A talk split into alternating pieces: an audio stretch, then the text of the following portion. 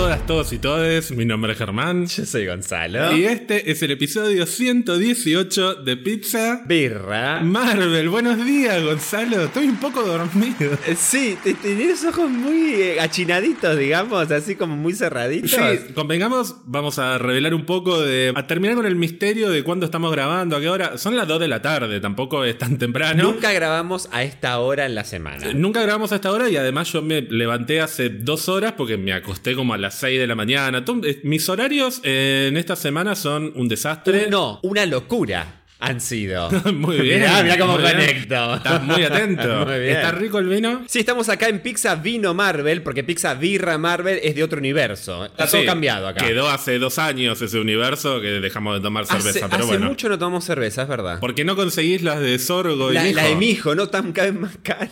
Gonzalo, hemos visto Doctor Strange in the Multiverse of Madness, la hemos visto tres veces Sí. a esta altura. La primera tenemos que agradecer, ya lo hicimos en el episodio anterior, pero vamos a volver a agradecer a Isabela del equipo de prensa de Disney Latinoamérica que muy gentilmente nos invitó Sí. a ver la película en la Avant Premiere oficial en la que nos cruzamos con un montón de famosos. Gonzalo, fue una noche más... Bueno, en realidad no, lo- no nos cruzamos, No, pero pues- después me enteré que estuvo Denis Duma, que estuvo, Estuvo Felipe, Colombo. no. Eh, no lo cruzamos con nadie, pero los famosos podemos decir que éramos nosotros también. Sí.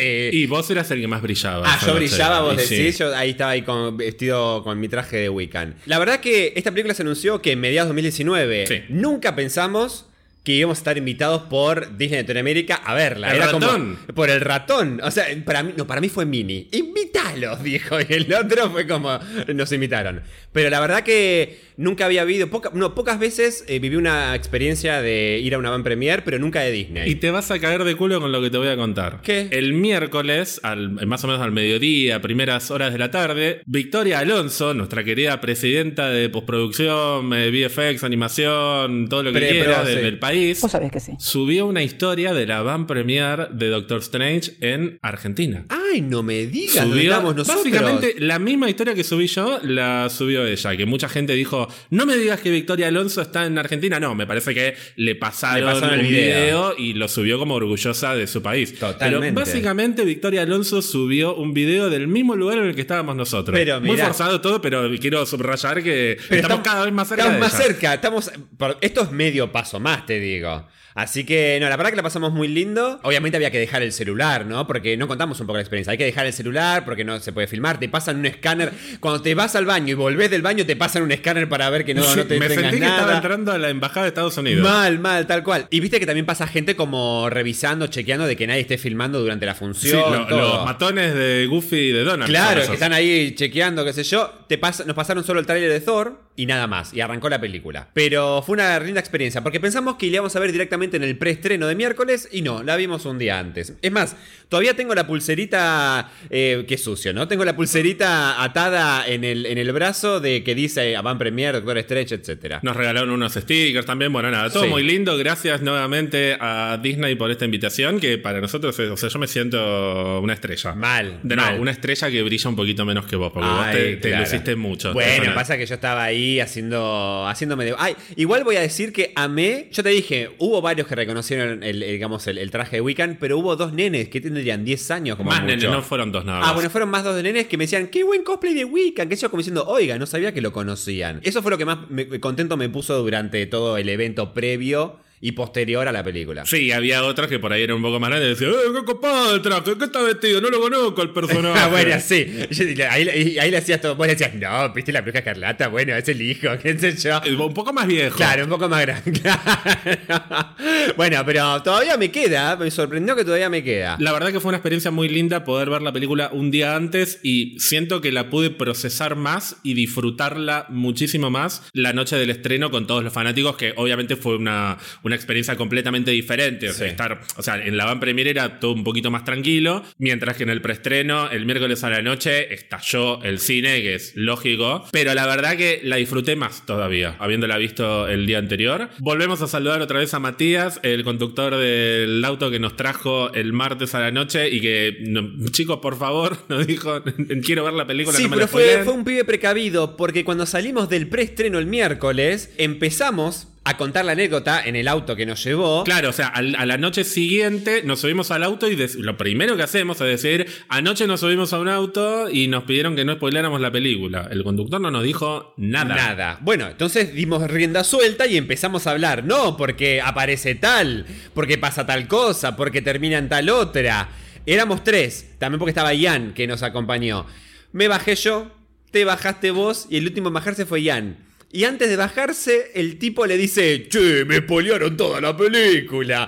Pero, pero no te diste cuenta que estamos... eh, ¿No hubieses dicho? No, no es que no puedes interactuar hora, con, los- claro. con los pasajeros. Bueno, y el jueves a la noche nos subimos al auto y por la duda le preguntamos, ¿te gusta Marvel? Sí, Sí. dijo. ¿Vas a ver Doctor Strange? Sí, Sí, por favor. no así que hables". por favor no hables. Listo, nos quedamos callados. ¿Y qué les pareció Morbius? ¡Ay, sí! No, le- no, porque le dijimos. eh, eh, ¿Y Bunda y podemos hablar? No, no la vi. Ah, listo. No, pero la que tengo ganas de ver es esta que me dijeron de vampiro. Que está buena. Morbius, no. Sí, yo ahí, ahí lo vi a Ian que se le empezaba a, a estallar una El de las venas sí. de que piensen que Morbius es parte de este mismo universo. Yo No, sé que estalla. Encima, viste que le- se lo aclaró. Bueno, si querés eh, expandir eh, el universo de, de Sony con Spider-Man, eh, mirala, porque te no va a enriquecer. idea. ¿Qué tenía son? ¿PlayStation? ¿Qué? Pero Ian salió, de las dos veces que fuimos a verla con Ian, salió con más ganas de hacer polémica, de- perdón, hacer polémica y querer eh, pelearse con gente sobre esta película. Sí. En el en el en Twitch. El jueves estábamos bajando la escalera y una de las primeras cosas que dice, bueno, cambió el ranking. Ahora en lugar de estar en tal puesto, está en Sí. Yo dije, para, para, tranquilo. Tranquilo, no todo es el ranking, no todo es si es mejor Pero él le o gusta el peor. quilombo. Y le- pero le dije una frase muy sabia que es, como dice Gonzalo, ¿Por qué comparar el arte? Ah, obvio. Porque, o sea, claramente en algún momento lo vamos a hacer, pero no es necesario salir a decir, es mejor que esta, es peor que la otra. Sí, claramente una te va a parecer mejor que otra en algún momento, pero primero apreciemos la película, reflexionemos, tranquilicemos, no. Digo todo esto en 10 minutos, sabes que voy a estar a los gritos. Eh, al- al Igual, quilombo, pero bueno. sí, pero sí, vamos a polemizar igual claramente en, en este capítulo. Vamos a hablar de las cosas que nos gustaron, la- las que no nos gustaron, lo que esperamos, lo que se cumplió, las expectativas, si superaron, igualaron, estuvieron por debajo. Me atrevo a adelantar algo y a mm, spoilear de alguna manera nuestras opiniones. A ninguno de los dos nos pareció la mejor película de Marvel. No. Definitivamente. Y me atrevo a decir, no superó nuestras expectativas. Ni en no. pedo. Ahora Ah, vamos mira, a ver. Te me adelantaste porque Ahora quería decirlo. Vamos a ver si las alcanzó o no, pero definitivamente no las superó, que es algo que con, por ejemplo, Spider-Man No Way Home sí pasó. Sí. Acabo de decir que no hay que comparar, Sí. pero son dos películas que a nivel experiencia pensábamos que nos iban a dar algo parecido y esta película, o, tal vez algunas personas pensaban que nos iban a dar algo parecido. Yo la verdad que no estaba tan en el tren de, de comparar las dos películas, porque Spider-Man No Way Home viene con una carga emocional que Doctor Strange ni en pedo Es verdad. te vendió Es verdad. eh, desde los trailers. Doctor Strange es otra cosa. Sí. Y si hay cameos, pasan por otro lado, no Sí. pasan por hacerte emoción, llorar. sí. Claro, entonces también es injusta la comparación. Ahora bien, la cuestión multiversal inevitablemente las conecta a las películas, ni hablar el hecho de que Doctor Strange está en las dos. Entonces es un poco inevitable terminar comparando las experiencias. Después de haber visto Spider-Man salimos, creo que cada vez que la volvimos a ver, Salimos- más contentos Sí. que la anterior. Sí. Con esta película yo tuve una experiencia radicalmente diferente. Y antes de preguntarte tus impresiones generales sin spoilers, te voy a adelantar cuál fue mi experiencia Dale, concreta. por favor. Porque hablamos un montón, pero siento que cuando me termines de decir algo voy a ver si vos coincidís conmigo. Pero contámelas, a ver. Recordemos, la vimos tres veces hasta este momento. Y a lo largo de esas tres noches pasé por tres etapas. Mm. Estoy como Marge Simpson. Sí. La primera etapa fue la de la decepción. Ok. La primera noche salí en algunos aspectos decepcionado. Sí. Eso no significa que no me haya gustado la película. La película me gustó. El primer día no es que dije, no, aquí acabo de ver. Pero algunos puntos concretos de la película me decepcionaron y me quedé con eso. La segunda noche, que fue la del preestreno, esa decepción se convirtió en comprensión. Ok. Lo que me había decepcionado la noche anterior, esta vez lo entendí. Dije, bueno, entiendo por qué lo hicieron así. Eso no significa que me guste, pero ahora lo entiendo un poco más. La tercera noche, la comprensión se convirtió en aceptación. Me imaginé. Ahora acepto lo que pasó. Me reconcilié un poquito con Kevin Feige. Que viste que yo te dije que estaba muy enojado con él. Yo solo quiero decir que Germán recalcó, sobre todo cuando estábamos yendo al preestreno, el miércoles. O sea, la segunda noche. La segunda noche de Kevin Feige no pudo haber autorizado esto. Estoy muy decepcionado con Kevin Feige de que haya dejado pasar esto como parte de la historia de Doctor Strange. Claro, estabas, porque- indign- estabas enojado con Kevin Feige. Sí, porque vos me dijiste, y bueno, pero es culpa del director. Y yo te dije, no, no, no, para, porque lo que hizo Sam Raimi con la película a mí me parece un 11, no un 10. Me parece que a nivel dirección, específicamente dirección, o sea, olvídate de lo que es la música, el guion, etc. La visión del director me parece una locura. Mi principal problema con la película tuvo que ver con el guion. Y la primera noche yo me enojé con el guionista, me enojé con Michael Waldron. Y cuando estábamos yendo a la segunda función, la del miércoles, ahí fue que te dije, no, porque no me tendría que enojar con el guionista, porque en todo caso, el guion es consistente durante el desarrollo de la película. Mi problema es que hayan autorizado ese guion. Mi problema es que Kevin Feige haya dicho que este guion era consistente con, por ejemplo, lo que había pasado en WandaVision y que haya habilitado esta historia. Así que Kevin Feige no tendría que estar a, a- a los Estabas gritos. enojado, sí. Parecía eh, un dirigente político de la UCR. Renuncie. Sí. Recién la tercera noche terminé de aceptar que hubo un motivo por el cual quisieron contar esta historia y que la contaron de esta manera, además. Y ahora estoy un poquito más en paz con la película. No estoy entrando en detalles sobre cuál es el punto que me hizo enojar tanto porque es súper spoileroso. Así que antes de hablar de, de este tema, te quiero preguntar a vos cómo fue tu experiencia con la película a lo largo de estas tres noches. De nuevo, sin entrar en spoilers. Mira, eh, no sé si lo puedo racionalizar tanto como por etapas. Sí es verdad que cada vez que la fui a ver me sentí distinto, pero cada vez que salí de ver la película me sentí cada vez peor. Eh, para mí fue decayendo la película en cuanto a lo que me fue gustando. Sí, Di- perdón, diferente- la primera sí. noche vos Sí. estabas como qué buena película que acabo de ver, Wanda es una reina, era Sí. todo éxtasis, tal cual. Y eso fue cambiando. Sí. El miércoles, cuando nos subimos al auto, me decís, ¿sabes que ahora que la estoy pensando no, sé No me convenció. tanto"? Salí de ver la, la- la segunda noche, la segunda vez que la vimos, ya algo adentro no me gustaba y la última vez que la fuimos a ver eh, no me gustó. Hubo cosas que directamente no me gustaron.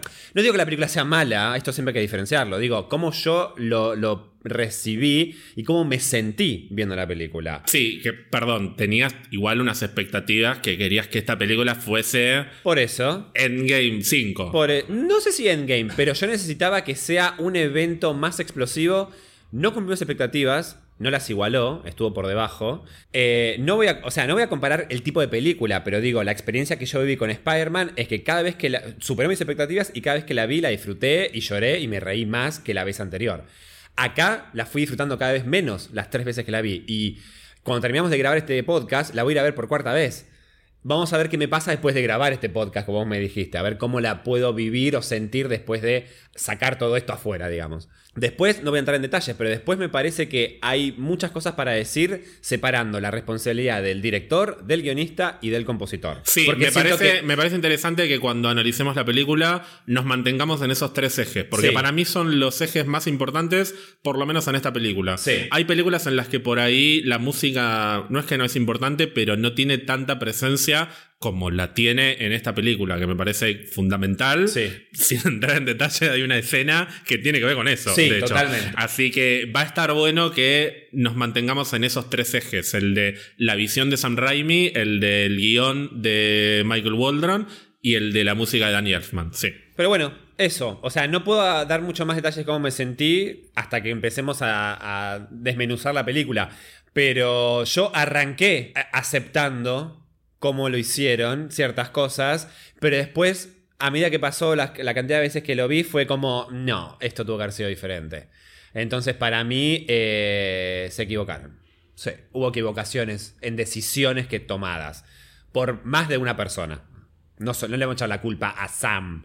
No. Pero bueno, tenemos que hablar de la película. Sí, no podemos seguir estirando esto sin spoilers. Primera y última advertencia de que a partir de este momento vamos a hablar 100% con spoilers, así que si hay alguien que no haya visto la película o que no se quiera spoilear, que se retire en este momento. Te, te- te tenés que ir. ¡Te tenés que ir! Hablemos de la película con spoilers y yo me voy a tirar de cabeza al, al- al elefante blanco, digamos, o el elefante rojo, mejor dicho, de la habitación. Wanda como villana, la primera noche a mí me cagó la película. Lo sé, y cuando tan bruscamente Wanda va a buscar. Primero que Wanda se revela como villana y, y le da las condiciones a Doctor Strange, y ya en los primeros 10-15 minutos va a atacar eh, Karmatash. Kamartash. Kamartash. Yo por dentro pensaba, uy, a esto a Germán no le está gustando un carajo. Y era verdad, la primera noche no te gustó para nada. La primera noche no me gustó para nada. Aclaremos igual, vamos a hablar primero a- muy a nivel general porque hay que nos tenemos que sacar estas cosas. Sí, sí. Y después, como esta película es tan intencionalmente enquilombada, la vamos a tener que analizar más ordenadamente, así que vamos a ir por secuencias. Sí. Pero primero tenemos que sacarnos todo esto de encima. Yo no soy un ingenuo que nací ayer y que no me como visión. I was born yesterday y no me esperaba una Wanda por lo menos como una fuerza a detener. O sea, yo sabía que en algún momento algo iba a pasar con Wanda. Lo que yo no me esperaba era que desde su primera aparición, Wanda ya iba a estar en modo villana. Pero no en modo conflictuada, como por ahí la vemos en algunas partes de WandaVision, sino en modo. No es una nena, es un ser sobrenatural. El, el multiverso va a estar mejor sin ella. O sea, ya diciendo cosas de villana, o sea, Sí. frases de villana. Al principio me chocó, pero una parte mía decía, bueno, pará, porque la están presentando así, como a los sopetones, como para que nos sorprendamos, pero después va a ir cambiando, se van a ir revelando cosas, vamos a ver que hay una entidad que la está manipulando, por ahí no es la misma Wanda que conocemos, puede haber muchísimas opciones para esta historia. Fue la misma Wanda villana desde su primera hasta su casi última aparición, porque en la última escena cambia. Sentí que no tuvo un viaje como personaje Wanda a lo largo de la película y lo que es peor, sentí que se cagaron por completo en lo que me presentaron en WandaVision. De nuevo, WandaVision termina con una escena post-créditos que te muestra a Wanda estudiando barra absorbiendo la información del Darkhold y te das cuenta de que está perturbada. Así que yo tampoco me esperaba a la Capitana Marvel o la Capitana Carter. Uno, eh, capitán, claro, el honor, viste, Claro, no la bondad por No me de todo. esperaba una superheroína perfecta. Sabía que algo iba a pasar con Wanda, pero no me esperaba que la trataran como una. Como un monstruo, básicamente. Al punto que es eh, bruja de mierda. Y bueno, hubo una frase que a vos te molestó. Y que me sigue que molestando. la primera vez no te molestó, Sí. pero a mí sí, a mí me cayó como el orto. En la secuencia final, cuando Strange le dice a América, eh, va- vamos a cagar a trompadas No, a esa vamos a bruja". patearle el culo a esta bruja. Como si fuese Como si claro, ¿entendés? Como diciendo, che, están hablando de Wanda. Todo bien que está, mató a, a básicamente todos los personajes de, de- de otro universo. Pero siguen hablando de Wanda. Eso me jode. Y, dentro- y por eso te digo que me parece eh, injusto agarrármela con el guionista, porque dentro de la lógica de esta película está bien que los personajes digan eso. Lo que está mal es que Kevin Feige, o, o por lo menos esto pensé eh, primero, ¿no? Pero me pareció que estaba mal que Kevin Feige autorizara una historia en la que Wanda es de principio a final un monstruo, básicamente, y que recién en la última escena se empieza a ver un poquito de humanidad en ella. Porque tuvimos justamente nueve episodios de WandaVision que se metieron en la psiquis de Wanda y en las emociones de Wanda con un nivel de profundidad que pocas veces hemos visto en el MCU. WandaVision fue la primera serie de Marvel Studios y fue la primera vez que tuvimos tantas horas como para poder explorar personajes como Wanda y Visión y poder terminar de entender la complejidad de sus personajes que en las películas por ahí no se terminaba de, de lucir tanto. Y la verdad que Wanda, si bien era muy popular por los cómics, hasta Endgame no era un personaje que el público se volvía loco en el cine. Y WandaVision la convirtió en uno de los personajes más populares de Marvel Studios. Sí. Y aparece y la gente aplaude. Sí. Entonces, sentí que fue una falta de respeto al desarrollo de Wanda en WandaVision. Que se cagaron en, lo que, en, en la evolución de Wanda en WandaVision. Y que podrían haberlo trabajado de otra manera en la película. Yo te tiré mi teoría Sí. Después la, la conversamos un poco más en detalle y te pareció que hasta te hubiese cerrado un poco más que lo que hicieron. Que es que cuando introducen el concepto de la deambulación, el, el sleepwalking o dream- no, dreamwalking, Dreamwalking. que es la idea de tomar posesión de, De tu otro- otro, yo con- multiversal. Claro, eh, eh, como haces que tu conciencia viaje a tu otro yo y podés usar ese cuerpo. Cuando introducen ese concepto, yo pensé que se iba a revelar en algún momento de la película, ponele en el segundo acto, que nuestra Wanda estaba siendo poseída por otra Wanda, Mm. de otro universo. Y que eso iba a abrir la puerta a más Wandas desesperadas y más Wandas completamente pasadas. Y que nuestra propia Wanda iba a tener que sacarse de encima la influencia de otras Wandas malignas. Porque además temáticamente eso resonaría muy bien con el arco de Strange en esta película. Que Strange está durante toda la película comparándose con las experiencias que vivieron los otros Strange, que son por lo menos polémicas. Todas esas experiencias, tanto la del primero, el que salva, entre comillas, a América Chávez, como el Supremo, que fue el condenado, como el siniestro, que está absolutamente pasado de rosca. Strange evoluciona comparándose con los Sí. otros Strange. Entonces pensé que con Wanda iba a pasar algo parecido. Bueno, no, ya cuando llega el tercer acto y vemos que, listo, es esto. O sea, Literal, Wanda se esto. convirtió en este monstruo. Esta es la película. Ahí se me desinfló todo. Esa fue mi decepción la primera noche. La segunda noche comprendí que si bien habíamos visto a una Wanda más sacada en WandaVision, estaba a años luz de lo que nos podían ofrecer en un espectáculo como este. Y la verdad que en el fondo un poquito de ganas de ver a una Wanda absolutamente pasada de rosca tenía. Lo que pasa es que a mí me parece que nadie se esperó que WandaVision fuese el éxito que fue y que Wanda se convirtiera en un personaje tan popular. Entonces, en este momento, verla tan sacada me dolió. Por ahí si teníamos una Wanda de este estilo en WandaVision y después se convertía en un personaje querible, la experiencia hubiese sido distinta. Pero entendí por qué lo hicieron así. Entendí que necesitaban una película de Wanda como una fuerza absolutamente imposible de detener y la más peligrosa o una de las más peligrosas del multiverso, y que era un espectáculo que valía la pena ver en el cine y que es la última vez que la vamos a ver así. La próxima aparición de Wanda, que claramente en algún momento va a aparecer, va a ser en una tonalidad completamente distinta y me parece que ahora sí están las cosas 100% absolutamente dadas para que Wanda se reubique como personaje y sea una heroína. Lo que me siguió pasando la segunda noche es que no me dejaba de molestar la inconsistencia entre WandaVision y Doctor Strange, porque si me vas a hacer una Wanda tan villana, necesito un poco más de, mm, de, de visibilidad en la evolución del personaje. Ya arranca pasada de rosca y no tiene niveles al margen de lo que hace Elizabeth Olsen actualmente, que es, eh, o sea, lo, lo tengo que poner completamente sí, aparte porque es hipnótica, es magnética, todo lo que hace es espectacular. Pero el desarrollo del personaje dentro de la historia es muy lineal. Está todo el tiempo igual, incluso cuando Wong le habla de, pero no te parece que podría pasar tal cosa, tal otra. No cambia, está todo el tiempo igual y eso no me dejó de hacer ruido la segunda noche. La tercera noche terminé de aceptar, bueno, esta no es Wanda. Yo estaba enojado porque me, me arruinaron a Wanda. No es Wanda. No es Wanda, es la bruja escarlata. Es la bruja escarlata y es el concepto de bruja escarlata que nos introdujo Agatha en WandaVision.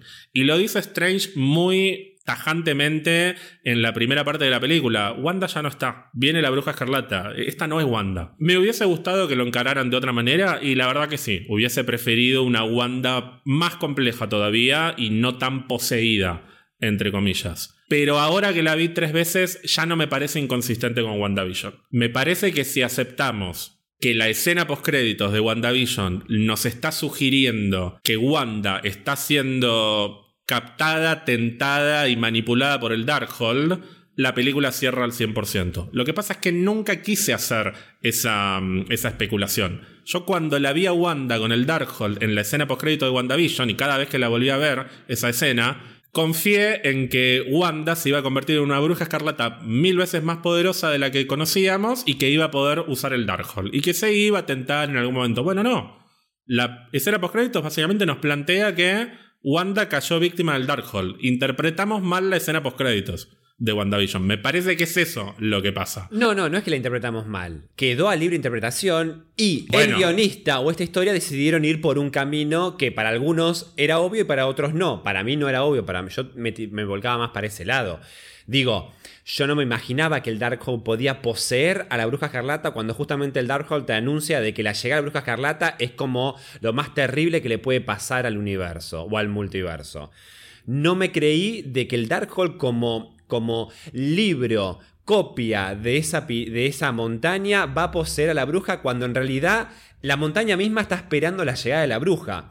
Es como que no entiendo, algo que se escribió puede poseer algo que en realidad es como el Salvador y la que va a gobernar eso. Para mí no es inconsistente porque mm, está muy ligeramente explicado, pero para mí queda claro que el Darkhold fue escrito por Xon, que es este ser demoníaco, que es como Sí, un- el primer demonio, sí. Sí, o el primer eh, hechicero o brujo de magia negra Ah, en la Tierra. Es la primera persona que utilizó magia negra en la Tierra. Y en un ratito vamos a hablar un poquito más en detalle de cómo es en los cómics y cómo está conectado con Wanda en los cómics. Que alguna vez lo hablamos. Sí. Igual. La idea de esta montaña es que la bruja escarlata va a ser la persona que retome todo lo que Xon escribió en esos en esas paredes que después fueron transcritas al Darkhold, al libro, a la copia.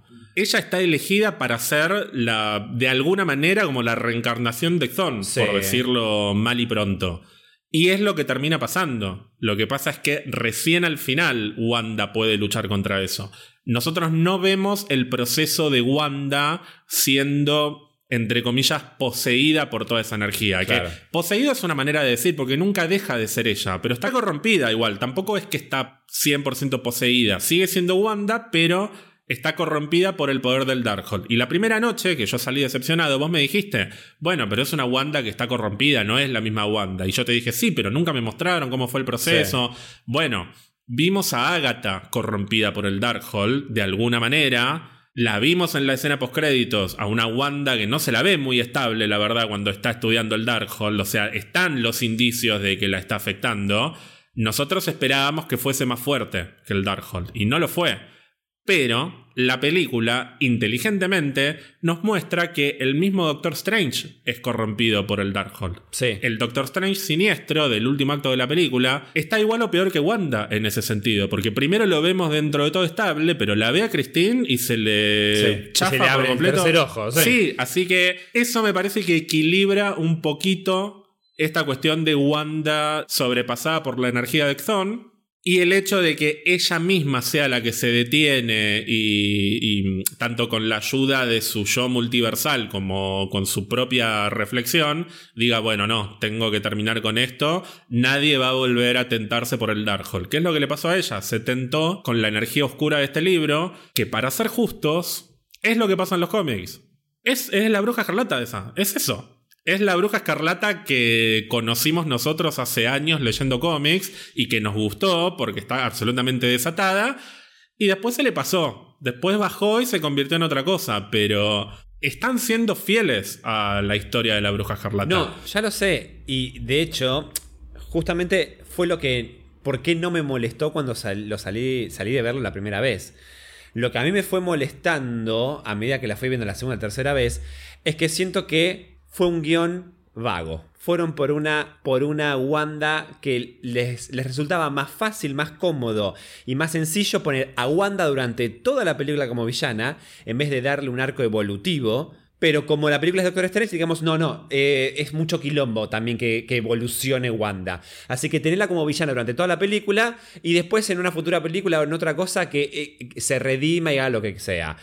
Yo lo que esperaba es que la locura que Wanda genera en el multiverso ocurra por lo menos hasta la mitad de la película, cuando vemos que hace todos los asesinatos y todo eso, pero por lo menos eh, no llegue la- la- la redención al final, sino que logre de alguna manera liberarse de eso y termina solucionando los quilombos que hizo el multiverso sacrificándose. Lo hace, pero en el último minuto. Sí, pero, pero, mm, pero ya llegando al punto en la que ella es la villana finalmente a derrotar. Es que es la villana de toda la película. Ella, claro. tuvo, ella tuvo que haber. Sí, yo esperaba otra cosa, Sí. sinceramente. Yo Sí, esperaba yo de que ella sea la ejecutora de toda la locura del multiverso, pero con otro, otra cosa por detrás de ella. Entonces, para solucionar todo el quilombo que hizo el multiverso y poder derrotar y que no pase más, que exista el sacrificio de la bruja escarlata, porque eso me parece bien. El tema es que me parece que fue un sacrificio primero demasiado ligero, la resolución de ella. Ya de por sí me parece bastante muy... Amo el tema de que está posicionada con los hijos, qué sé yo, pero me parece que llegó un punto en la cual soy una madre. Como que parecía que todo se argumentaba por eso. Era como diciendo, el argumento puramente o solamente maternal siento que no me está cerrando. Pero después de haber visto WandaVision, no, no te imaginas que Wanda podría razonar así. A ver, el- Cada vez que Wanda en WandaVision es enfrentada con un argumento racional, o responde a algo que no tiene sentido, o te vuela a la mierda. O te voy a la mierda. A ver, y en los cómics pasa eso. La locura que tiene Wanda en los cómics es porque primero crea a los hijos que no son de verdad. Después le hacen creer que eh, nunca existieron. Y cuando se entera de que le hicieron borrar la memoria, ahí se va todo al carajo. Está perfecto que que. estaríamos en esa instancia. Estamos en esa instancia.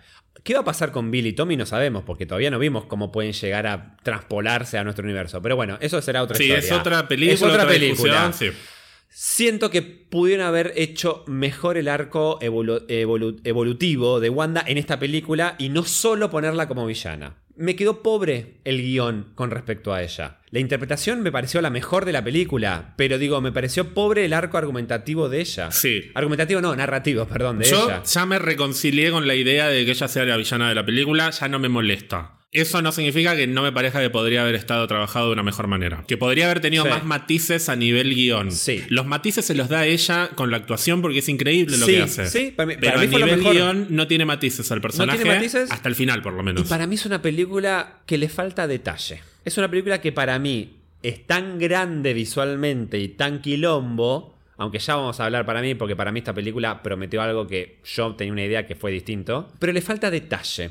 Le falta esas cosas que cuando vos ves otros productos de Marvel y decís, che, mirá cómo pensaron en esto porque está conectado con esta cosa. O ciertos parámetros que decís, ah, mirá, esto está. Siento que esta película fue como ensalcémonos en, eh, en quilombo visual, pero hay algunas cosas que siento que no toma, no hace respeto o hace honor a los productos que vinieron antes. Yo ahí no estoy tan de acuerdo y de hecho me llevé una sorpresa muy positiva. Yo pensé que esta película se iba a cagar mucho en la primera Doctor Strange porque no era del mismo director. Y esta película, al margen de que cosas obvias como que vuelve Rachel McAdams, por Sí. ejemplo, sacando un problema puntual Sí, que ya, vamos a hablar, en profundidad. que es un personaje, hay muchos detalles que tienen que ver con la primera película y que homenajean a la primera película que a mí me encantaron. Desde boludeces como el bracero El de. Bob Galaf, que Ay, es el... Ni siquiera sé cómo se pronuncia, Sí, boludo. porque si no no me lo acordaba, Sí. pero que es esa cosa, ese mm, como ese recipiente que usa Rachel McAdams en la, en la pelea contra las almas condenadas, Sí. que es el mismo, la misma reliquia que Strange usa o trata de usar cuando pelea con Caecilius la primera vez en la primera película, que Caecilius le dice no sabes ni cómo se usa eso, ¿no? Y lo tira. Verla a ella usar justamente esa reliquia me pareció un detalle re lindo. Y ya pasando a algo mucho más importante, la presencia tan recurrente del reloj de Doctor Strange, Sí. que en la primera película es clave Es ese clave. reloj. El tiempo. El tiempo El como tiempo. concepto Sí, es es importante y el reloj simboliza eso. La película termina de hecho con él mirándose el reloj roto y simbólicamente me parece precioso ese final. Y acá está muy presente a lo largo de toda la historia y de hecho comienza, hay un momento clave en la mitad con el reloj y termina con el reloj y con él arreglando el reloj con sus propias manos, que me parece un detalle maravilloso. Paréntesis, todo lo que puedo criticar del arco de Wanda en esta película, con el personaje de Strange es exactamente lo opuesto. Si hay algo que me dio esta película y que me pareció impecable, es el desarrollo del protagonista. Y es algo que a mí me importaba mucho. Que esta película fuese una película de Doctor Strange. Por eso la gente que está, eh, ya me estoy empezando a enojar, pero mucha gente indignada por cómo se trataron los cameos y por qué no explicaron que es mutante y ahora cómo van a hacer para que entren los mutantes. Bueno, viniste a ver una película que se llama Doctor Strange in the Multiverse of Madness. No viniste a ver una película llamada Cameos in the Multiverse of Madness Introducing the Fantastic Four, the Inhumans and the X-Men to the Marvel Cinematic Universe. No ese es el nombre de la película. Todo lo que sea conexiones y referencias al resto del universo es un plus que suma, pero no podés exigirle a la película que sea la introducción de algo que jamás te prometieron. Nos prometieron una película de Doctor Strange en el multiverso y tuvimos una película de Doctor Strange en el multiverso. Ni siquiera es Doctor Strange and the Scarlet Witch in the Multiverse of Madness. es Así verdad. que en cierta manera no nos están traicionando con la decisión que tomaron. Nos traicionan, ponele, cuando nos apegamos mucho a lo que fue WandaVision. Pero bueno, es otra discusión. El desarrollo de Doctor Strange en esta película a mí me parece impecable. Cada vez que la vi me gustó más. Y la tercera vez lloré. ¿Ah, la sí? tercera ¿En qué vez escena? Ya sé cuál. Cuando, la charla final con Sí. Christine. Lloré. Lloré porque. Cuando el le dice, la frase cuando le dice te amo En en, todos todos, los los, universos. me gustó. ah, es muy romántica, Sí, no sé por qué, pero es muy- terminé de- La lágrima se me cayó cuando ella se le acerca y me estoy emocionando de nuevo. Y le dice: Enfrenta tus miedos. Doctor, sí, silencio, Suspenso, sí. Doctor Strange. Por cosas personales, hay Sí. algo de esta, del desarrollo del personaje en esta película que me tocó mucho. Me llegó mucho. Me sentí muy interpelado por esta película y, y me movilizó. Y podemos decir que gran parte también y gran aporte de esta película fue el personaje de Rachel McAdams, que estuvo gran decisión haberla puesto con mucho más protagonismo que en la primera. Sí. Y también el de Mordo. No, bueno, no. I am ready No, basta con ese to cast my boat. My brother. ¿Por qué habla así Lo ese amo, hombre? lo amo, lo Cada amo. vez que te que no, encima cuando dice cuando dice voy a mi voto, yo te escuchaba el Germán que se cagaba, era el único que se reía del cine cuando hablaba así. Ay, qué pesado, Lo cómo amo, habla. lo amo, ¿Cómo lo decir cómo lo boludearon a Mordo en esta película? Está muy boludeado y me molesta un poco, pero bueno, ya vamos a hablar un poco más ¿No de puedo hablar de Mordo ahora? Sí, bueno, sí, digámoslo, digámoslo Dale, saquémoslo sí. de encima. La escena, arranqué desde el momento en que- lo que te hace ruido. No, ruido. lo que me hace ruido de Mordo es. Nosotros tuvimos un Mordo. Bueno, volviendo a esto de los detalles que yo dije, Sí. no se cagaron en, en la primera Doctor Strange y eso me gusta. Salvo- Excepto Mordo. La primera Doctor Strange nos introduce a un personaje llamado Carl Mordo, que es un aprendiz. No, un aprendiz no, es un maestro de las artes místicas que se convierte en un aliado de Strange. Y al final de la película se desilusiona mucho, principalmente por las secciones de Ancient One, pero también por las de Strange, y abandona el camino de las artes místicas. Y en una escena post créditos nos sugieren que el personaje se está yendo hacia un lado más oscuro. Fin. Eso fue lo último que supimos de Mordo en el MCU. Cuando Strange se encuentra con el mordo alternativo, nos cuenta que era mi amigo, pero se volvió loco y, dedicó su vida a tratar de matarme. Jamás vi eso. Jamás nos mostraron eso. Yo sé que Mordo es uno de los archienemigos de Strange en los cómics. Pero nunca viví en el MCU al mordo que me trató de matar. Como que me perdí una película. Ah, no, además estuvo cinco años muerto Doctor Strange. Tanto tiempo no estuvo tratando Claro. de matarlo. O sea, tan, eh, tan significativa fue esa enemistad que tenían. Entonces, construirme una situación de, ah, no, pero mirá, acá lo quiere y lo abraza, no me, no me, me, me descolocó. Porque no me esperaba que, eh, que Mordo justamente... O sea, a ver, la sorpresa hubiese sido que Mordo fuese un hijo de puta, en todo caso. Y que ahí se entienda cómo tenemos un Mordo tan malo como el de los cómics. Bueno, porque el de este universo es re malo, a Sí. diferencia del del otro universo, que por ahí era no, era más... tan, no era tan malo. Que por ahí estaba ya llegando a lo que es antiheroico, Claro. si querés. Después, bueno, podemos discutir si e- eso no significaría igual cagarse en el otro mordo. Bueno, es, otra discusión, pero No, es que, perdón, en el otro mordo se cagaron porque no Se sabían iban a de qué cagar pasó. igual, sí. Pero no me, me pareció raro este manejo de, de que Mordo es el enemigo de Strange en nuestro universo y acá es un amigo cuando nunca fue realmente el enemigo en nuestro universo. O por lo menos nunca lo vimos. No. Entonces, me pare- es como si se hubiesen perdido una película. Como si faltara una película en el medio. Sí, sí, sí. Pero además no sabemos de qué es de la vida de nuestro mordo. Claro. Ni siquiera sabemos eso. Además de la actuación exagerada, que a vos te encanta, No, eh, digo. la, actuación no es- Bueno, a mí me encanta cómo actúa. Eh, Claro, me encanta, lo amo. pero está hasta boludeado el mordo del otro, del otro universo también. O sea, me, está- me estás diciendo de que no puede, el Doctor Strange puede y este no puede saltar un, un ¿cuánto? ¿Cuánto tenía de profundidad ese lugar donde estaban los Illuminati? ¡Eh! ¡Ahora entiendo! ¿Por qué no te quería el otro mordo? Ahora, es como Perón. no. Eh, Yo ya te dije, innecesaria esa pelea a puño No, entre, entre Doctor Strange y Coso, porque no me, para ver pelearse con puños veo a Capitán América o a Hulk. Yo si quiero ver a Doctor Strange con- peleando contra Mordo, quiero que haya eh, eh, efectos No, especiales. a mí me gusta, a mí me gusta, y ahí eh, me voy a adelantar un poquito. Me gustó que se metieran con la idea de que un poquito se nota que el mordo de su universo era un celoso de mierda, que efectivamente se quería quedar con el puesto de hechicero supremo. Y por eso pica. Y, y agarra el, el bait de Doctor Strange y dice, am ready". y saca ahí la cosa. Me gusta ver a Mordo sacado tratando de pelear contra Doctor Strange a los- eh, con puños, con espada, todo. Que igual vos primero te quejaste de no, pero son hechiceros, los quiero ver usar poderes. Mordo usa poderes primero, o sea, se impulsa con. No me acuerdo cómo se llaman Sí, ahora. con las pero- botas esas que sí. Claro, o sea, sale volando, la espada la saca también mística, o sea, en dos pedos lo va a matar. Y Strange lo atrapa. Bien, bueno, y ahí empiezan a pelear. No es la pelea que yo esperaba. Bueno, O sea, además bien. nunca vimos la pelea de Doctor Strange contra Mordo. Ese es el tema. Está bien. En la primera película de Doctor Strange, Mordo lo está entrenando a Strange y sabemos que Mordo es un muy buen guerrero. Sí. O sea, él tiene un pasado como guerrero medio misterioso y no sabemos qué es lo que hizo. Mordo es muy violento con Strange y lo obliga a, mm, a- a sacar las ganas de pelear. Le Sí. dice, pelea, pelea como si tu vida dependiera de ello, porque un día probablemente eso pase. Y al poco tiempo termina peleando contra Caecilius y un poco vuelve eso. Verlo a este Mordo sacado tratando de, de matar a Strange y Strange luchando contra Mordo me hizo volver un poquito a ese cruce que tuvieron en la primera película. Lo que me sigue faltando es el momento de enemistad entre Strange y el Mordo original. Claro. Ahí es como que me falta, o, o por ahí falta 15 minutos de la primera película. Claro. Y que, mm, por ejemplo, viste que en What If, en el último capítulo, hay un como un epílogo de la batalla final en el que Killmonger se convierte en el villano, de Sí, repente. Bueno, sí.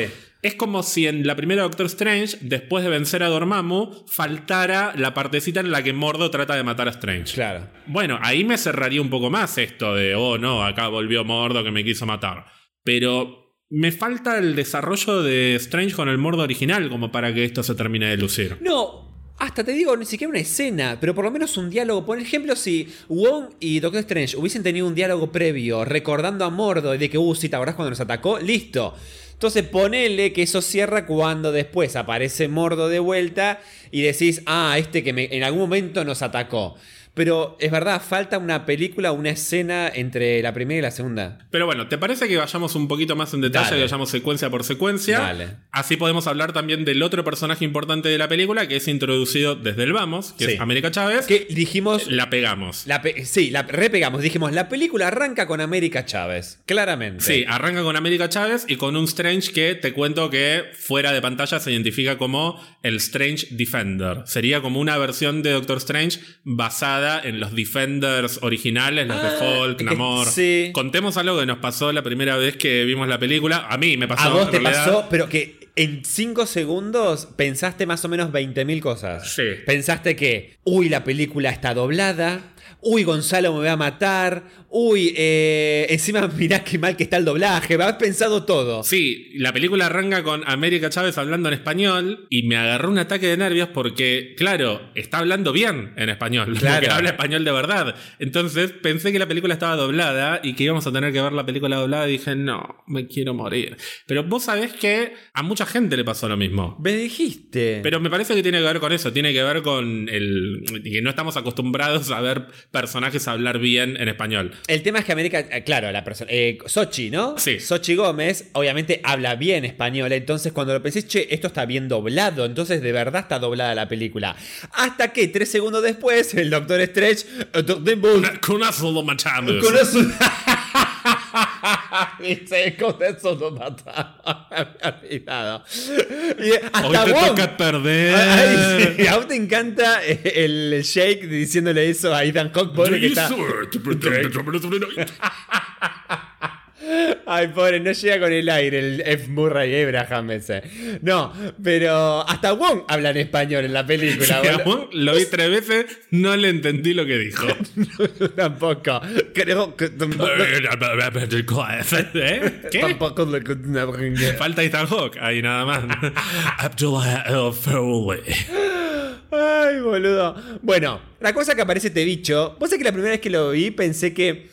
Eh, Garga- Gargantos, que aparece después, ¿no? Eh, la- lo que- el bicho que aparece atacando los primeros, pensé que era una, una especie de versión multi, de ese universo de Gargantos en nuestro Ah, universo. Pero no, eran dos bichos No, distintos. eran bichos diferentes. Eran bichos diferentes. Sí, tenemos el libro de los Villanti. Que es la primera vez que se introduce en el universo de Marvel, ¿no? Creo que sí, no sé si. Me parece que los Villanti los nombran. no- Ahora Ah, no me acuerdo. no sé. Los Villanti serían tres seres mágicos mega poderosos Ah. históricos que son Agamotto. Oshtur y Hogot. Es un trío de seres mágicos que le dan poder al Doctor Strange de alguna manera. O sea, son seres mágicos puros, digamos, o positivos de alguna manera. Ah, Agamotto ahí, mirá. es el primer hechicero de, de la Tierra. Claro. Y el libro de los Villanti recopila hechizos o, o energía, no sé cómo decirlo, de estos tres hechiceros. Y tanto en los cómics como en la película es la antítesis del Darkhold, Mira. que es también un libro de hechicería, pero oscura. Oscura. Este sería un libro de hechicería blanca. Después vamos a hablar qué te pareció la decisión que, que tuvieron con el libro de Villanti. Porque es básicamente al pedo. Tanto hay que buscar el libro, hay que buscar el libro. Y al final, ¡pum! Wanda, ¡chac! A la mierda el libro. Es un recurso para que tengan que moverse, sí. Pero viste que aparece una estrella en la, en la única hoja que se llega a ver antes de que se queme. Sí, pero me parece que es una estrella medio. Ah, pero de ritual, no de Claro. estrella de, de, de, mm, América. No, no, una estrella como de Wicca. digamos. ah, ok, listo, listo. ¿Qué te pareció esta secuencia? Y si querés, adelantate un poquito y dame tus impresiones de América Chávez. Mira, yo ya te, no, yo ya me adelanto, voy directamente. Yo la primera vez que salí del cine te dije, no me gusta cómo actúa América Chávez. Qué horrible el casting que hicieron.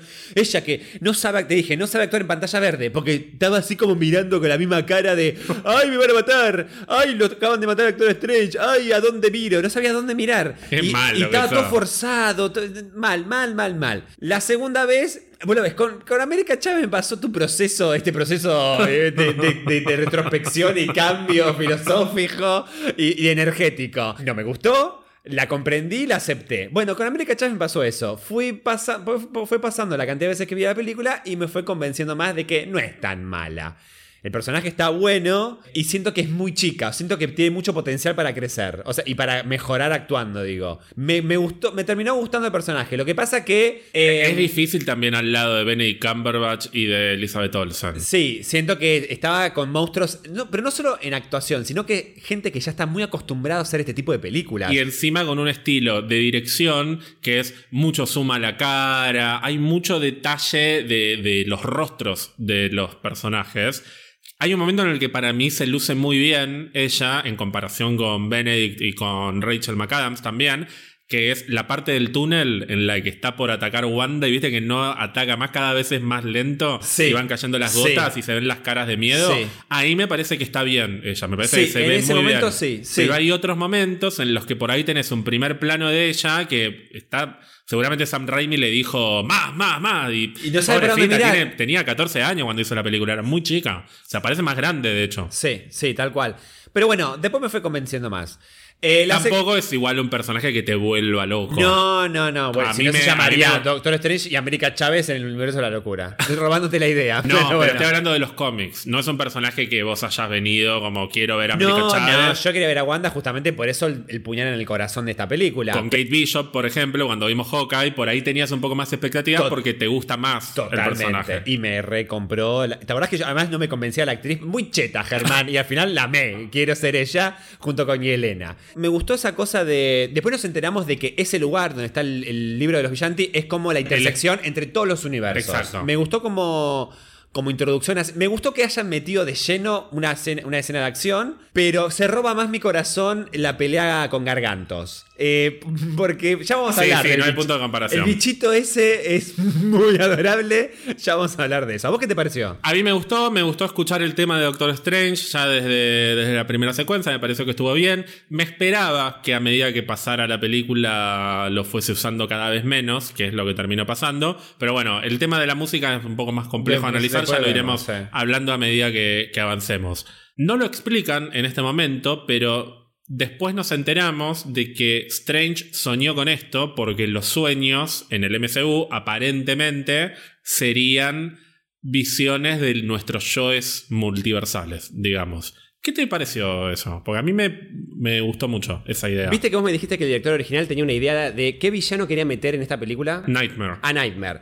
Y cuando plantearon el tema de los sueños y pesadillas, dije, ah, mira, ¿no habrá sido que algo les quedó? Entonces metieron el tema de los sueños y fueron por el lado de los sueños, pero con el multiverso. Sí, porque después encima Wanda dice y todas las mañanas la misma pesadilla. La misma pesadilla, lo cual me encantó esa forma de expresarlo, porque es muy loco, porque vive a contramano del mundo. Ella quiere soñar porque es su paraíso, y cuando se despierta, todos sus días son una pesadilla. Algo me quedó para mí de que, con lo que vos dijiste de Nightmare, dije, che, ¿no será que la idea de las pesadillas y sueños lo tomaron un poquito de este, de este villano, pero lo llevaron a eh, usarlo como recurso para el multiverso? Lo cual me gustó. Después obviamente quedó en la nada misma, digamos, solo lo usaron como recurso para que tuviera una conexión Doctor Strange con, con América y que Wanda estuviera requemada la cabeza porque sueña con eso todos los días y su vida despierta es una pesadilla. Como recurso está bueno. Tenemos el casamiento de Christine Palmer, de Rachel McAdams.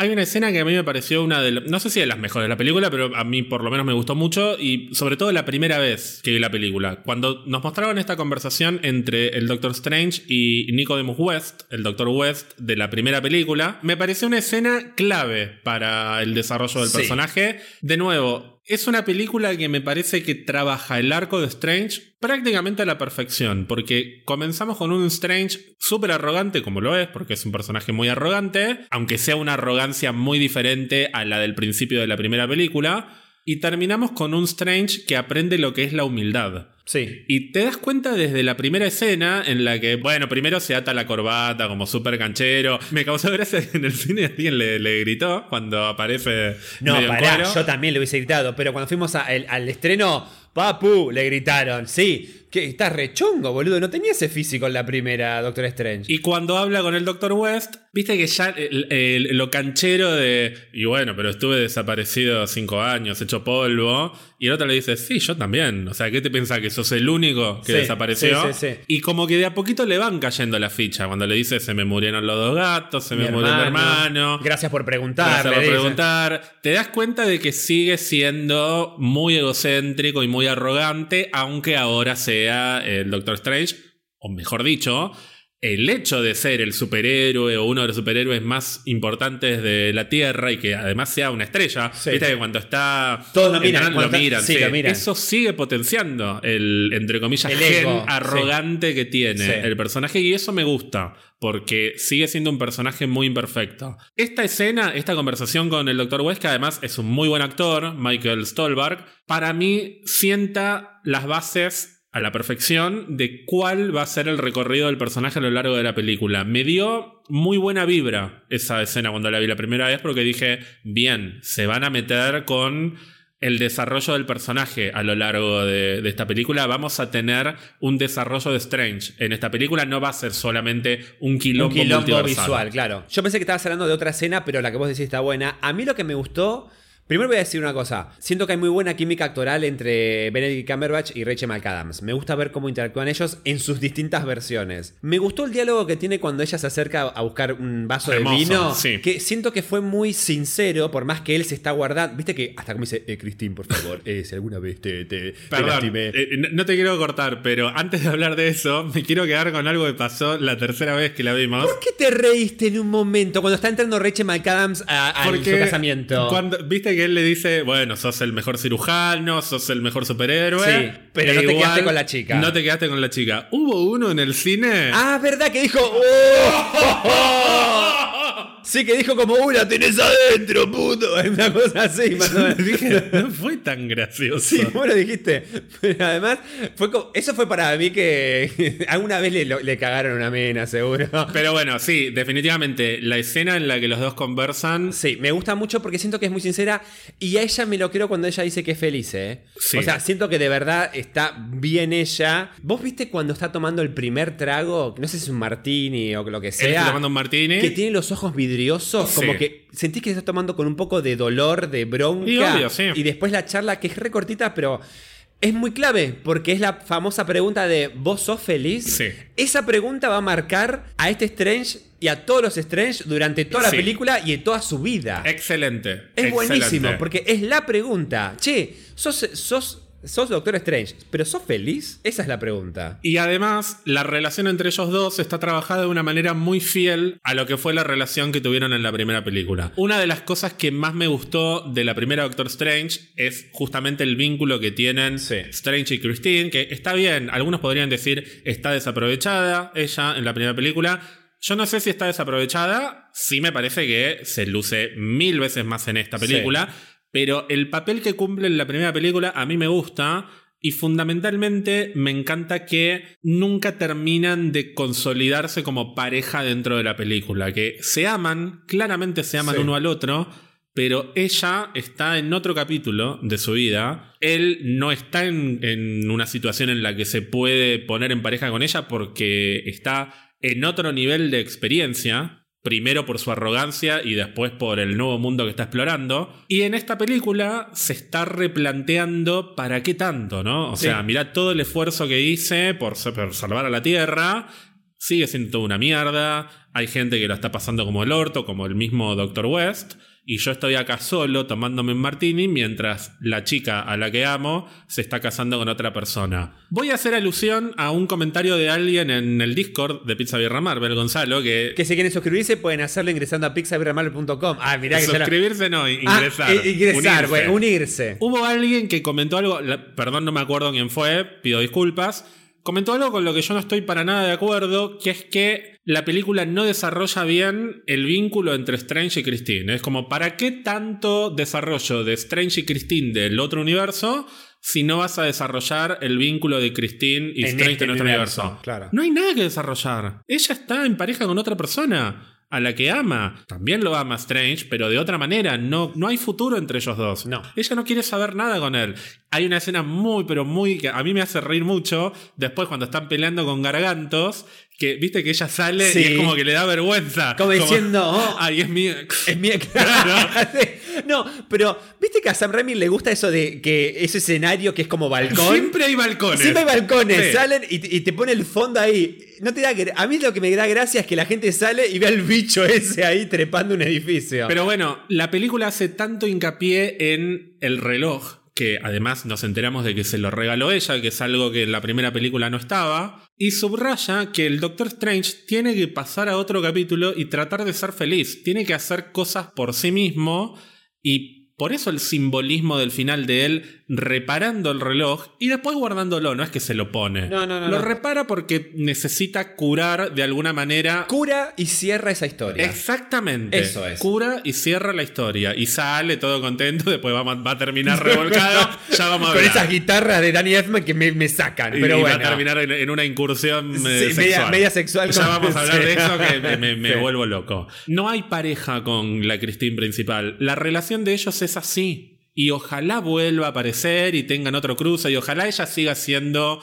una parte importante de su vida. Pero ocupa el lugar que tiene que ocupar. Sí. Es una parte de su pasado. La única diferencia es que ahora él parece haber aprendido, o está aprendiendo por lo menos, porque estas cosas nunca las terminas de aprender del todo, a convivir con ese pasado. Sí. Que es algo que evidentemente no podía hacer hasta este momento. Por algo en la boda de su ex le dice, ah, mira, yo quería estar con vos. O sea, ya está, no es el momento, le No. dice ella como... No, no se no se lo dice dolida, se lo dice bien como diciendo, me lo guardé hace mucho, pero nunca pudo haber Sí, funcionado. es, es, eh, la frase de vos siempre sos el que tiene que tener el, cuchillo. control, el claro. cuchillo, sí. Es otra cosa que va a estar desarrollada a lo largo de, de toda la película. Hay un paralelismo, o podría haber habido un paralelismo interesante con Wanda, porque Wong en un momento le dice a Wanda, no podés controlar todo. Cuando ella dice, Sí. que es algo que yo además en, eh, la primera vez que la vi, no le presté tanta atención a esa conversación entre Wanda y Wanda porque me voy a adelantar, está mal puesta esa escena. Eh, La, la conversación entre Wong y Wanda está inmediatamente después de la revelación del profesor X. Sí, y te corta la, la emoción. Me corta sí. el clima. está- es muy televisión ese momento. Como ahora tengo que cortar, vamos al corte y volvemos. Y, Porque tiene que mostrar lo que pasa en simultáneo en diferentes universos. me es muy chupa un televisivo. en sí. ese momento la conversación entre Wong y Wanda. Quiero ver al profesor X, entonces no le presté atención. Yo había pensado, ¿para qué tanto quilombo si le puede decir a América con mucha amabilidad, mira, ¿no te podés fijar si hay un universo en el que estén mis dos hijos y que no esté la madre, por ejemplo? Y ella, no, mira, lo que pasa es que no puedo usar mis poderes, bueno, yo te puedo ayudar y listo, se, con- se conversan las cosas, se dialoga. Yo no había entendido lo que le dice en esa escena a Wong, que Wong le dice, ¿para qué matarla? ¿Para qué quedarte con el poder de ella? Cuando simplemente podría abrirte el portal y listo. Y le dicen, no, porque necesito ese poder, porque si mis hijos se enferman, tengo que ir a otro universo a Si buscar. tengo algún problema, busco la Y solución. ahí le dice, bueno, estás- tenés todos los cables pelados, le dice Wong, Sí. básicamente. Ahí también te das cuenta de que está absolutamente pasada de rosca la bruja escarlata. Y Wong le dice, no podés controlar todo. Es el mismo problema que tiene el Doctor Strange, que él siempre tiene que tener el control de todo y cuando no tiene el control parece que hay que hacerlo responsable absoluto y matarlo, que es lo que pasó en el otro universo. Viste que está esta cosa también de cómo puede ser que Wanda tenga el Darkhold y que no lo tenga el Doctor Strange. Se supone que el Doctor Strange debería eh, resguardarlo. Sí, como pasó en el universo de con Mordo, que lo tienen ellos. Mordo sí. le dice, no, por supuesto que el hechicero supremo tiene control Claro. del Darkhold. Y medio que América lo mira a Strange como diciendo, "Vi- ¿viste? Claro. Viste que hay que controlarlo. Bueno, después vemos lo que pasa. Cuando el Doctor Strange tiene, Tiene control el- del Darkhold, sí. que termina absolutamente pasado. Entonces, no todo puede ser siempre perfecto, no todo puede planificarse y controlarse a la perfección. Ese es un desarrollo que también hace el personaje a lo largo de la película y las palabras de Christine sobre siempre tenés que tener, siempre tenés que ser el que tiene el cuchillo en la mano, para mí son el disparador de ese desarrollo. Por algo la película no termina con el Doctor Strange venciendo a- Exacto, motivando a América Chávez y dándole todo el discurso en un muy gracioso No, América. y la gente se cae. Viste que el- esa parte del cine tenés gente en que siente la conexión emocional de ay, eh, hay, que, hay que seguir adelante con la gente que se está cagando de risa del zombie. A mí me pasaron las dos cosas, ¿eh? Y ah, es Sam Raimi eso. Sí, es Sam Raimi, No claro. sabes si reírte o llorar. Claro, tal cual. Bueno, pero volvemos. Me encantó ese diálogo, me encanta la química, me encanta que aprovecharon y pudieron reversionar en otro universo a Richard McAdams. Pero llega él. Llega él, Llega lo él. amo. Yo al principio no le di tanta pelota, aunque me encantó eh, que haya arrancado tan de golpe la película con él. Pero a medida que la fui viendo más veces, me fui enamorando y te dije, yo quiero de mascota a un gargantos. Es hermoso. Es hermoso. ¿Viste cómo se enoja? El ojito. No solo el ojito. ¿Viste cuando Doctor Strange. Golpea. No, cuando Doctor Strange mira aquí diciendo qué carajo está pasando. Y a- a- como que barre la ilusión esta y se ve. Fíjate que cuando se revela, mira, lo mira, cierra, eh, o sea, frunce así el ceño el ojito y agarra con más fuerza el, el colectivo. Como, "No lo voy a como soltar". diciendo, mío, mío, mi juguete. Y después cuando se enoja.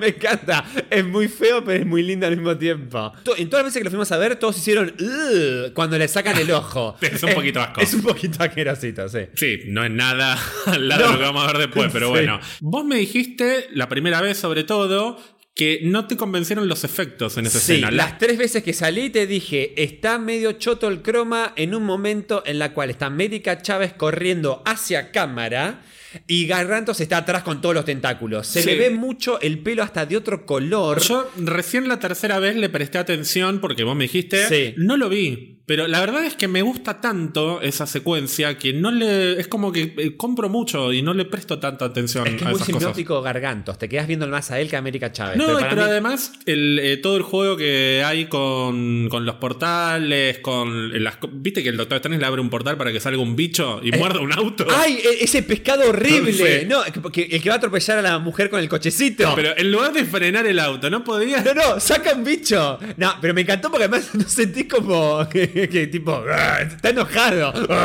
Y se mete de vuelta. Como los puños. Esos puños parecen de otro monstruo. Sí, me encanta. Me encantó. Eh, me encanta la cantidad de despliegues que... te- porque... Ahí, te- ahí está buena la cabeza de decir la cantidad de hechizos que puede haber para, para generar invocaciones, poderes, lo que sea. Está la llegada de Wong. Llega Wong. Y hay una frase que después también va a, mm, a terminar siendo importante, que es el chiste de... La inclinación. ¿Sabes que es una antigua costumbre inclinarse ante el hechicero supremo? Y se termina convirtiendo en un chiste recurrente a lo largo de la película. Y al final el Doctor Strange aprende un poco de humildad y se inclina ante el hechicero supremo. Evolución. Que claramente es más débil que el Wong, Sí. no es más poderoso que el Doctor Strange. Y de hecho, no es el hechicero supremo porque sea el hechicero más poderoso. No. Eso es algo que a mí me gusta mucho y que me fue gustando más a medida que, que volví a ver la película. ¿Qué te pareció Wong en la película y qué te pareció su papel como hechicero supremo? Porque sé que hay algo que no te terminó de gustar a vos. Para mí esta pregunta la, la hiciste a propósito para que yo to- retome lo que te dije ayer, ¿no? La tercera vez que la vi. Que volvíamos con Ian en el auto y dije. Al pedo el título de Hechicero Supremo. ¿Por qué no haces un carajo en toda la película? Lo tiene que hacer Doctor Strange. No, yo lo que digo es. Todo bien con el título de Hechicero Supremo. Obviamente la película es Doctor Strange. Pero en un universo te lo matan. En otro está poseído. Mordo que está revoludeado. eh, y Wong que eh, se lo sacan de la mitad de la película. Ojo, no estoy diciendo no, que Wong no se lo sacan. Sí, quedó ahí tirado ahí. Está con. Wanda. Pero quedó ahí tirado durante un montón de películas con el coso colgando, con esa, con ese, eh, Es esa menos soga, tiempo del que parece, no es tanto tiempo. ¿eh? Pero a lo que voy es, es verdad que el protagonista es el Doctor Strange, pero mm, siento como que ya no importa el título de Hechicero Supremo en esta película. Te lo voy a revertir un poquito. ¿Cómo pensás que hubiese sido la película si el Doctor Strange fuese el hechicero supremo? Y si hubiese, eh, hubiese dicho a la mierda Camartage, lo- yo que soy Hechicero Supremo tengo que ir a enfrentarme sola a Wanda, no sé, hubiese sido más creído todavía. ¿Por qué subrayo esto de no necesariamente tiene que ser el más fuerte para ser el hechicero supremo? No, no, es que justamente Wong no es el más fuerte, pero me parece que está a un nivel evolutivo de entendimiento de cómo hay que manejar las artes místicas por encima de Doctor Strange. Y es más estratégico, Sí. piensa más en frío. es más humilde. Es más humilde. Que sea el hechicero supremo no significa que se le caigan los anillos a la hora de ir a pelear contra un pulpo y va resacado. Además, ¿viste Sí, cómo saca sí, la espada? sí, ¡Ah! Me gusta y además me parece que es funcional al desarrollo de Doctor Strange la idea de cuanto más poderoso sos, más humilde tenés que ser. Entonces, la película termina con un Doctor Strange más poderoso todavía de lo que ya era al principio, y ese Doctor Strange se inclina ante un hechicero que es más débil que él. Sí. Eso me parece central, me parece que también representa una evolución en la relación entre ellos dos, que es otra cosa que me gustó mucho en la Sí. película, aunque no estén mucho tiempo No, juntos. pero me encanta, me encanta esa dual, esa mm, complicidad que tienen. Nunca vi tanto respeto mutuo entre ellos dos como al final de la película. Sí. Cuando le dice, menos mal que no lo tenemos que pasar solos. Que es como que nunca se van a decir algo lindo. Pero se acompañan. Pero se acompañan, acompañan. y el otro se siente un poco mm, eh, agradecido cuando Strange se inclina. Me parece muy bien que Wong sea tan simple y que no sea el gran salvador o el gran héroe de la película y que hasta quede knockout una parte Sí. y que a pesar de eso sea el hechicero supremo, porque no necesitas ser el más fuerte para ser el líder. Se nota también con el respeto que le tienen los hechiceros de Hong, Hong Kong, Kong y de mm, Londres. y de Londres. Sí. Y se nota también, de nuevo, podría estar mejor desarrollado, pero con el razonamiento que Wong hace sobre Wanda, cómo trata de llegar a ella y decirle, pero ¿por qué no te pusiste a pensar tal cosa, tal otra? Me gustó mucho Wong. En No, esta no, no, me parece que lo, lo- lo aprovecharon muy bien. Y a mí me gusta mucho la interacción entre ellos. Siento que son muy divertidos juntos. Tenemos una referencia a Spider-Man también. Era obvio, Era que obvio. que- te- era obvio que tenían que De decir hecho, algo. note la Nueva York de, de esa primera secuencia. Es muy Spider-Man de 2000. Hasta nivel paleta de colores. Paleta de colores, Así esa cosa medio anaranjada, Sí, ¿viste? sí, sí, sí, sí, es verdad. No, la mención a Spider-Man eh, me pareció graciosa. Más que la mención, el tema de, ah, no sé qué es un Spider-Man. Entonces la mención. Tuvimos también una referencia a WandaVision, cuando la introducen a Wanda con la canción, la canción de los 60. Sí, no, antes de eso tenemos el, primer vistazo al futuro eh, Doctor Strange Zombie. Sí. Que lo entierran ahí. Me causa mucha gracia el chiste de eso tiene que violar alguna ordenanza de estar olvidando alguna ordenanza, ¿no? Enterré cosas peores. Y tenemos la escena de los trailers, o las escenas de los trailers. Tenemos la escena del Sí. primer trailer en la que, eh, Wanda, vine a hablar con vos. Me eh. chupa un huevo lo de no, no vi. WandaVision, no me importa. Y eso después se convierte en lo que es la escena del segundo trailer, que no lo vimos. Y entre paréntesis, menos mal que no lo vimos, yo después lo vi, después de ver la película. Porque ya te revelaba que era la villana. No te lo revela, pero si haces 2 más 2, sí, yo por lo menos me habría dado cuenta y me imagino que mucha gente también. La escena o una de las escenas que quedaron de ese tráiler es la conversación en la que Wanda le dice, vos rompes las reglas y te convertís en un héroe, yo rompo las reglas y me convierto en una villana, no me parece justo. Y se lo dice como, estás sin fe. Sí, que está así como, como, como loca. Dame tus impresiones sobre toda esta escena, que además incluye un momento que a mí no me gusta y sigue sin gustarme. Lo sé, ya me lo dijiste. ¿El Sí, momento? sí, hemos hecho chistes. ¡Ay, qué boba! No me había dado cuenta, no, No me, me- había dicho el nombre Claro, claro, claro. Ay, qué bomba. Pasa que el Darkhold me No quema es la tan cabeza. tarada, Wanda. Sí. No, la verdad es que me encantó la introducción a Wanda con la parodia un poco. Parodia no, como la cita un poco a Que WandaVision. en ese momento no entendemos o, o no nos termina de quedar del todo claro que está pasando en otro universo. Está pasando, claro, tal cual. Y después ella despertando. ¿Viste el silencio que todas las veces que fuimos, el silencio que hace Sí. el público cuando ella se despierta Es- de golpe? Sí, y hasta se escucha por ahí un... Ay, claro, como Sí, diciendo, no, te "Ay, duele, lo mal te que- duele, te te duele". duele mal. Qué feo que es. Te debe haber pasado alguna vez. Tener un sueño tan, Tan lindo real, y tan- no, es lindo, tan despertarte, real, sí. despertarte y, y estoy acá. Ay, en sí. esta mierda Sí, me del habrá, mundo. sí, me habrá pasado, sí. Pero me la, yo te- ya te dije, desde el momento en que empieza a revelar la, la- la- la realidad de ese hechizo, eh, de que está tocho mierda, desde ahí hasta incluso la invasión a Karmatash, lo sentí muy apresurado. Muy, muy, muy apresurado. Era como, bueno, no solo hay que meterte, revelarte que, que la bruja escarlata es la villana de esta película, sino que ya tiene que ir a atacar desde el vamos. Porque la película ya va, no sé, 25, 30 minutos y hay que meter al multiverso de una. Pero a mí no me molestó, o sea, a mí me pasó todo lo contrario, sobre todo la primera vez. Porque dije, bueno, no, eh, esto está yendo por un lado que yo no pensé que iba a ir, Wanda está como muy villana, y están acelerando la confrontación con ella porque después Va a ser Wanda va a cambiar de claro. bando. Claro, o sea, se van a sacar de encima la pelea con Wanda ahora, después va a venir la parte multiversal, y la última parte va a ser Wanda ya heroína. Es que yo pensé eso, no me gustó lo acelerado. Digo, che, tan mala pronto y No, ya pero- van a pelear. Pero a mí me gustó. Pero, pero pensé, no, a mí no me gustó porque fue muy de golpe, pero lo iba a entender si después, ya a los tres cuartos de película, ya pasó todo el kilo multiversal, Wanda hizo mierda al multiverso, y después había que remediarlo. Entonces, por lo menos, los últimos 25 minutos de película teníamos una Wanda ya como eh, recuperada. O sea, o teníamos a Wanda como bruja escarlata y no el Darkhold com- eh, dominando el coso. ¿Qué te pareció el personaje Minotauro que está en, en Camartage? Me que encantó que se llama yo- Rintra. Rintra me encantó y yo pensé que era la vaca esta que, que cuida a los, No, a los no. hijos de Wanda. Esa es Boba y dentro de un ratito te voy a hablar de Boba. Me muero. Porque hay un. No, no es que hay una referencia a Boba, pero hay algo que tiene que ver con Boba. Después vamos a, a aclararlo un No, poco. me encantó. A ver, si nos convenció Rocket con hace no sé cuántos años de que puede existir mapaches que hablan y yo- a mí me teme todo lo que quieras. A mí me gusta que ni expliquen qué es. O sea, No. hay un Minotauro. Por eso, tal cual, tal cual. A mí me sorprendió que él se, se- se está sorprendido justamente porque llegan los maestros de, de los santuarios de Hong Kong y Londres.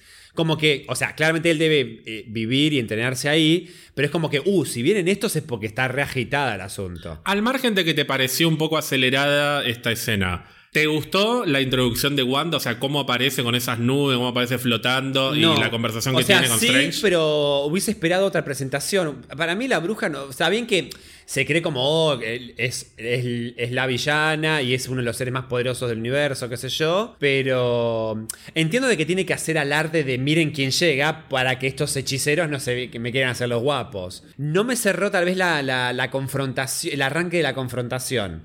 Esta cosa de que vaya tanto a lo, a lo, a lo de tirar hechizos y poderes así como fuerzas eh, de energía.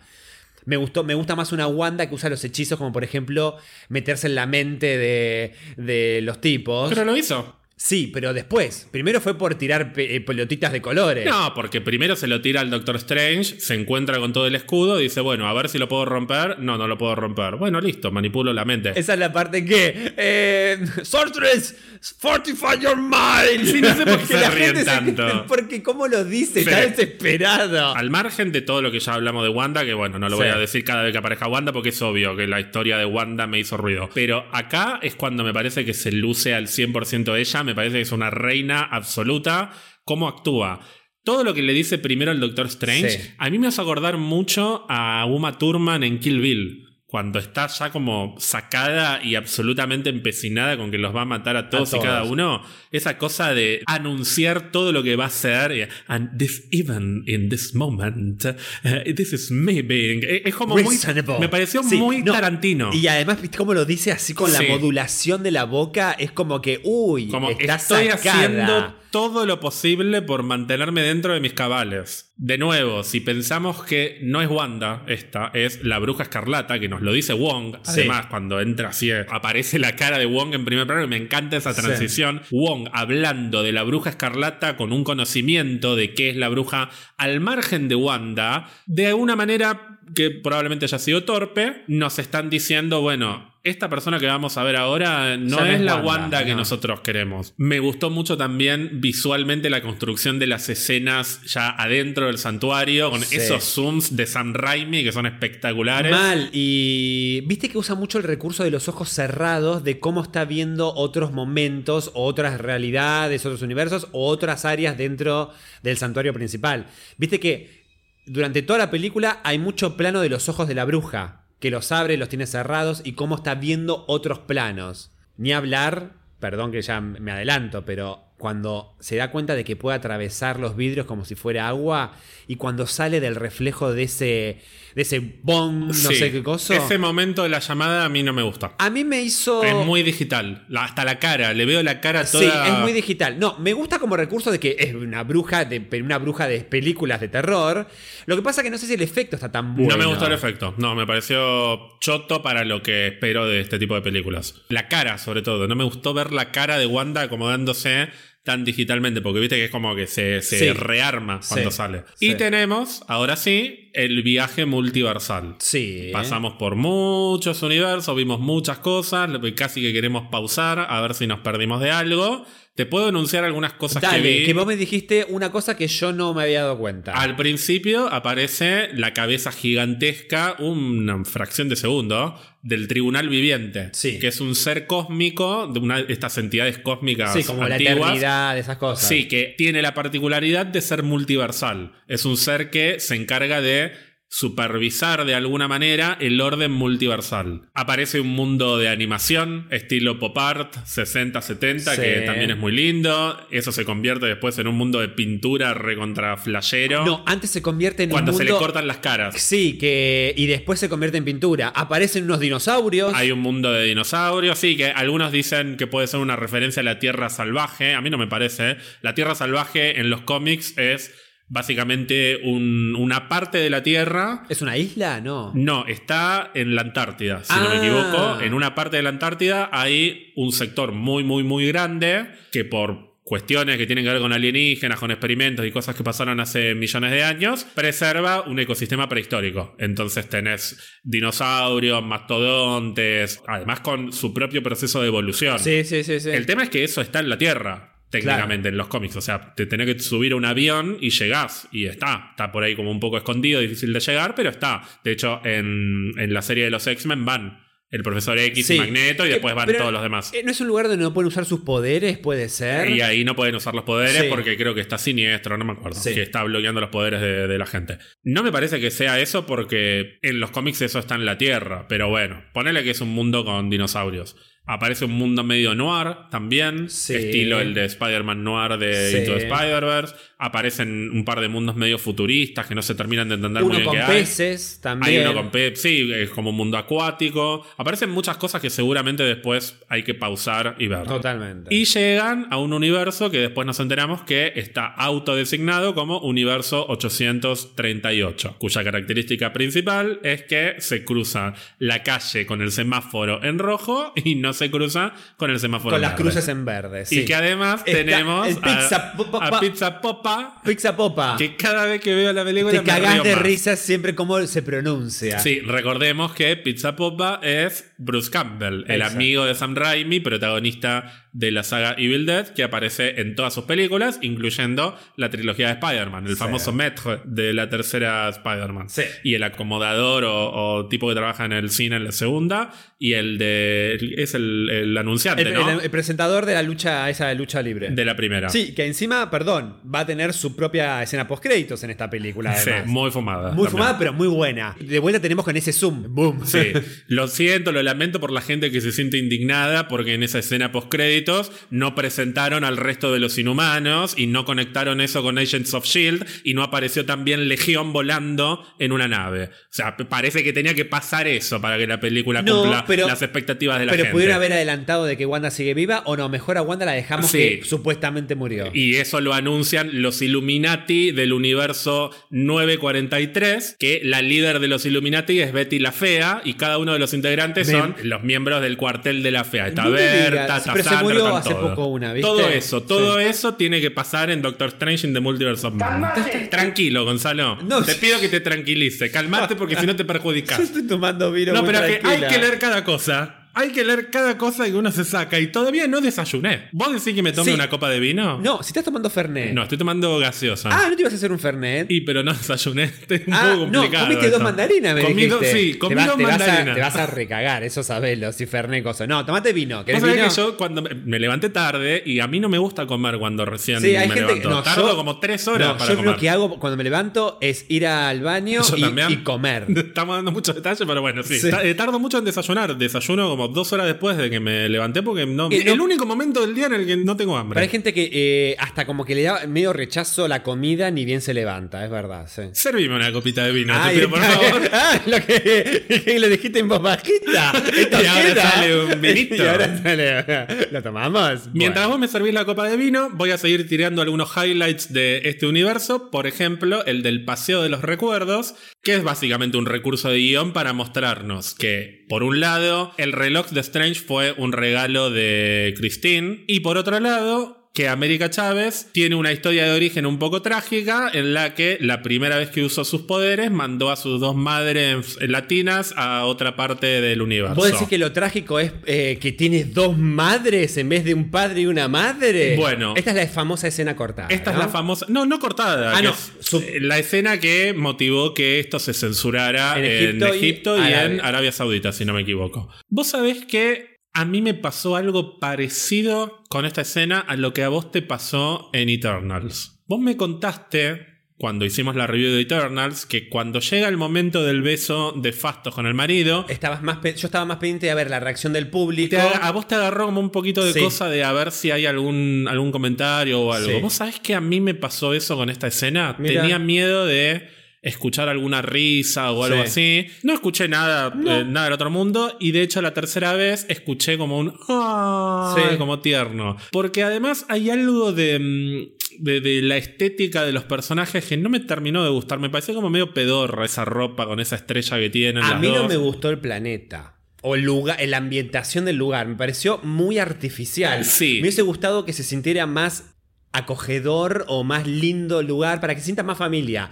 Sentí que era que estaba muy desconectada, no sé, no me gustó la estética del lugar. Me pareció No- rara la no, obviamente escena. por el mensaje, obviamente No, me pareció rara estéticamente la escena. Dicho esto, hay que recordar que en los cómics el origen de América Chávez es medio extraño y originalmente viene de un universo que es una cosa medio rara también, y después se descubre que esos recuerdos eran una especie de mecanismo de defensa de su mente y que en realidad su origen es completamente distinto. Y en el caso del origen de América Chávez en los cómics, a mí me parece que le hizo bien ese cambio de historia porque a mí, de nuevo, el origen de ella no me terminaba de cerrar, sobre todo por esta cosa de identidad súper latina que le quisieron dar Sí. y que no terminás de entender muy bien por qué debería sentirme tan identificado con ella por sus raíces latinas cuando en realidad viene ni siquiera de otro planeta, viene como de otra realidad. Es una cosa muy extraña. Sí. Entonces, descubrir después que ella es de nuestra Tierra, que es terrestre, y que todo lo que ella recuerda como una dimensión paralela, como otra realidad, en realidad transcurría en otro lugar, para mí le terminó sumando al personaje. En esta película no entran en detalles sobre No. eso, de hecho ni siquiera te dicen qué es o cómo es el mundo del que viene ella. Hay personas que, por lo que estuve leyendo, no les gustó mucho que no desarrollaran esto. A mí me parece que estuvieron bien en no desarrollarlo. América Chávez acá es un personaje que cumple dos funciones. Una es traer el poder y el concepto, además, del multiverso a la película y, en consecuencia, desatar las acciones de Wanda. Y por otro lado, funcionar como una especie de balanza moral para el Doctor Strange, porque él a lo largo de toda la película está un poquito perseguido por el recuerdo de que una versión de él mismo la mató, o la quiso matar Sí. a ella, mejor dicho. Esa es su función en esta película, es un personaje secundario. El origen de América Chávez y el desarrollo de ella como personaje y qué es para ella eh, viajar a través del multiverso. Está todo sugerido. Acá la vemos un poco conflictuada por la muerte o aparente muerte de sus madres. Pero no es una historia para desarrollar en esta película. No. Es una historia para desarrollar en otro momento. Sí, sí, sí. Además, hasta la personalidad no tiene nada que ver con la de los cómics. Al final se Al termina final de- sí, al final sí, pero siento como que hay, bueno, claramente hay mucho más para, para, para, para descubrir y el crecimiento que va a tener este personaje en futuras producciones seguramente se termine consolidando en la personalidad más conocida que tenemos de, de America Chan en los cómics. Pero es como vos decís, es un personaje secundario. Pero Es- todo esto lo decía porque tampoco me parece mal que se vea tan artificial ese mundo y que no se vea muy bien qué es, cómo es. Porque Porque, puede ser una ahí, mentira. en el futuro descubrimos que en realidad su origen es diferente al que ella recuerda. Y esto no tiene nada que ver con lo que estamos diciendo, pero te tengo que hacer una confesión, que es que hace 3, 4 días que tengo ganas de comer una bola de pizza, porque me parece muy tentador. Ay, mal, pero ¿qué era? Como una, la masa eh, por, por dentro. es una bola de harina con toda la- todo el queso pegado alrededor. Como un chipá de pizza. Claro. Un asco pero es riquísimo. Es buenísimo. Sí. ¿Viste lo- todos los dientes manchados que tiene América Chávez en el momento cuando Sí. está comiendo? O sea, debe estar muy bueno en serio. Bueno, viste que, ya que hablamos de la escena de los recuerdos, viste la estética de tanta planta que había, ¿no? Sí. En, en- en ese, es- en ese universo, en esa ciudad de Nueva Te York. da la sensación de que es un mundo que tira un poquito más hacia lo utópico. Este, Sí. es un mu- fíjate que están los ultrones que funcionan bien, Sí. es como que todo No, anda además, bien. La idea de los Illuminati, tal vez, no existen los Avengers, pero tipo, eh, la idea de los Illuminati hasta siento que es más majestuoso que un grupo de Avengers. Pero no te da un poco George Orwell, Gran Hermano, estas cosas de la sociedad perfecta que en realidad es toda una mentira. Sí. Que bueno, el Doctor Strange de ese universo Era se mentira. convirtió en un icono a la fuerza, porque Sí. ellos armaron esa mentira. Viste que la estatua tiene, la capa de Doctor Strange tiene el- las puntas Sí. en alto. O sea que en ese universo es más parecido al, al- al cómic, digamos, de cómo está diseñada la capa y, y la, la estética de Doctor Strange. Y tenemos la llegada de él. Del, uh, My brother. ¿Cómo es? Come now and tell me all about your universe. ¿Por qué habla así? Y vos encima te reías. Porque lo amo, lo amo, lo amo. Podría ver. ay, quiero una película de Mordo y que sea todo así. Que esté él hablando todo el tiempo como Mordo, básicamente. Bueno, pero tanto mordo, qué sé yo, les cuento obviamente el tema de la deambulación, porque acá nos presentan la Sí, deambulación. me encantó que empieza a hablar del Darkhold y se apagan las velas. Muy dramático todo. Sí. Pero, ¿sabes a qué me hizo acordar? A la comunidad del anillo. Cuando Gandalf empieza a hablar del anillo Sí. y viste que se pone todo más Sí, oscuro. pero acá es un momento en la cual me no me conecto con la música de Danny A mí me encanta, No, me encanta. esa cosa de...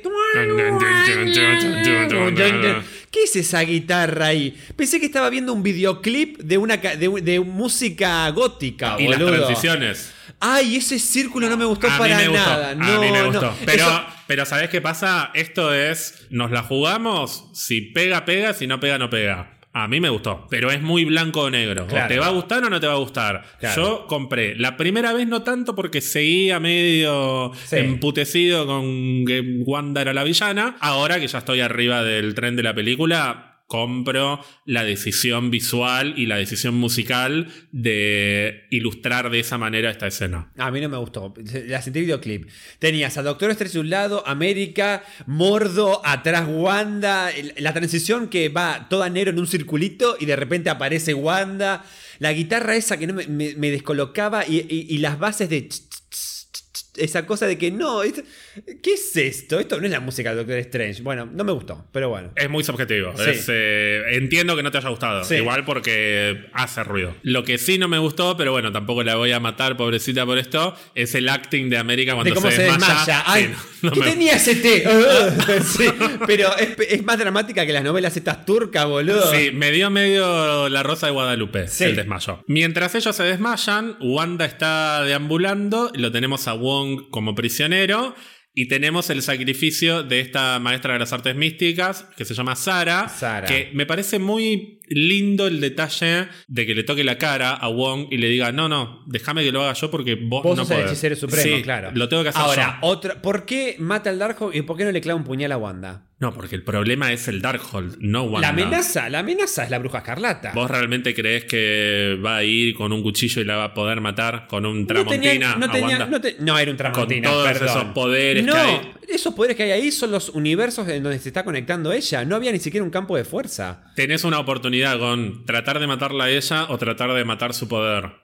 Es, eh, es la única oportunidad. Para mí me parece lógico. No me parece que sea. Para mí es un error. Para mí es un No, para porque ella no sabe. pensado. No, no, no, porque vos pensás que ella está deambulando y mientras tanto lo está controlando a Wong. Entonces vos no sabés qué nivel de control tiene ella alrededor de su cuerpo. Y es muy probable, tal vez no, pero es muy probable que si la tratás de matar, algo te detenga y que ella se despierte. No digo que iba a pasar eso sí o sí, pero me parece lógica la decisión de, che, tengo una opción. ¿El libro o ella? Es como los juegos de Telltale. Eh, Claro. ¿Dónde clavas el cuchillo? ¿En la persona o en el libro? También podía pasar que clave el cuchillo en el libro y que no pase nada. Se la jugó por el libro y me parece, eh, me parece lógico. Y de hecho funciona. Se queda sin los poderes ella en ese momento. No, no se queda sin los poderes. Ella sigue siendo la bruja escarlata. Se queda sin los poderes que le da el Darkhold, los Ah. poderes de deambular, Por los eso. hechizos. Se queda sin los hechizos. Pero eso, la bruja escarlata sigue siendo una amenaza. Me, me- siento que tomó una mala decisión. Pero me parece la mala decisión del guion. No sé, la idea también de. Por ahí una frase tipo no la podés matar porque hay un. No, hubiese mostrado un campo de fuerza que protegía a Wanda. Siento que ahí se descuidó ese detalle. Otra vez, faltan detalles. La cuestión es que nos quedamos sin Darkhold. Wanda lo empuja a Wong. Lo amenaza con matar a los maestros de las Que yo artes pensé que místicas. estaban remuertos. ¿Qué hacen escondidos bajo los escombros? Y hay dos detalles. Uno es que la pobre Sarita queda carbonizada. Wanda sale desesperada a buscar el libro. Y yo hasta pensé que con la pierna o algo iba a patear las cenizas de la pobre chica. Y no, simplemente agarra el libro y punto. libro. Pero era lo que me esperaba de una villana como la que nos estaban presentando. El otro detalle es que después de tratar de ahorcar a los maestros de las artes místicas y que Wong le diga The Darkhold wants a copy, los baja muy delicadamente a ellos. No los tira al piso como listo, ya no me sirven. Los baja y los deposita con mucho cuidado en el piso. ¿Cambia esto el desarrollo de Wanda a lo largo de la película? No, no lo cambia. Pero hay pequeños momentos en los que vemos que todavía queda un poquito de humanidad en Wanda. ¿no? Ella, ¿por qué insiste con lo de soy una madre? Ella no se ve a sí misma como una villana, ella no está interesada en gobernar el mundo ni en, to- en todas las cosas que después va a encontrar en la montaña. Ella es una madre que quiere encontrar a sus hijos. Cuando se la desafía con algún argumento lógico, como qué va a pasar con la otra Wanda, ahí explota. Sí. Pero mientras tanto, si ella tiene lo que le dan, es razonable. No los va a revolear a los otros y los va a matar porque sí. Simplemente para darle una lección. Los baja con mucho eh, cuidado y con mucha delicadeza. La primera vez no lo aprecié eso, pero después lo. Es, es un detalle que parece mínimo, pero a mí me salvó algunas partecitas del desarrollo ¿Y de será porque justamente en ese momento no tiene la, la dominación del Darkhold encima? Entonces por eso sigue siendo un poquito más Wanda. Se le pasó un poquito, Se le claro. pasó un poquito. Esa montaña aparece en los cómics, ¿no? Sí, vamos a hablar un poquito de la montaña de que Chu- Chulu, es un Chulu, poco eso. más complicado y acá hay algunas cosas que son eh, bastante interesantes. En los cómics, la montaña o el monte Wundagore, creo que es monte, está en el país de Trancia, en Europa del Este, y ahí está la fortaleza de un personaje que si bien no aparece en esta película, lo vamos a ver probablemente el año que viene, que es el Alto Evolucionario. Ah. Un villano que parecería que va a ser el enemigo principal de Guardianes de la Galaxia Volumen 3, que en los cómics es un científico que se caracteriza por haber hecho experimentos con seres humanos a los que los convierte en mitad animales. Entre ellos está La vaquita. la querida vaca boba. En esa misma montaña, además, está sellado Kthon, que es este ser demoníaco, el autor del Darkhold, el primer brujo de magia negra, etc. En los cómics, inicialmente, o sea, en la década del 70, 80, en los orígenes más viejos, de Wanda y de Pietro, la querida Magda, que es la esposa de Eric Lencher barra Magneto, en teoría va al monte Wundagore y da a luz a los gemelos Wanda, o mellizos mejor dicho, Wanda y Pietro. La partera es precisamente la vaca boba, que termina muy asociada a. Wanda y Pietro, por eso incluso hay un pequeño easter egg en WandaVision, en una de las presentaciones Sí. aparece la leche boba. Y después de que nacen los bebés, el espíritu de Xon, que sigue ahí en el, eh, como dando vueltas en esa montaña, aunque esté sellado, de alguna manera deposita sus, eh, como sus energías en Wanda y eso le da a ella el potencial de en el futuro poder manipular la magia del caos. Al margen de esto, se supone que ellos, al ser hijos de Magneto, son mutantes, entonces desarrollan poderes de mutantes y los de Wanda además se mezclan con los poderes de Bruja Escarlata y de manipulación de, de la magia del caos. Y mucho tiempo después, pasados los años 2000, cambian por completo esta historia. Resulta que Magda no fue la que dio a luz, que en realidad son hijos de otra mujer, que es una gitana. Resulta que no son mutantes y que el alto evolucionario experimentó sobre ellos y que por eso Wanda y Pietro tienen poderes. Y son básicamente chicos con poderes. Sí. No son mutantes. Todo esto lo hicieron para poder convertir a Wanda y a Pietro en no mutantes y poder usarlos en las películas de, de Marvel Studios, básicamente. E- Esa fue la función. Sí, sí, sí. Ahora quedó así, o sea, volvieron los mutantes a Marvel Studios, pero yo no sé si van a deshacer esto y hacerlos mutantes. Me parece que sería un quilombo, no tendría sentido, mucho menos cuando acabamos de ver toda la historia de Wanda en tantas películas.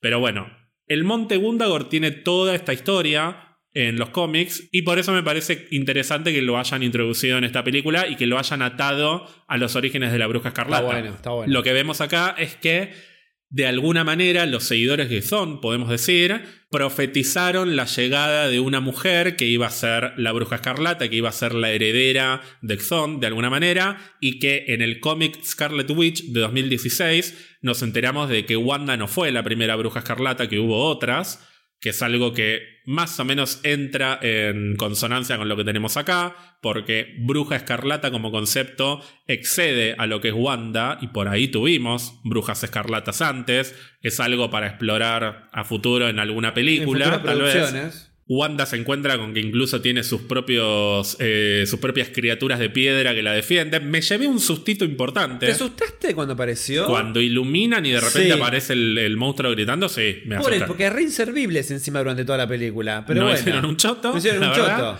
Bastante al pedo. Pero me encanta la, la, lo- la- la figura de la bruja escarlata tallada en piedra que está detrás. Me y encanta. ella diciendo, esto no es una tumba, es un trono. Es un trono. Pero sí. fíjate cómo después, en la conversación con Wong, que de nuevo, al haberla visto una tercera vez, la aprecié más que la primera y la segunda, de alguna manera ella sigue convencida de que lo que está haciendo es por sus hijos y que es una madre desesperada. Y nada que no le interesa gobernar. No le interesa No me in- todo lo que. El podría- legado de la bruja escarlata. Podría hacer todo esto, pero no me interesa. Quiero a mis hijos. Es más, dice, dijo, me voy de esta realidad y no me ven más, no se preocupen por mí. O sea, es así. Pero a nadie le importa esto, Gonzalo. A nadie le importa Wanda, a nadie le importa todo Strange. La gente quería los cameos, vamos que- a ver los cameos. vamos a ver los cameos. Illuminati, eh, pero ¿cómo?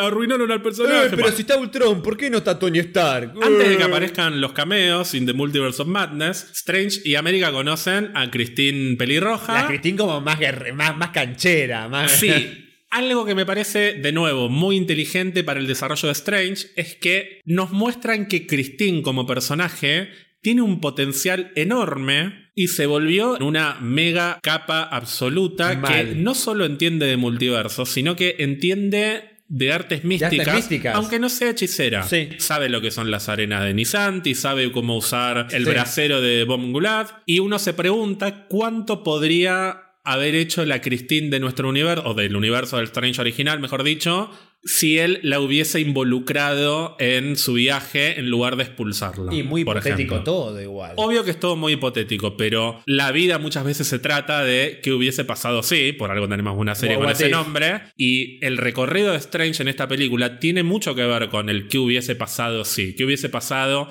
si no la hubiese expulsado a Christine, si hubiese sido yo el que me casara con ella, si me hubiese jugado por ella, por eso después, al final de la película, entiende que tiene que enfrentar sus miedos, porque Strange tuvo miedo. Hay una escena clave en la primera película de Doctor Strange, que es cuando él ya está absolutamente pasado, vendió todas sus eh, pertenencias, está el departamento completamente vacío y llega ella con un paquete con comida y él la echa, como diciendo, ¿para qué te querés quedar? ¿Cómo te pensás que me podés ayudar? No me servís para nada, le hice de todo y ella se va como, bueno, listo. Ya, hasta acá llegué, más Sí, no puedo hacer. sí. Y ni siquiera son pareja en no, ese momento. No, ni siquiera son parejas, son dos personas. Ella estaba reinteresada, pero. Y le dice algo así como, es demasiado doloroso verte así, ya no puedo más, ya no lo aguanto más. Él la expulsó por completo y muchas veces te das cuenta tarde de que no solo no deberías haber expulsado o alejado a una persona, sino que pensás todo lo que podríamos haber hecho juntos si, si no te hubiese expulsado. La vida misma. Es la vida Es la misma. vida misma, sí. Entonces, de alguna manera, para Strange, ver a esta Christine que sabe tanto del mundo, sabe más que él Sí. del mundo de Doctor Strange, sabe cómo usar cosas que él mismo no sabía. Siento que es un poquito una cachetada también. Y a pesar de eso, fíjate que ella es como, hola Stephen, como que ya debe haber visto 80 Stephen Strange o, o más todavía, por algo hay 800 universos, por lo sí, menos. sí, sí, sí, sí. No, y además que le diga. eh, no llegamos nunca a averiguar qué podemos haber sido porque te moriste. Claro. Pero la verdad, no me interesa, básicamente. No quiero ni saber. Además, vos, vos te diste cuenta, eh, una de las primeras preguntas que le hace Steven estando encerrado es. Che, ¿y vos y yo por casualidad qué, qué fuimos en este universo? Nunca llegamos a descubrirlo. Ah, bueno, y no quiero ni, ni saberlo. Que es como que están condenados a que sea siempre así la historia, Sí. porque Strange es así siempre. Es así De siempre. Y, manera. y termina pasando lo que ella dice. Al final todos los Strange son iguales. Sí, pero, Pero- eso es lo lindo. Cuando después América, que es una parte que también me gusta, más adelante América le dice, él es distinto. Él es distinto. Él no es Tal como cual. nosotros Strange. Y, y porque termina justamente en el final de la película haciendo algo distinto. ¿Por qué? Porque ya no tiene, eh, ya no tiene el cuchillo, ya no tiene el control. Se lo pasa a América. Él solo es el motivador para que la otra agarre el cuchillo. Y esta. Christine se lo tira en un momento. Como siempre tenías que tener el cuchillo, Claro. le tira la misma frase Sí. de la Christine Sí. del otro universo. Sí. Pero no nos adelantemos porque estamos perdiéndonos básicamente el porqué de la gente fue a ver esta película. Antes de la introducción de todos los cameos, tenemos una referencia que la primera vez a mí ya me puso. la piel de gallina. La piel de pero gallina. pocos se dieron cuenta en las tres veces que la fuimos a No, ver. en la segunda saltó, saltó gente. Sí, en las terceras no tanto. No, en la tercera eh, fue cualquier cosa. en la segunda muchos hicieron "No, oh, cuánto oh, fantástico". Re rich. Porque dicen la Fundación Baxter. Baxter, La- y sí. Baxter es el nombre del edificio. Bueno, es una fundación también, que es el edificio de los Cuatro Fantásticos, básicamente. Me río porque ¿te acordás mi teoría fumada durante la primera vez, creo, la segunda? No, la primera vez. Que dije, che, si esta es la Fundación Baxter y, y Cristina es tan importante durante toda la película, ¿no será que en un momento eh, se, se revela de que Christine no es Christine, sino que es su Storm? Porque, y aparece ya rubia. ¿Por qué? Porque estaba tan. O sea, era, la tenía tan clara, tenía tanto poder, estaba tan protagonista. Dije, no sea cosa que después Christine dice, "Sabe, no soy- yo no soy Christine en este universo, soy su Storm. Era Jessica Alba. Era Jessica Alba. Bueno, eh, y aparecen los Ultrones. Aparecen los Y cuando Ultrones. aparecen los Ultrones, Yo no me late, will say you now. Ya pelota habla. Yo quiero que, quiero que me narre la vida. Kirkman, how are you? no sé cómo habla. Pero. Y aparecen los Ultrones. Que seguramente mucha gente habrá pensado, uh, Tony Stark, claramente. Sí, no, no sabemos. Pero esos Ultrones de dónde salieron, no, no sabemos. sabemos. Puede haber sido Tony Stark, puede haber sido Hank Pym, no sabemos. No puede haber sido Reed Richards. Puede haber sido Reed, sí. Pero de nuevo, volviendo a esto de la sociedad orwelliana, super control, todo mega regulado, somos todos hiper felices, pero eso en algún momento se rompe. Esas sociedades nunca funcionan tan perfectamente. O por lo menos hay gente que la pasa mal, seguro. Y llegan los Illuminati. Antes de hablar uno por uno de cada uno de ellos, repasemos un poco qué son los Illuminati. Los Illuminati en los cómics son un grupo de líderes, de alguna manera, de diferentes equipos, de naciones, representantes importantes del planeta que se reúnen de forma secreta. Los miembros clásicos históricos son el profesor X, Charles Xavier, como líder de mutantes, de alguna manera, Tony Stark, Iron Man como líder de los Avengers, Reed Richards como líder de los Cuatro Fantásticos, Black Bolt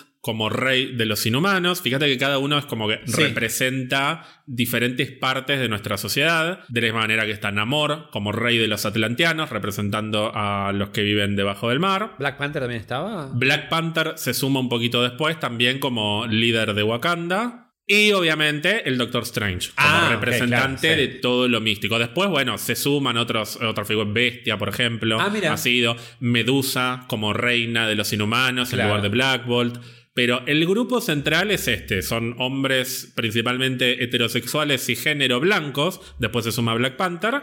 Que lo más interesante que tienen los Illuminati, que es un grupo que como tal aparece más o menos año 2013-2014 en los cómics, se reúnen en secreto y toman decisiones muy polémicas que oficialmente nunca podrían avalar. Para decirlo concretamente, la destrucción de un universo. Hay un universo que está por chocar con el nuestro y es destruir el universo o que nos muramos todos. Así que destruimos el universo. Pero públicamente nunca van a decir, sí, nosotros avalamos la destrucción del universo. Públicamente no lo revelan, eventualmente saltan estas fichas, sale a la luz lo que hacen los Illuminati. Y básicamente en los cómics esto es el preludio que lleva varios años del mega evento que va a llegar en 2015, que es Secret Wars. Secret Wars es un evento que se caracteriza por la confluencia de un montón de mundos en un único planeta o en una única tierra. Entonces tenés gente de muchos universos mezclada, interactuando en distintas partes del planeta, que hay una parte que es toda de Thors, hay otra parte que es de Inhumanos, hay una parte que es de personajes de los años 40, una parte que es toda noir, incluso hay una parte de zombies en la que están todos los zombies, es todo un quilombo. No solo tenemos a los Illuminati en esta película, sino que tenemos algo que yo no me esperaba, que es una referencia, más de una referencia directa a las incursiones. Básicamente lo que nos están empezando a adelantar es todas estas acciones multiversales generan incursiones. Queda claro al final de la película que siguen las incursiones. El multiverso no se va a terminar acá porque hay un personaje que tiene que ver con el multiverso que es Kang y que se viene dentro de poco. Me parece que estamos en condiciones de casi afirmar que se viene Secret Wars. Se viene Avengers Secret Wars. Avengers Secret Sí, Wars para o mí sí.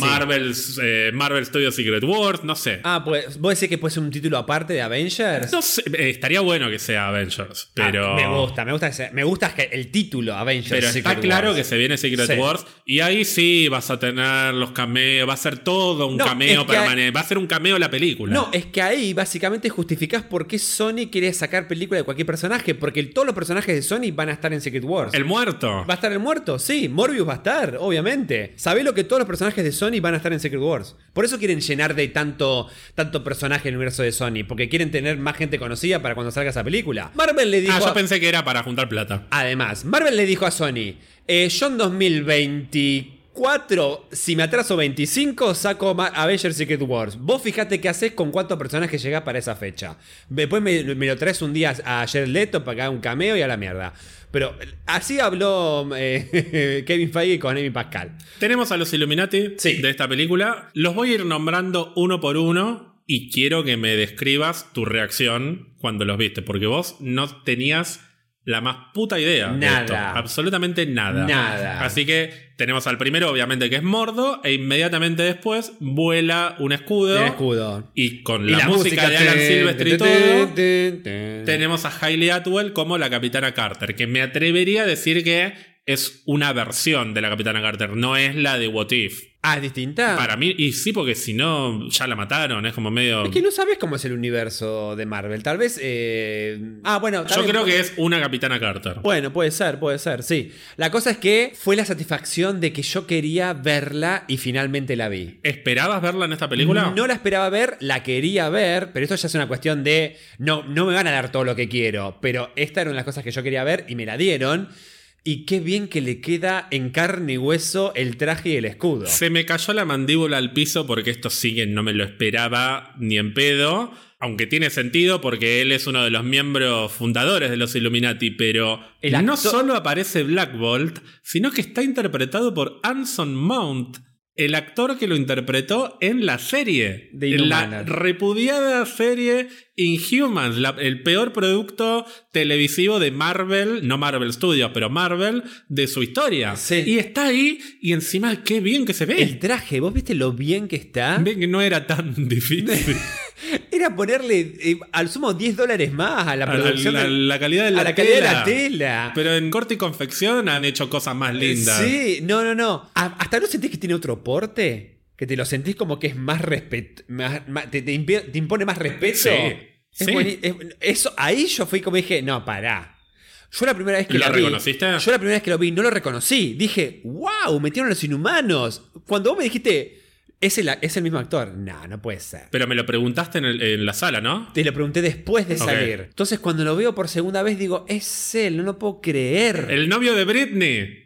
Porque fue Sí. el novio de Britney en Crossroads. Vos- vos con Gamora. La con Gamora y la otra que no me acuerdo quién es. Dije, ¿metieron a los inhumanos? Yo pensé que se cagaban en los inhumanos, boludo. Pero ves, ahí podría haber estado Ben Affleck, podría haber estado alguien para aplaudir y metieron un cameo que es estamos jugando con tu cabeza. Sí. Te estamos trayendo un personaje que sabemos que fue una mierda y te lo hacemos bien solamente para matarlo dentro de cinco minutos. Sí. Me encanta, me encanta que hagan esas cosas porque es, eso es locura. Eso es eh, jugar con, con el multiverso para divertirnos un poco. No todo tiene que ser y ahora explicar que viene la familia y vamos a tener Inhumans 1, 2 y 3. No, es un guiño que muera después como muere no significa que el personaje sea una mierda, porque justamente es tan intrascendente para la película que está puesto para que nos divirtamos un rato, nada más que para eso. Y para mí está buenísimo poder retomar algo del peor producto de Marvel y poder divertirnos un rato con eso. De la misma manera que también me parece que está bueno, aunque tampoco es, oh, no puedo creer que volvió, pero es un lindo detalle tener a María Rambo de Capitana Marvel como la Capitana Marvel de este universo. Sí, que yo no me di cuenta que era la misma actriz. Porque Sí. tiene un corte de pelo distinto, no la reconocí. De nuevo, podrían haber puesto otro cameo como para.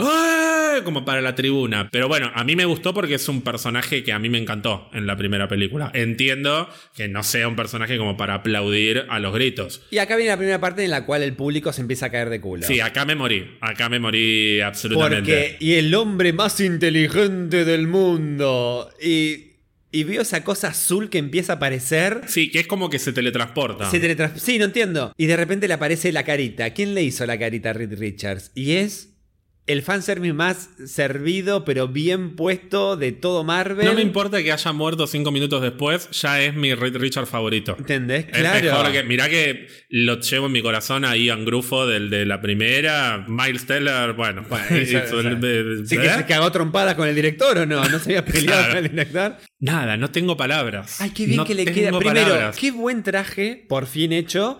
Y qué bien que le queda el traje de, de- de señor- o sea, de fantástico. No, no, o sea, de- la cara mezclada con. Porque viste lo flaquito que está, Sí. que no es así, el, eh, claramente está más flaco por el personaje. Pero lo bien que queda. Sí. Lo bien que queda su cara con el cuerpo, de, el cuerpo flacucho Sí. de Reed. Y cómo habla, con la dulzura que habla, porque es como re es muy, paciente. es muy paciente. Es lo que tiene, es el tipo más inteligente del mundo, pero al mismo tiempo es un tipo que tipo es un contraste con Doctor Strange. Es muy bajado a tierra. es mucho más empático. Sí, no tiene nada que ver con, con Doctor. O sea, no es arrogante. No es arrogante, Richard. claro, nunca lo fue. Se ha mandado cagadas, ha No, hecho bueno, cosas, sí. pero es un buen tipo. Eso es lo que tiene. Y John Krasinski da buen tipo. La cara que tiene. Sa- ¿Sabes lo que me pasó? Ah, me quedé con unas ganas ahora que lo vi. Quiero ver a los cuatro juntos. Bueno, son malos. Son malos porque viste que dice. Primero le pregunta si tiene hijos y dice que sí. Que ahí ya me, me- como que me empecé a acelerar porque a mí yo quiero que cuando estén los cuatro fantásticos ya sea con Valeria y el otro que no me sale el ¿Cómo nombre se llama el, ahora. el- uno, el que está. Franklin, Franklin. Ese perdón. es el de. Con Valeria y con Franklin. Ese es el de justamente la historia del universo de Marvel, ¿o no? Sí. Bien, como con el libro. Y ella es mala, le dice: "¿Ti- ¿Su madre está viva? Sí. Como diciendo, ay, qué bueno, su doctor no está viva. Bueno, mejor va a haber alguien que los cuide para criarla. No, pero además, el suspense, eso fue maldad, porque la madre está viva, silencio. Y yo Sí. esperaba. Eh, eh, hubo un microsegundo que esperaba que entrara la otra, que entrara Emily Blunt y que era así, acá estoy. Ay, no, claro, y la haga mierda después que igual. pase susto. Me esperaba eso. Claro. Y no, hay un. Para mí hay un pequeño silencio como para jugar con tus expectativas. Y dice, sí, está viva. Ay, ¿de dónde está? ¿Es ¿Dónde está? Claro. Está filmando, ahora viene. Y la otra, no me pregunten por los cuatro fantásticos, me tienen harta con los cuatro fantásticos. ¿Quién dijo eso? No, Ah, Emily Blunt, Blunt, es que verdad, En algún sí. momento se hinchó las pelotas, como Y sí, basta sí. de preguntarme por los cuatro fantásticos.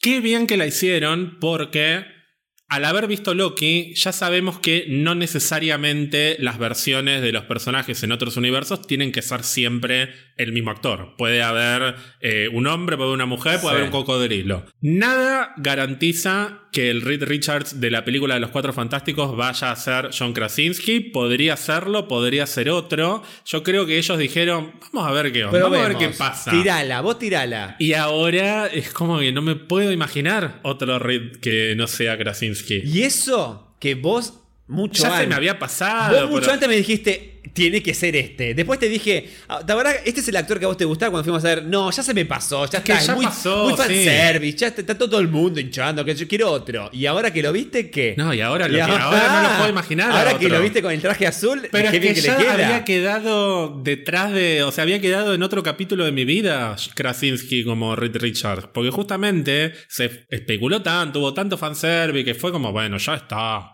Ya pasó Krasinski. Y verlo ahí y decir, no, es perfecto. ¿Vos sabías No. de esto? No. ¿No te habías spoileado esto? No, no, no. Yo sabía. ¿Qué sabías? Sabía la capitana Carter, pero igual era. Ellos jugaron un poco con la capitana Carter. En el póster está el escudo de la capitana en uno de los vidrios rotos. Te lo veías venir, la capitana Carter, de alguna manera. Y me parece que en el segundo tráiler se la ve a la capitana Marvel peleando, pero no se llega a ver bien qué es. De hecho, hay un- una especie de, de chiste ya recurrente que es que mucha gente pensaba que ese era Iron Man y que era Tom Cruise.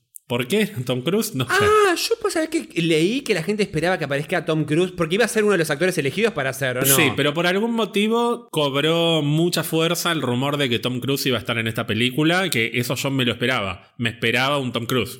Porque dije, ya lo Mira. nombraron tanto que bueno. Y obviamente Perdón, sabía. ya tuvimos a Tom Cruise eh, dos, dos o tres veces en la en el adelanto de escena y tráiler de Tom, Gap- Tom Gunn eh, Maverick. Sí, que ya te das cuenta, cuando no saben cómo vender una película, te ponen una escena de 10 minutos, que encima no entiendo nada de lo que está pasando en esa Eso, escena. pero chicos, para, para ver cómo se vuela, me compro el simulador de vuelo en PlayStation. No, o sea, la película para mí va a estar buena, está bien se ve bien dirigida, pero hay 80 personajes en esa escena que no entiendo quiénes son. Están hablando de cosas que no entiendo mientras compiten a ver quién vuela más alto, no se entiende nada. El otro cameo que sí sabía, pero este no era secreto porque lo un poco que lo anunciaron en el segundo tráiler, por eso yo te decía, no escuches, no, escuches, porque en el segundo tráiler se escucha la voz de We should tell him the truth. Nuestro querido Patrick Stewart. como Charles Xavier. Charles Xavier, profesor Charles Xavier. Sí, No, yo ayer te pregunté, no, porque siempre es un. eh, el, el cine explota Sí. con ese momento. Y hasta la tercera vez no me pude dar cuenta de cómo lo presentan. Si dicen líder de los X-Men. No, dicen. No. Ok. No, dice profesor Charles Xavier. Nada ni más. tampoco dicen mutante ni nada. Nada, solo dicen, y nuestro último miembro. ¿Qué sentiste cuando se escucha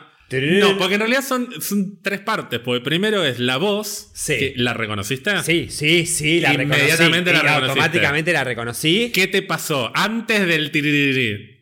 Fue como. mm, eh, No está pasando. No está pasando. No sé, sentí como. Como que. No iba a aparecer él. Tipo, así como físicamente. Sino que iba a estar como una especie de sordo, ¿viste? En los Power Rangers. Eso. Te juro que eso pensé en mi cabeza. No creo que lo hayan podido convencer a Patrick Stewart para venir. No, la pelota. Vos sabés que cuando sale el segundo tráiler Sí. y se escucha la voz de él, que Sí. mucha gente se preguntaba, ¿es, no es? Le preguntaron, che, se, está se están diciendo que está tu voz en el tráiler de la segunda Doctor Strange. ¿Estuviste en la película? ¿Sos vos? ¿Sabés lo que contestó? No soy yo, no. ¿Quién es Doctor Strange? Que hijo, se hace con Alcei, se hace que no sabe, que hijo de puta. Es un superhéroe. Que es un hijo de puta. No, el tema fue después ver esa mano sobre La silla amarilla. la silla amarilla y la música de X-Men 90, o sea, de, de los 90, Sí. como medio reversionada. Sí, es el, el motivo. O sea, no es la canción, No es la canción, pero es el metieron motivo. sí. Y dije, nah, no es solo el profesor X de. No es el profesor X de los X-Men de Brian Singer de, del 2000 adelante. ese. Es ese profesor X de la serie de los 90. Y después verlo a él que está ahí, viste, avanzando y que llega y se pone en el medio, en el- como en el trono principal de los Illuminati. Y, y el público estallado. Y era como, no te puedo creer que de verdad está ahí. O sea, estaba en un holgorio de decir, ¿de dónde viene este universo? ¿Este es de otro universo? ¿De qué universo es? Todos esos son de universos distintos. ¿Es el mismo universo? Eh, ¿Se conocen? Eh, todo eso pensaba. Paréntesis, un detalle que es muy chiquitito, pero me parece mega interesante y que es algo que espoteó Ian cuando la fuimos a ver la segunda vez. Viste que en los créditos, al final, cuando aparece la música, Las aparecen, las citas de la- eh, los temas que Sí. se usaron que no son de Danny Elfman, como el de Bach, por ejemplo, el de la pelea que viene después, o el del Capitán América de Alan Silvestri. Aparece, obviamente, el tema de los X-Men, eh, compuesto, si no me equivoco, de Shuki Levy, el autor, y, aparece también Saban, Enterta- o algo Claro, de Saban. son los dueños de la... Pero ¿sabes cuál es el nombre del tema? X-Men 97. X-Men 97. Sí. X-Men 97 es la serie que vamos a tener el año que viene o el otro. O sea que ya es el adelanto de que esta va a ser parte de la canción remixada o el, el reversionada. adelanto de que el tema de los X-Men de los 90 ahora se llama X-Men 97. O sea, como es de Marvel, le cambiaron el nombre y ahora es el tema de X-Men 97. Así que va a ser el tema de X-Men Pero 97. entonces con más razón, este profesor, Javier, eh, profesor Charles Javier es el profesor de esa serie animada. Es muy ambiguo todo. A mí me parece que está todo dado para que nos enteremos cuando veamos X-Men 97 que el profesor X de la serie de los 90, que al final de la serie de los 90 se va, se, va al con- espacio con, otra mina, Lilandra. Con esa, sí. Eventualmente, muchos años después, va a llegar a este universo y va a ser este profesor X. Y va a tener un final un poquito trágico, ¿no? Pero bueno, para mí, en X-Men 97 van a hacer esa conexión en algún momento. Van a, de alguna manera, sugerir que el profesor X de ese universo va a terminar siendo el del universo 838. Mirá vos. Nada, No, no. toda especulación igual. No, no, pues porque otra cosa que no se explica y que también queda en la ambigüedad es si todos esos personajes son de ese universo o no. Es tan multiversal la cosa Sí. en esta fundación que tranquilamente podrían venir de universos distintos. Lo único que diría es que la, la- la que seguro es de ese universo es eh, la capitana Marvel, porque le dice, a Wanda le dice, toma, largate, Andate de mi universo. andate de mi universo. Entonces Sí. tiene sentido. Para mí, Black Bolt y Profesor X no son de este universo. ¿Por qué Black Bolt? No sé, para mí, es- siento que no es de este universo, viene de otro universo. Lo importante es que queda ambiguo. Queda- Sí, sí, de sí, hecho, ni hablan de mutantes, ni hablan de X-Men. Me parece algo positivo eso. Al contrario de lo que mucha gente opina de tendrían que haber desarrollado. No, no es la película para desarrollar esto. Esto fue un mimo. Fue un mimo que nos hicieron. Hasta para ahí nomás, porque después el mimo se convierte en que le rompen el cuello. Pero bueno, fue el placer de verlo una vez más haciendo otra versión de sí, Sí. mismo y jugando además con la nostalgia de los 90. Y Listo, por punto. cuarta, quinta vez, porque Sí. siempre me lo matan, pero no importa, me encanta. Me encanta que además tenga ganas de seguir haciéndolo. Sí, pero sí, los dos son re buena onda, él y Magneto. Sí, sí, sí. Olvídate que si hay una Secret Wars, van a aparecer, Van a aparecer de si vuelta. están en condiciones, ¿no? Sí. No, pero ni siquiera porque te los digitalizan y parecen 20 años atrás. Es así. Ellos ponen la voz nada más. Ahora, nos duró poco el cameo. Duró poco. En el medio tenemos igual el flashback en el que se revela lo que pasó con el Strange de ese universo. Que lo tenemos ahí a Thanos clavado con algo que no sabemos qué. Thanos ahí Sí, nos usaron el libro de los Villanti para vencerlo. Me pareció que no tenía todas las gemas en, en el guantelete. No importa porque lo vencieron. Lo vencieron, sí, no importa. Pensá que están en Titán, además. Están en Titán, ni siquiera llegó a la Tierra. Es verdad. Nos dimos el gusto, o por- yo me di el gusto por lo menos, de ver a Black Bolt usar sus poderes de una Y- manera más digna. Y usarlo bien, Sí. claro. Ya en unos días vamos a hablar un poquito más de Black Bolt. No me quiero adelantar. Bueno. Pero, ¿qué te pareció ver a Black Bolt matar a Strange? Y fue mejor que la de Boy Brother.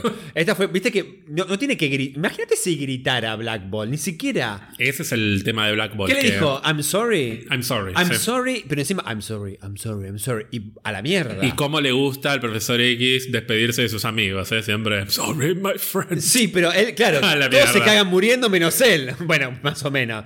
Pero digo, él siempre es el que sobrevive. A ver, ¿por qué me gustó, sobre todo después de verla, por qué me eh, disfruté más ver usar el poder eh, a Black Ball? Porque justamente después no lo vemos usarlo. No lo vemos usarlo porque llega Wanda. Tenemos que hablar de la deambulación de Wanda. Y me acabo de dar cuenta de que no hablamos de la primera deambulación de Wanda. Nos salteamos Sí. una escena que para mí Una de es las una mejores joya escenas cinematográfica sí. Que es básicamente eh, al infierno. ¿Vos viste cuando primero se empiezan a apagar rápidamente las luces, se mueven las lámparas, todos los clichés bien usados? Cuando mira el portarretrato y está ella sonriendo y mira Mucha gente se asustó en ese momento. ¿Da miedo? Mucha gente se asustó en ese momento. Da Yo escuché, miedo. ay, ay, así como grititos, sí. y el momento en el bueno eh, aparece hay como un océano en el té Lo del océano de- en la copa, no entendí Es- la y- pero es taza. que no es para entenderlo, es para, para decir qué mierda está pasando. Y aparece la otra Wanda, la posee, y el momento que mira a cámara, como. Yo sé que me están viendo, ¿eh? Yo sé que están ahí, así que guarda con lo que hacen. Sí. No, yo sé que están ahí. Yo sé que saben lo que acaba de pasar. Pero no me importa. No, guarda con lo que. Guarda, no digan nada porque voy a ir por ustedes. Siento como que es. La, la foto que miró de la bruja Wanda ahora es la pantalla haciendo la foto, mirando al público, como si nosotros fuéramos la futura Wanda a ser poseídos. Como diciendo, saben lo que está pasando, no digan nada, porque ahora les- si no les toca a ustedes. Pero de repente todo eso se corta por él. Mamá, mamá, vení, mamá, mamá, Ay, vení, vení. sí, no, vos te reí, yo también me reí, me parece. Antes de eso es que se escucha. No, tonto, tonto por dos, tonto Googleplex, no sé cuánta la décima potencia, que son dos nenes peleando así insoportables. y los después dos. la canción de los helados que yo me muero. Es buenísimo y a mí me encanta que Billy termina con good. ¿Viste? Así como que le tiene que ganar, ¿viste? Que el otro y el que- otro está como, bueno, ¿y el helado? ¿Y el Claro, helado? claro. Eh, no, lo bien que actúa. ¿Qué te pareció? Porque ya pasó mucho tiempo, pero primero, ¿qué te pareció cuando aparecieron los nenes en la primera escena? Y segundo, si te los esperabas ver, me parece un poco obvio, pero Me los esperaba ver, pero no. eh, pero yo, a ver, otra cosa que me dolió, pero lo, lo entiendo. Yo esperaba ver que crecieran. Así, como que, viejo pajero. no, pero que crecieran como la, con la serie que crecieron dos veces. Ahora, me gustó que la introducción de los personajes haya sido en sintonía con la de Wanda, que parece que siguen en WandaVision. Porque parece que siguen en una sitcom. Pero me encantan, ellos dos tienen muy buena química con Wanda, o sea, con Elizabeth Olsen. Es que Se es un mundo en el que WandaVision es real. Es real, claro, tal cual. Tal cual, eso es lo que pasa. Alimentando un poco más. No, no, lo, no entra en detalle ni tampoco puedo decir que esté confirmado, pero para mí la idea de que Wanda, como nexo, como ser nexus del multiverso, creó WandaVision alimentándose no, solo, no solo de la tele y de sus experiencias con las sitcoms, sino de otros universos, para mí es así. De nuevo, no lo explican en ningún momento, pero para mí está todo dado para, mm, para que en el futuro, si querés justificarlo, lo podés justificar de esa manera, que ella tomó elementos de otros universos para construir su realidad. Pero bueno, en esa escena en la cual, tanto la escena en la cual ella lo ve, que está llorando y todo eso, amé el juego de cámara de cuando le rom- rompen el Dark Espectacular, Hole y sí. se va levantando la cámara que ya está, digamos, este, Torcida. como torcida. Y están las dos actuando, Bill y Tommy, y decís, ¿qué pasó? Yo en un Excelente. momento sentí en la cual la conciencia de, de la bruja escarlata quedó atrapada en la Wanda buena con Bill y Tommy y quedó fragmentada en dos universos distintos. Yo sentí eso. Es que es un poco eso. Es un poco No se eso. terminaron de desconectar Claro. todavía. Y no te pasa incluso que mm, cuando lo ves te quedas con las ganas de que vuelva a aparecer. O sea, Sí. quiero que vuelva Sí. la otra Wanda Sí. que, y no. Y, y llega un momento que no vuelven. Pero eso es. Eso solamente lo puede hacer un director como Sam Raimi, que es un genio del cine. O sea, esto no te lo hace otro. Es una joya esta escena. Sí. Realmente. Es o sea, muy buena. la aislás de la película Es y muy es buena. increíble. Es muy buena. Muy buena. Y después tenemos la segunda deambulación que Sí, ahí que acá ya la posee de una y a la sí, mierda la nene durmiendo. ¿Quién duerme? ¿Quién pudiera dormir con las ventanas abiertas en la casa, boludo? Y pero no. es un mundo muy utópico. Ah, es verdad, es otro, es verdad, no hay robo, claro. Eh, y se va volando descalza, básicamente, a hacer mierda todos los cameos lindos que nos vi. que Andás a ver cuánta gente hizo mierda antes de encontrarse con los Illuminati porque está ensangrentada. Sí, pero la sangre me parece que no solo es por, por humana, sino también por el líquido que despide los ultrones. Meh, para mí está. ¿Un poco y un poco? Y está jugando con el PG-13, la película. Lo deja libre interpretación. Claro. Si tenés un nene de 5 años, Claro, le decís, decís, es, un- el líquido es de el los líquido". robots. Yo me creí que era el líquido. para mí voló gente en pedazos. Bueno, convengamos que le explotó la cabeza a Reed Richards. Por eso. Y a Black Ball. Bueno, Bueno, tenemos. lleguemos al momento. Llegan los cuatro ahí, un momento Avengers con los cuatro Illuminati. No fue la mejor decisión decir. Mirá que Black Bolt abre la boca y te mata. Y Y, el el otro- otro boludo. No, con el aliento te voy a mierda. Y la otra, what mouth? ¿Qué boca? Eh, mm, mm, mm, Que, que Ian dijo un, algo muy que le hizo acordar mucho a Matrix Sí. en la primera. Pero el tema es cómo ves cuando él mismo habla y se quiere tragar eh, su propio Grito. grito y Los ojos rojos. Pero No. viste que en un instante los ojos se le ponen. Sí, no, bordó. no, pero el cráneo, cómo El le queda cráneo- todo hundido. No, no, es. Las tres veces que la vimos, las tres veces hubo reacciones de What the fuck, ¿qué, ca- ca- qué acabamos de ver? Y el ruido de la cabeza cuando Ay, cae no. al piso. Ay. ¡Pum! No, bueno, y al otro pobrecito que lo El otro no lo puede, lo estoy haciendo con las manitos, como vuela, como un paquete de fideo. Un fideo, y no, y, y el globo que explota con sangre. Pero viste que Red Richard siempre es como medio. eh, Es todo re absurdo cómo se mueve. Sí. Siempre la, la cabeza girando para cualquier lado. Entonces, hasta es como. Te da ternura como muere, pobrecito. Y ahí, oh, mataron a los dos hombres para que queden las dos mujeres, porque los feminazis. que- Bueno, Ah, también hay ¿quién gente que se está quejando. Ah, ¿sí? ¿Cómo puede ser que hayan matado a Black Bolt y a Reed Richards y que quede la capitana Carter, que es un personaje que inventaron para What If? Eh, solo por, eh, por la feminazi. Estoy tomando vino, Gonzalo. Estás y- tomando vino, estás como enojado, indignado. Bueno, la cosa es que. la- Que pare- no, eh, la cosa Sí. es que nada, porque voy a seguir. Porque si fuese el Capitán América en lugar de la Capitana Carter, nadie se quejaría de que queda el Capitán América peleando contra Wanda. Porque Claro. hemos tenido al Capitán América peleando contra Thanos, por ejemplo. Claro. Así que tiene todo el sentido del mundo que Peggy se la aguante un ratito. Después, bueno, tiene su límite, Sí, obviamente. sí. Y la Capitana Marvel es la Capitana Marvel. No, tiene, para mí tiene re sentido de que la que más aguantó sea ella.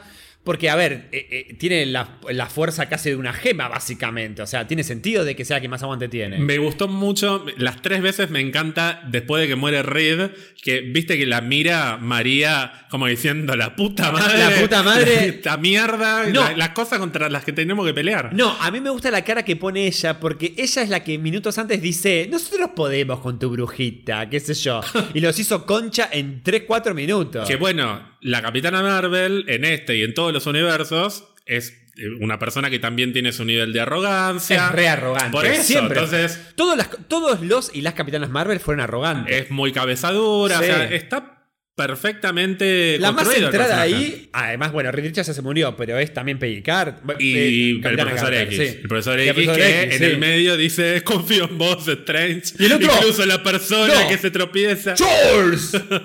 ¡No tenemos que confiar en este hombre! ready. bueno, pues lleguemos a... Cast my Bueno, a la mierda, le clavan la parte al medio a la pobre Peggy Carter. No, pero ¿te gustó la pelea? Sí, todo, todo, todo. Toda esa escena es excelente. Y además, este es el momento en el cual yo digo se consagra como la villana. Después de esto, yo pensé que se venía ya el proceso de redención, no al final. A la a la mierda. todo. Eh, Mientras tanto tenemos Mortal Kombat con... Ay, qué escena de mierda, por favor. Bueno, no importa. ya di mis argumentos, a mí sí, me sí, ya sé. Y después tenemos la que yo pensé que no iba, no iba a vivir esa muerte, pero lo matan una vez más. Bueno, y que con los de la manito ahí. sí, paréntesis. Destaquemos el heroísmo de Christian. Se la bancó. Porque no tiene poderes, todos. ¿eh? Yo Sí. pensé que ella iba a salir corriendo y que América le iba a decir, no, por favor, por favor, Diosito, Ay, ay. Dios mío, Ay, Dios, sí. ay, Dios. La gente se ríe mucho cuando dice, ay, Dios. Ay, di- ay, Dios, y diciendo, "A- ahora te toca perder. Ahora te toca perder. Pensé que le iba a insistir y que ahí iba a decir, bueno, te libero. No, no, no. Váyanse todos y ella se saca Sí. la bata y empieza a tratar de, de romper el, el vidrio para El policarbonato. O sea, en ningún momento la iba a abandonar. No, Así que no, bien. Christine, bien Sí. Regina George, bien Rachel McAdams. Viene el último recurso, el último intento de tener a Wanda con este famoso viaje a la mente de... Otra gran escena. Otra gran Muy escena. buena escena. El, El mundo, el mundo de la menta. El zoom a Patrick Stewart. Ma- sí, con no. la mano estirada. La mano ahí y a Wanda. Y entra en la mente de Wanda, porque viste que aparece la bruja escarlata, ¡ah! Qué sé yo, y de repente todo en blanco. Sí, y entra Patrick Stewart, un Patrick Stewart en un estado físico envidiable. Sí, y mira Y a nos- cámara. Y nos mira. Y mira a cámara. Tam- él también nos mira un poquito. Para mí que mira a cámara un poco de... sos- estás ahí y para mí tiene un poco de miedo. Sí, está Tiene cagado. miedo. Tiene miedo. Tiene Está miedo. cagado en la pata. Está cagado sí. en la pata. Se acerca, está la tele. Con WandaVision Cuando de los WandaVision 50. de los 50, escena de terror. Aparece esa mano de la Wanda. La de- primera vez yo me tapé. Vos te tap- Yo vi que tenías la manito acá. Y yo dije, uh, se viene, dije, se viene. se viene una se bruja, viene. se viene un, un jumpscare. Pero por dentro pensaba, no, es Marvel, no nos van a asustar tanto. La pelota. Es una escena de terror. Es una escena de terror, Lo mismo sí. que la del túnel después. Esa es la parte en la que yo la primera vez pensé que se iba a encontrar no solo con la Wanda de ese universo, sino con nuestra Wanda también Atrapada. atrapada, ya sea por el Darkhold o por otra Wanda, no sé. Ya está, ya acepté la historia, ya no necesito que pase eso, pero la primera vez dije, qué bueno que hubiera estado Sí. Ver que todavía está la Wanda heroína ahí. O incluso podría estar la misma Wanda y decir, no puedo salir, pero no soy yo Sí. la que está haciendo esto. Estoy, o sea, necesitaba en algún momento de la película que no fuera el final, la confirmación de que la que está haciendo esto no es solamente Wanda, sino que está corrompida por el Darkhold. Sí. Que está bien, lo dice Wong, lo dice Strange, pero necesito verlo en Wanda también. Sí, sí. A mí- Siento que le hubiese sumado. Ya que te metes en la mente de Wanda. eh, pero fueron por lo fácil. Eh, Es mi opinión, fueron por lo fácil. Fueron porque Wanda sea villana toda la película. Y te ahorras un montón de arco argumentativo de cómo vamos y venimos y que hay otra Wanda y de que... No, Wanda no evolucionó. eh, Wanda fue Shan en esta película. Solo cambia al final los últimos cinco minutos para decir, ah, bueno, listo, se sacrifica. Pero es, es lo que me dio bronca.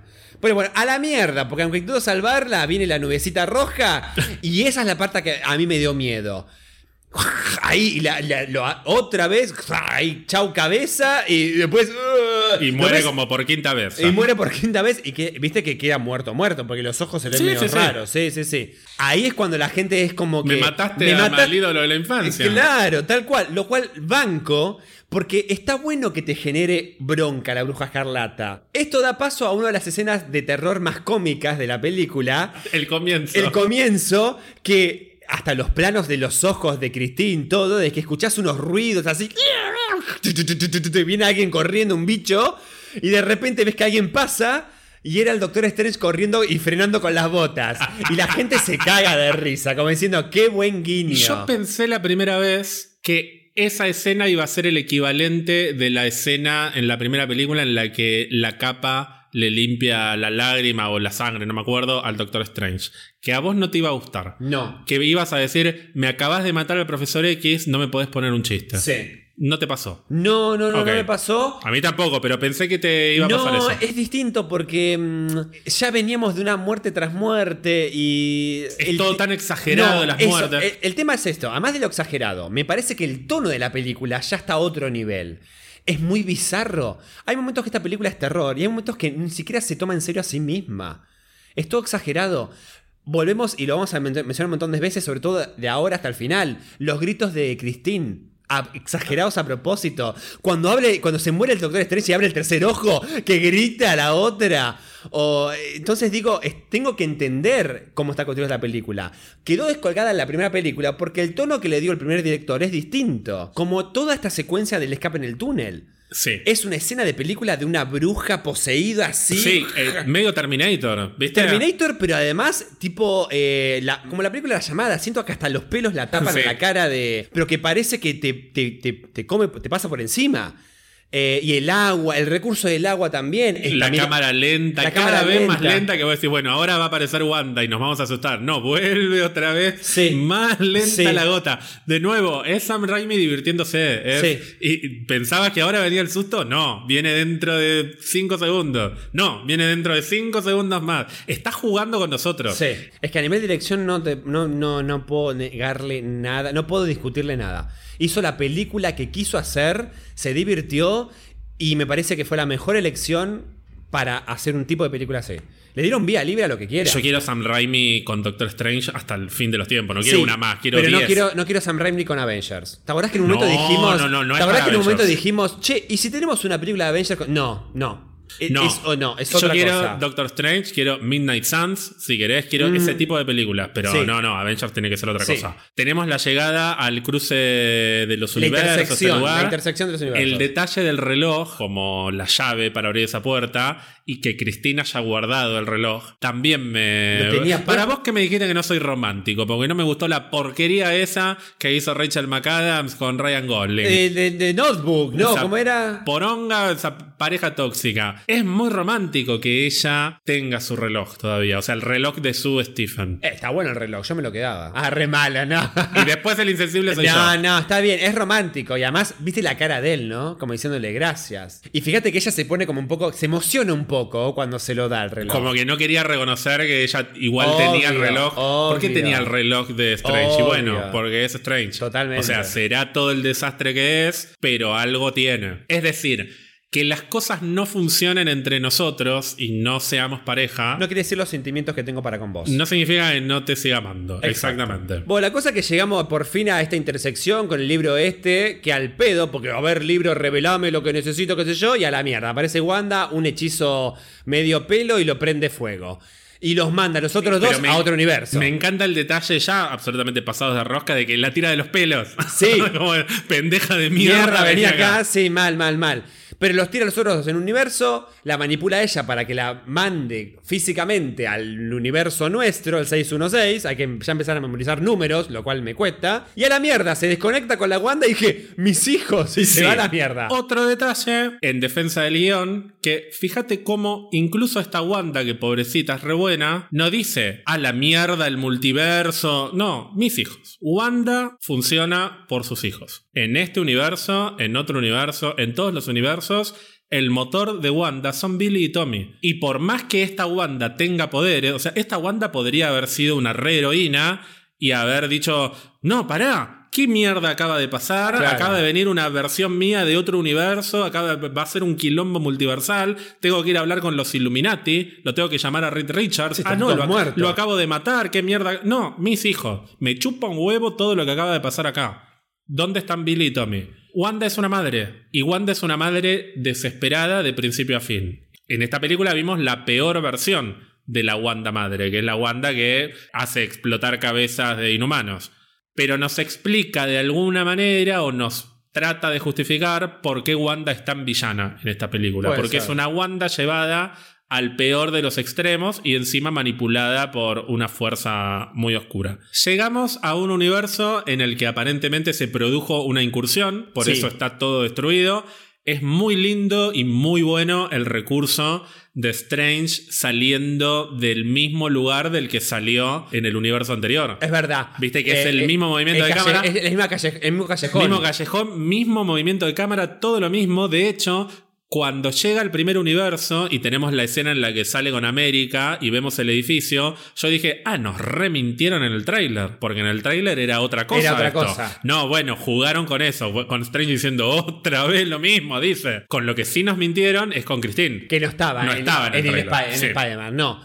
Me encantó visualmente cómo se ve. Sí, viste que está Flash ahí corriendo. Sí, no entendí qué es eso, pero pasa No que importa. son confluencias, entonces Claro. está yendo todo al carajo. Me voy a adelantar un poquito, lo que pasa es que visualmente me encantó esta parte, me voló la cabeza mal visualmente cuando el Doctor Strange entra al, al santuario eh, sí. y la escalera con la, la media luna roja de fondo. Sí, en el tráiler se veía el Santum con agua, básicamente. Sí. No sabíamos que había una escalera interminable que va hacia los cielos con el mar abajo No, no, y con esa luna roja que no sabes bien qué es. Y hay gente que yo escuchaba diciendo, eh, tan lento va a subir la escalera. Ay, yo disfrutaba cada paso porque eso era digno ¿Quién, de... quién fue el sorete que Lo dijo eso? Lo voy a cagar a Lo trompadas. escuché dos de las tres veces que fuimos al cine. Pero pedazo de dale, forro. subí más rápido. Dura dos horas la película y encima te estás quejando. No, porque justamente minutos antes dice, eh, América tiene poco tiempo. Y si tiene poco tiempo, solamente pensaron, oye, dale, subí más rápido las escaleras. Ah, dale, sí, voy a entrar corriendo a una escalera que está yendo hacia el cielo con el mar abajo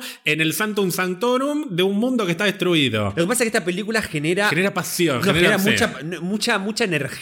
Bueno, la cosa es que eso es digno de un fondo de pantalla. Toda esa secuencia cuando Sí, va subiendo. bellísimo. Hermoso, hermoso, hermoso, hermoso. Esta interacción que tiene al comienzo, la charla que tiene al comienzo con el Doctor Strange eh, Siniestro. poseído, siniestro, Sí, El poseído. nombre oficial es Sinister Doctor Strange. Bueno, me gustó mucho. Me gustó la charla que tienen. Otra mentirita. El primer tráiler termina con ese Doctor Strange diciendo Things got out of hand. Eso no lo dice acá. No, pero es una escena cortada. Pero fíjate que cuando está con los Illuminati, no sé si Mordo o quién, uno de los Illuminati le dice a Doctor Strange, nuestro Doctor Strange, cuando empezó a deambular, cuando empezó a hacer todas estas cosas, cuando empezó a usar el Darkhold, dijo que las cosas se le fueron de las manos. Y ahí yo pensé, ah, es lo mismo que dice el Doctor Strange del trailer, las cosas se me fueron de las manos. No lo dice después. Para mí lo cortaron para que no sea repetitivo, Repetitivo. Para que no sea otra vez la misma frase. Hay muchas frases que se repiten a lo largo de la película. pero para que tengan conexión. Que son fundamentalmente la de So Feliz y la de mm, eh, siempre tenés que tener el control, siempre Sí. tenés que tener. Bueno, si este también repite la frase, se vuelve muy obvio el guion. Así que eh, me pareció inteligente que lo cortaran. Es- hasta estuvo un poquito más tranquilo Sí. este Doctor Strange en comparación con el que vimos en el tráiler, que a mí me encanta que termina con él riéndose y lo dice como pasado. De las cosas se me fueron de las manos. No, a mí lo que me causa gracia de este Doctor Strange siniestro es cuando le dice, hagamos un trato.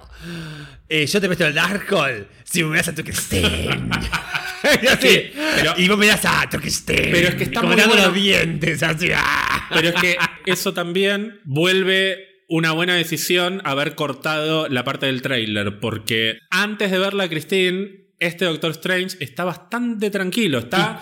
Sí. Tiene algunas dudas, Es que verdad. ahora vamos a hablar, un- eh, hay un- una conversación bastante interesante que tienen, pero es un Doctor Strange tranquilo. La ve a Christine y se le chifla por completo Sí. el moño, y eso para mí también colabora a la hora de entender por qué Wanda es la villana. Es una mina que está absolutamente sobrepasada de energía oscura y fíjate cómo solo el hecho de tener el Darkhold en la mano y verla a Christine lo vuelve a este Doctor Strange un siniestro, Sí. precisamente.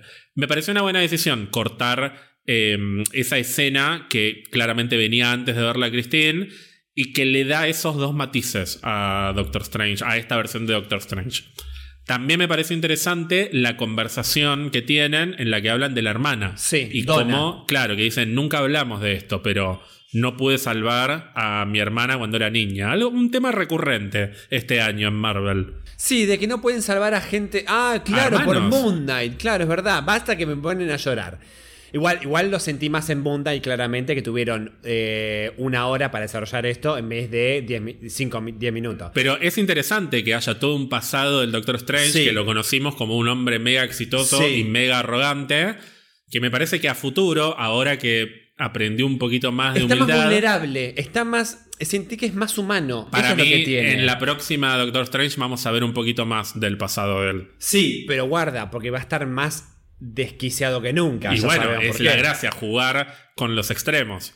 Cuanto más poderoso sea, más humilde va a tener que aprender a ser y eso requiere que vuelva a sus orígenes. Esto nos lleva a una de las confrontaciones más fumadas de la película. Y para mí una de las mejores partes de la película, Sí. definitivamente. Hay quienes dijeron, se me hizo muy larga. No, es re cortita, no, du- no da un Yo les minuto. recomiendo a esa gente, no, no voy a decir lo que les recomiendo porque tengo que ser positivo. No tengo palabras para explicar lo que sentí, sobre todo la primera vez que vi esta secuencia.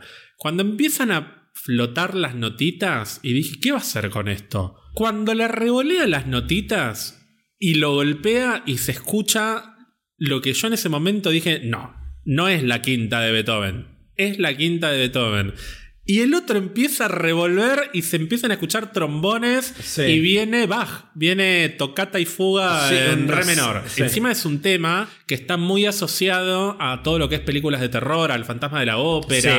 Tiene una carga simbólica que pensando en Sam Raimi, pensando... Claro, es el fantasma de la ópera, básicamente, pero es tocata y fuga en re menor de Bach. Batalla musical. ¿Qué mierda estoy viendo? Cuando trata de contener y se escucha el... ¡pum!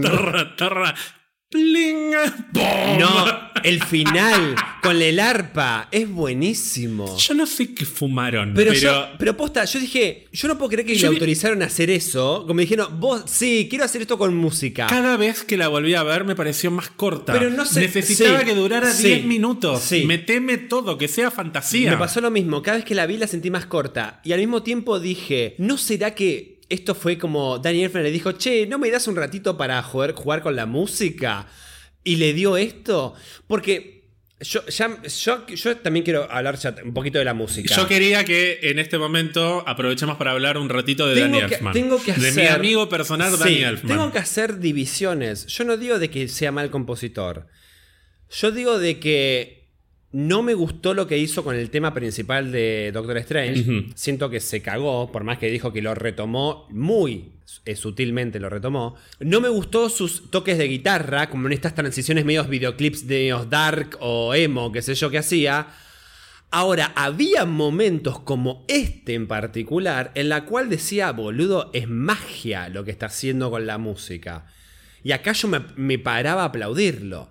Entonces tengo una re em, confrontación personal con lo que hizo Danny Elfman con esta película. Eso es lo que me pasa. A mí no me parece perfecto lo que hizo Danny Elfman. Definitivamente no, mm, no superó mis expectativas. Sí. Me esperaba otras cosas. No, lo voy a decir de otra manera. No superó mis expectativas en algunos aspectos. Las superó en otros. Claro. Esto, entiendo lo del enojo por no usó el tema de Doctor Strange. Todo eso me pasó la primera vez. Cuando la vuelvo a ver y la vuelvo a ver y empiezo a apreciar otras cosas, termino diciendo, no me puedo enojar tanto. Por, o sea, no me puedo encaprichar por algo. O sea, entiendo que lo quería eso. Entiendo que quería más tema de Doctor Strange. Entiendo que quería el tema de Wanda, de WandaVision. Incluso podrías haberme dado tu propio tema de Sí. Wanda de tu película y no me De lo Ultron, diste. sí. De Ultron. Acepté que me dio otra cosa. En muchos aspectos musicales superó mis expectativas. Esto lo superó. Es una bestia. el tema de las guitarras, de nuevo, es muy subjetivo, pero me parece que lo, lo utilizó de una manera muy inteligente. Hay una evolución del uso del tema de Doctor Strange en la película que básicamente suena en la primera media hora. A partir de que empiezan a viajar por el multiverso, deja de sonar.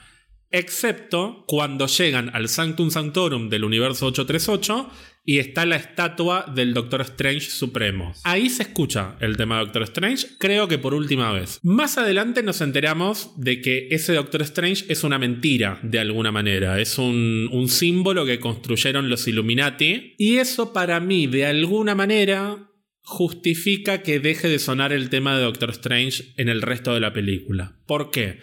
Porque nuestro Strange se ve obligado en su viaje a enfrentarse a todos los miedos que él tiene sobre sí mismo y a enfrentarse a la idea de Doctor Strange como concepto. El tema de Michael Giacchino de Doctor Strange termina quedando asociado a la idea del Doctor Strange, al concepto Doctor Strange, que por lo menos en esta película y en ese universo está muy manipulado por lo que hicieron los Illuminati. Entonces, para vencer a Wanda, para vencer a la bruja escarlata, para resolver los conflictos que tiene en esta película, se tiene que convertir en otra cosa. Y esto lo conecto directamente con la pelea final, que uno de los mejores momentos de la película que se me pone la piel de gallina es cuando el Doctor Strange está absolutamente sobrepasado por las almas del Darkhold. Las almas de sí condenadas. ¿eh? Las almas condenadas. Y Christine le dice: Stephen, sos un maestro de las artes místicas. Ellos son espíritus. Usalos. Usalos.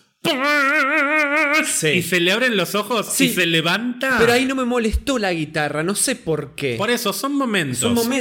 Pero por un lado tenés los momentos de guitarra que no te gustaron, como el de la deambulación. la deambulación. Poner el tema de Doctor Strange en esta escena temáticamente no funcionaría, en- por lo menos en la cabeza de Danny Elfman, porque él quería despegarse de la idea de Doctor Strange.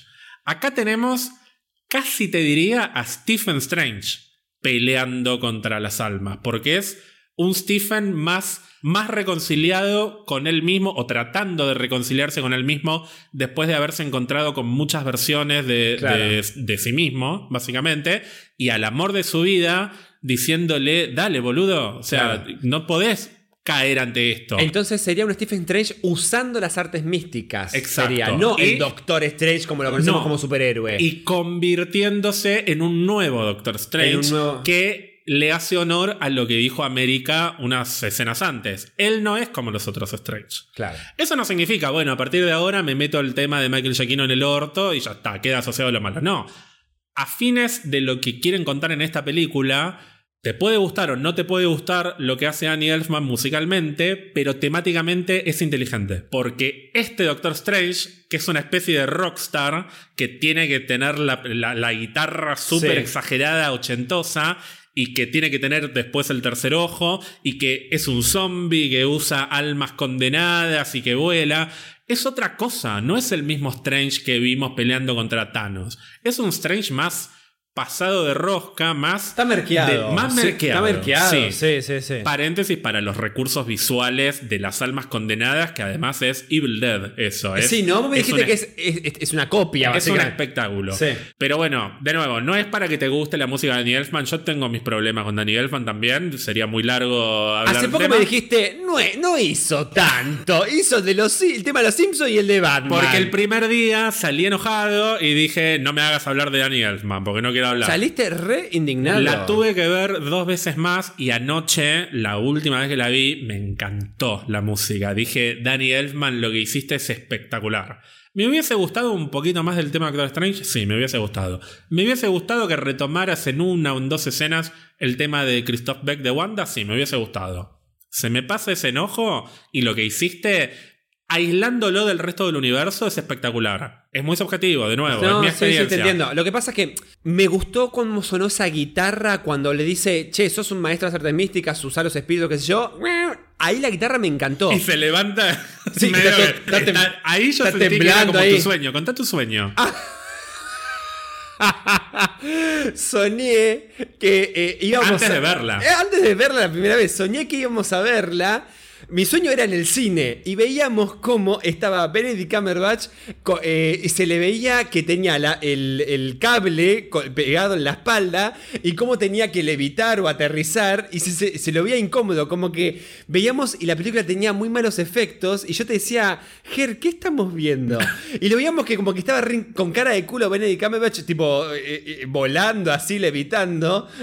Y decía, vos me decías, esto parece como si fuera Franchella que viste, todo muy, muy berreta. No, y me dijiste, cuando veamos la película, guarda que no haya una escena que esté volando. Ah, eso te dije, guarda que no estoy volando porque me voy a reír. Y vos te reís Sí. cuando, Cuando va a hablar con Wanda. Va a hablar con Wanda porque va caminando y de repente.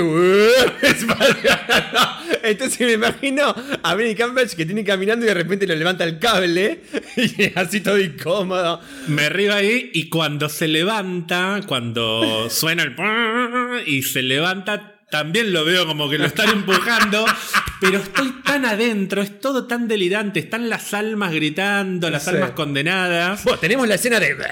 No, cuando llega el cadáver volando y lo salva Sí. Wong, el momento en el que Wong grita ¡Strange! y se empieza a A reír. mí me encanta cuando No, lo es mira espectacular y las esto. manos, las manos, viste cómo lo agarran a él y se da vuelta con las capas de los espíritus y va. Y bueno, y llega el momento Y Wanda de... diciéndole, estás deambulando, hip- hipócrita. Hipócrita. Hipócrita.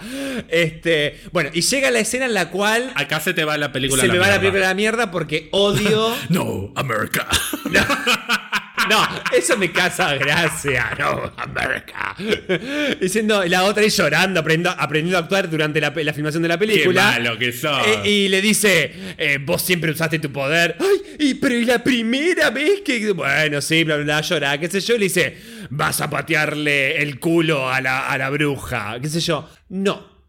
Sí, bueno, a No. mí tampoco. A mí tampoco, no, pero bueno. ni la primera, ni la segunda, ni la tercera, como tampoco me gustó la, la guitarra en esas transiciones horribles que hizo. Son cosas que no me gustaron ni me van a gustar seguramente la cuarta vez que la vea. No me gusta ese remate. Pero chiste. ya está, o sea, eso no te va a gustar, está claro. Ya a mí, está. ahí, sinceramente, a mí tampoco me gusta mucho. A esta altura tampoco. Pero, a vos que no te había gustado la actuación de ella, ¿qué te parece ahora después de haberla visto No, tres no, no, no. Para mí está muy bien. Mejoró, mejoró. Para mí está muy o sea, bien. Fue un tema mío de que de verdad sentí que era mía de madera actuando. Ahora, es muy compleja la película. Eh, creo que tal vez no le presté tanta atención o sentí que se come la pantalla Benedict y Elizabeth. o No, sea, sé, no sé si es tan compleja, me parece que hay muchas cosas, es muy estimulante. Estimulante, claro. Claro. Entonces siento como que ella se queda, entre todo el elenco, ella se queda un poco atrás en las expresiones sí, sí, sí, faciales. eso pasa, sí. No digo que sea mala, no digo que tal vez no sepa eh, eh, hablar en su idioma como vos decís por el Laila y.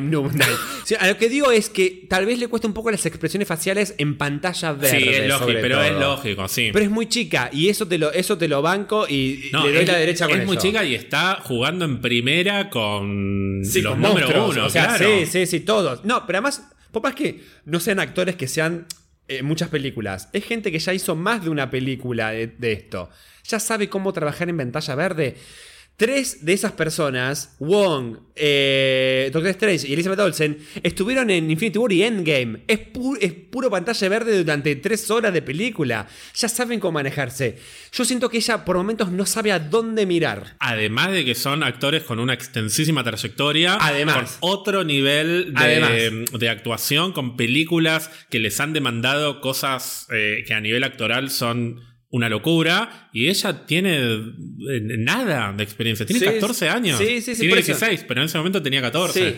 Es Herm- muy difícil. Estaba hermosa en la, en la van premiere, en la alfombra roja Es de la preciosa, película. Estaba es preciosa. preciosa. Pero la comparás con Kate Bishop, ponele. Haley Steinfeld tiene, para cuando hizo Hawkeye, ya no dio Ya- vuelta como una media protagonizó su propia mundo. película, la Bumblebee. Pero hizo muchas cosas antes de hacer Por Hawkeye. eso. Es, es injusto compararlas, pero bueno, entiendo que eh, haya que juzgarla, porque bueno, es América Chávez encima. Es un personaje importante. Es un personaje importante, sí.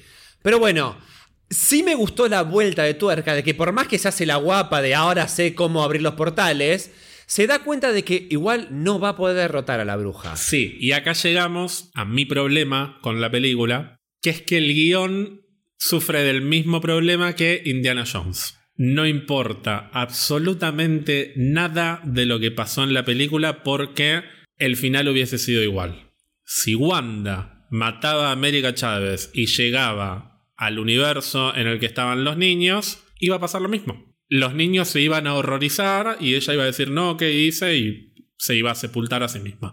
La diferencia hubiese sido que se moría América Chávez, se moría Doctor Strange probablemente, etc. De la misma manera que en Indiana Jones, si se moría Harrison Ford, después los nazis ganaban, no sé si eran los nazis, ya no me acuerdo. Sí, eran, eran los nazis. sí. Pero el villano terminaba vencido igual. La man de América, la man de Doctor Strange, no importa. Llegaba con los niños y se iba a dar cuenta de que era un monstruo y se iba a autosepultar. Eso me hizo ruido la primera, la segunda y la tercera vez. Y siento que si hubiesen manejado más matices con Wanda, por ejemplo, con la conversación que tiene con Wong, si Sí. hubiese quedado más claro un impacto de las palabras de Wong en Wanda, tal vez después diría, che, si Wong no le hubiese dicho eso, esto no estaría pasando. O si América no hubiese dicho esto, o si Strange no hubiese dicho esto. Siento que nada de lo que Strange, América o Wong o nadie le dijo en el transcurso de la película, No dejó marca. dejó marca. No dejó marca en, Wa- en Wanda barra Bruja Escarlata. Exacto. Entonces, no importó absolutamente nada porque el final hubiese sido el mismo. Es bellísima la escena. Eh, ay, me encanta cómo está Excelentemente actua- bien sí. actuada y el momento en el que la otra Wanda, Se levanta. que además vos podés decir, debe saber, porque ella Sí. debe soñar Sí. con la otra Wanda Sí. y debe entender el miedo de perderlos. Y el dolor, el dolor que debe estar teniendo. Solo. el- a lo que me gusta de esa escena es. Solo otra Wanda es, es capaz de entender el dolor que está sufriendo nuestra Wanda. Exacto. Y cuando la toque le dice, no dudes que serán amados, que es la parte en la cual, es el único momento de la película en cual yo me lagrimeo, digo, solo entre Wanda se pueden entender. Ahora digo, esta escena pudo haber pasado 30 minutos antes, para que el resto de la película sea una Wanda que trate de revertir el quilombo del multiverso que ella eh, ocasionó y enfrentándonos a otra, a otro villano o villana o ser superior. Por eso digo, usaron el camino fácil con Wanda.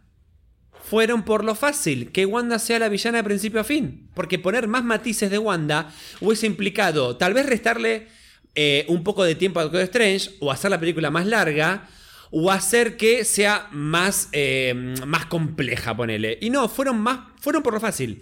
Así como hablamos de Danny Elfman, me parece que este es el momento también de hablar un poco del guionista. O sea, yo te dije, hay momentos de Danny Elfman en la cual me parece que hay cosas que solo Danny Elfman puede hacer porque tiene mucha cancha. Hay otras cosas que no me gustaron para nada y siento que se cagó en el leitmotiv, digamos, de Doctor Strange.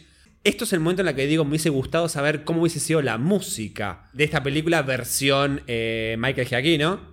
Ahora, con el guionista yo direct- directamente te digo, no fue el mejor guionista para esta película. Yo hubiese buscado otro guionista. Yo coincido en algunas cosas, no sé. Hay- hay o sea, ele- perdón, fui más tajante. ¿eh? O sea, Sí, sí, sí. Yo primero, es que, a ver, yo primero me enojé con él, me, me enojé con el guionista, dije, no me gustó lo que él hizo. Pero después dije, que, y volvemos al comienzo del podcast, Kevin Feige aprobó esta historia. Entonces, ¿por qué agarrármela con el guionista cuando en última instancia esta es la historia que quisieron contar? Mi problema no es con la estructura formal del guion. El guion a mí me no. parece bueno. Claro. Y hay muchas cosas excelentes en el guion, como todo lo que estamos hablando del desarrollo de Strange, incluso estas pequeñas cosas de Wanda que te fue diciendo.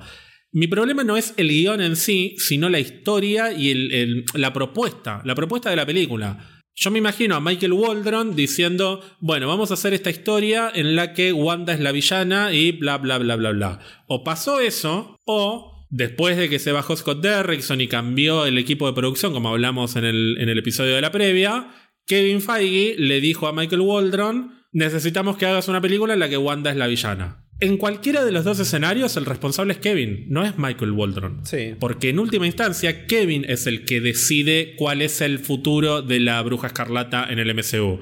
Imagínate que en lugar de ser Wanda es la capitana Marvel. De repente, en esta película, la capitana Marvel estaba emputecida con que quiere hacer no sé qué, y es la villana la cual vas a patearle el culo a esa híbrida Kree. No sé.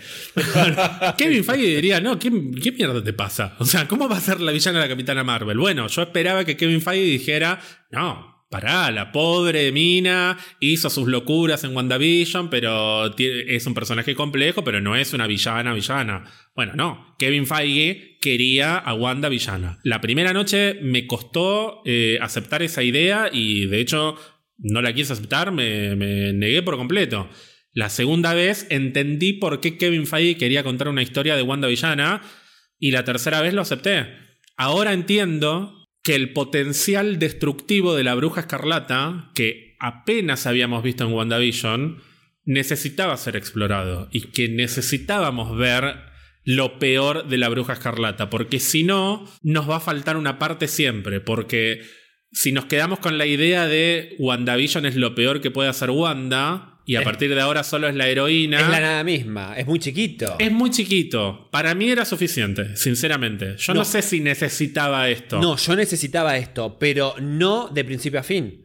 Para mí, estuvieron cómodos. Estuvieron cómodos en un guion en la cual fuera la villana de principio a fin. Yo quería ver a Wanda como villana porque por eso me gusta también la bruja escarlata, porque tuvo un pasado re turbulento y porque nunca fue tan... No me gustan los personajes que son tan buenos todo Bueno, el tiempo. yo no quería, yo no la quería como villana, pero es un personaje complejo que no Me- todos queremos lo mismo. Bueno, tal cual. Y es inevitable que genere este tipo de visiones. Yo no la quería villana. Bueno, yo, yo quería sí. un personaje con conflictos internos que cometa eh, alguna que otra Atrocidad, atrocidad, sí. Pero que todo el tiempo esté conflictuada. No quería la Wanda enseguecida que no es una niña, es un ser sobrenatural. No, ¿cómo no es una niña? Es un ser humano. Wanda, vos no sos eso. Bueno, no es Wanda, No es, la Wanda. bruja escarlata. Sí, bueno, pero siento que tampoco hicieron tanto esfuerzo en remarcar de que no es No. más Wanda. Podría estar, eh, Podría estar lo más podrían haber trabajado mejor. Dale, Sí. trabajarlo mejor. Sí, sí, sí. Por eso, no solo usaron fácilmente el recurso de que sea la villana durante toda la película, sino que además lo dieron por entendido muy, muy fácilmente. Che, bueno, Wanda es la villana de esta película, ah, porque Wanda ya no existe más. Bueno, pero desa- explícamelo un poquito más, porque si no, está muy fresca WandaVision. Sí. Wanda, desde, Infin- desde Infinity War final y encima Endgame, elevó muchísimo el fanatismo. Y después de WandaVision, todos queremos ver a Wanda como protagonista. Y que me la pongas como villana, te lo entiendo por el concepto de la bruja escarlata. Pero todo, la, toda la película como, como villana, eso es. eh, no tengo ganas de escribir. Me parece. Me quedo cómodo con que sea la villana de principio a fin y que los últimos dos minutos se redima. Nah, eso es porque. Eso no, eso no es ponerle un poco de ganas. Eso es falta de ganas. No pretendo arreglarte la película con esto y no te la voy a arreglar con esto, pero voy a tratar de alimentarte un poquito el espíritu. ¿Sabes cuál es el próximo paso de esta historia, no? Scarlet Witch. No. Te voy a dar otro nombre que te va a elevar un poquito más el alma. Children's Crusade. No sé cómo, no sé qué. Billy, no sé qué Tommy, pero contá de qué se trata No. la historia Children's Crusade Ok, primero, a ver, muy sí. rápidamente. Sí, no, no. Te explico la historia y Ya, después ya- te digo. ya te, te empiezas a tocar el pelo. Sí, ya, ya, ya. Em, no, básicamente tiene que ver ya con el grupo de los jóvenes vengadores consolidados. Incluyendo. Incluyendo a Billy Tommy, obviamente, a Wiccan y a Speed, los gemelos, los hijos de Visión y de la Bruja Escarlata. Sí, que en realidad en los cómics no son exactamente los hijos, son, No, son la las almas reencarnadas en otros cuerpos de personas que existen en nuestro 616, básicamente, podríamos decir. Eh, está Mephisto de por medio, etcétera, qué sé yo. La cosa es que las almas de los hijos creados por, por la bruja escarlata reencarnan en dos personas reales, dos adolescentes, que crecieron separados y que después obviamente se reencuentran en, situaciones de, de los jóvenes vengadores. Y obviamente por circunstancias que ocurren con Billy, que se va un poco de mambo con los poderes y están preocupados porque algunos tienen la idea de que Billy puede llegar a seguir el camino de que alguna vez tuvo una persona llamada la bruja escarlata, los chicos saben de que tal vez la respuesta puede ser reencontrarse con su madre. Entonces, la cruzada de los jóvenes vengadores básicamente es la cruzada en la búsqueda de dónde carajo está la bruja escarlata. Sí, que vos le decís la cruzada de los jóvenes vengadores siempre, pero en realidad la historia se llama Children's Crusade y no es solamente jóvenes vengadores, es Children's Crusade como un evento que involucra a los Avengers. Ah, no, totalmente. Está sí, Young sí, sí. Avengers Children Crusade, pero Sí. es un mega evento Es que un re-evento. involucra a Magneto, involucra un montón de Sí, gente. sí, sí, no, inv- involucra eh, la reaparición de personajes que habían muerto y la muerte de nuevos personajes. Así que para mí todo esto empieza a allanar el camino para que cuando lleguen los jóvenes vengadores, sean quienes sean, pero me parece que América Chávez seguro va a estar, y tendrían que estar Billy y Tommy, los jóvenes vengadores vayan a buscar a la madre de Billy y Tommy, ¿qué pasó con la bruja escarlata? Sí, el tema es, yo no sé qué carajo va- eh, qué pasó ahora con Billy y Tommy con esta No película. importa, no importa porque no, no, no, es no, no para otra importa. A mí sí me importa porque me fui indignado. Me fui con todo el cosplay de Wiccan, aplaudí cuando apareció por primera vez Billy, porque, por- porque Billy le Pero dice, que ni siquiera- mamá, yo quiero que me arropes. Y yo aplaudí así en la película porque el otro ortiva, ay, yo mamá, me arrepentí, sí, arropame. Anda a cagar, yo, mamá, mamá, yo, yo, yo, mamá. Bueno, la cosa es, no, no tiene sentido esto. ¿Dónde están las almas? ¿Cómo ¿Cómo, a- que no tiene sentido? No te pongas como los fanáticos desquiciados que quieren que aparezca Rogue en esta película. No, no, no me chupa un huevo. Yo quiero saber dónde, cómo va a aparecer Billy. To- Te lo, voy a, te lo voy a redoblar. Esos no son tu Billy Tommy. Son dos Billy y Tommy de infinitos Billy Tommy Por eso, que hay en el ¿dónde universo. están mi Billy Tommy del 616? Ya van a llegar. No era esta película, ¿Cómo? Gonzalo. No importa, ya van a llegar. No, s- Ya para van a mí no, me dejaron mal, me Ah, no va a aparecer Wiccan. El, el icono LGBT no va a aparecer. El Bueno. rey del el demiurgo, el, el emperador de la yo, yo historia. todo y, y comiéndose a besos con Hulkling. Paciencia, tranquilo. No, porque no me gusta tu teoría. Bueno, hablemos un poquito de. no me gusta tu teoría No, de que. No es mi teoría. Sí, vos tenés ganas de que. No, no tengo Vos tenés ganas, de que los hablar. actores que hacen actualmente los nenitos de 10, son 12 años de Billy y Tommy crezcan y sean los mismos actores que hagan de Billy y Tommy a los 15, 18, 20 ¿Me años. estás tergiversando o estás malinterpretando lo que yo El te multiverso es así, porque es una locura. dije? Yo dije, te conté cuando estábamos haciendo la fila para la Van Premier, que la verdad que tengo ganas de que Wiccan y Speed aparezcan pronto. O sea, Sí. las versiones adolescentes, barra jóvenes, un poquito más crecidas, de los hijos de, de Wanda y Visión. Sí. Quiero que aparezcan pronto. Pero a la vez. Me parecen tan tiernos Ay, los ay, nenes y le ponen una onda. Me dan ganas de ser padre, te aman, juro. aman lo que están haciendo, que me dan ganitas de decir, che, esperemos unos años que crezcan, no falta tanto. En estos años podemos meter otras historias. Démosles tiempo, aprovechemos que América tiene 14, no es que tiene 25 como Kate Bishop. No necesariamente Kate Bishop tiene que tener la misma edad que Wigan y Speed, puede Kate Bishop hacer otro tipo de historias. Kate Bishop fue parte de los Jóvenes Vengadores, pero después fue Hawkeye al Sí, margen de los sí. Jóvenes Vengadores. No necesariamente tienen que tener la misma edad de Kate. Kate puede tener su historia y cuando América tenga 20 y pico, Billy y Tommy pueden tener 18 y 19 y ser nuestros Wiccan y Speed y que sean los mismos actores que se lo merecen por la onda que le ponen. Yo sé que vos los querés mañana. Sí. Yo también los quiero, porque yo los quiero ver a Wiccan y a Speed y a Hulkling sobre todo. Pero me los quiero mucho Sí. a los nenes. Además son buenas, te juro que me encanta cómo actúan Además de que encima. son buenos actores. Después Sí. vamos a ver que no terminen como Eva Watson, pero no importa. Ay, no seas no, o como el de Anakin de episodio 1, pobrecito. Ese está más desaparecido. No, ese terminó peor.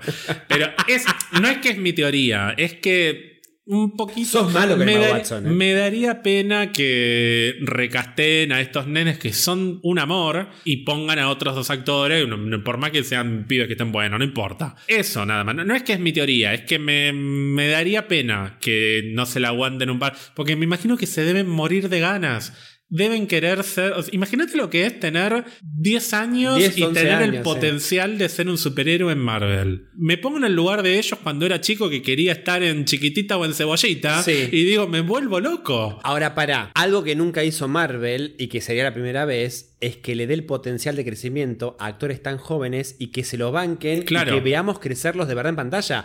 Porque todos los que agarramos eran eh, Robert Downey Jr., Chris Evans, eh, eh, Scarlett Sí, Johansson, eran todos de 30 y pico, de 40 30 y pico para arriba. arriba. Y digo, nunca tuvimos la oportunidad de ver tan chicos. Y digo, lo que también te da como plus es que cuando pasen tantas películas y los veamos crecer, es el fenómeno Harry Potter. Te guste o no, hayas arrancado desde la primera película o desde la quinta, los viste crecer en pantalla y no, es imposible que no te genere algo porque vos creciste junto a ellos. Exacto, y quiero eso. Y, y no importa si te gusta más o menos. Tal vez no te gusta Draco, pero no importa, lo viste desde que tenía eh, 11, 12 años. Y te encanta ver porque creciste junto con ellos. Entonces vas a ver a los actores, a los personajes de Billy y Tommy crecer. Y no, no, ahí no te va a importar qué hagan, qué no hagan. Los querés, los querés disfrutar en pantalla porque creciste con ellos. Eso es, es ese tipo de conexión que para mí, yo lo, yo lo pongo como al. Lo pongo como el ejemplo de Harry Potter, pero me parece el mejor ejemplo. Sí, es que Fueron cuántos? ¿10 años Sí. más o menos? En la cual dijiste, boludo, yo crecí con esta gente. O sea, siento que es- son parientes básicamente Sí. lejanos. Yo creo que Billy y Tommy es el mejor eh, ejemplo que podrían tomar para hacer el- la Harry Poteada de verlos crecer en pantalla. Y yo no, no es que es mi teoría o que es lo que quiero que pase. Digo que siento que se lo merecen y que me encantaría que les pase por ellos. Si me dan lo otro, estoy. O sea, si esto terminaba con Wiccan y Speed adolescente, Adolescente, sí. también estaba dentro, listo, vamos, ya está, me subo al tren enseguida. Lo único de lo que estoy seguro es de que las dos opciones están analizadas. Tienen las dos opciones. Pero para mí no tomaron la decisión final. Eh, por ahí ahora que se van al retiro espiritual en la quinta. Ah, ahí en sí. Chascomús. Yo me iría a, Tam- a Chascomús o a Tandil, también me dijeron que es muy lindo. ¿Fuiste a Tandil alguna vez? Sí, es hermoso, me encanta. Me dijeron que es una de las ciudades más lindas de la provincia de Sí, Buenos sí, sí, Aires. es tengo que precioso. ir, tengo que ir, sí. Cuestión que Wanda termina enterrada abajo de la montaña y Anne dijo, me pareció poco, la tendrían que haber decapitado. y malo.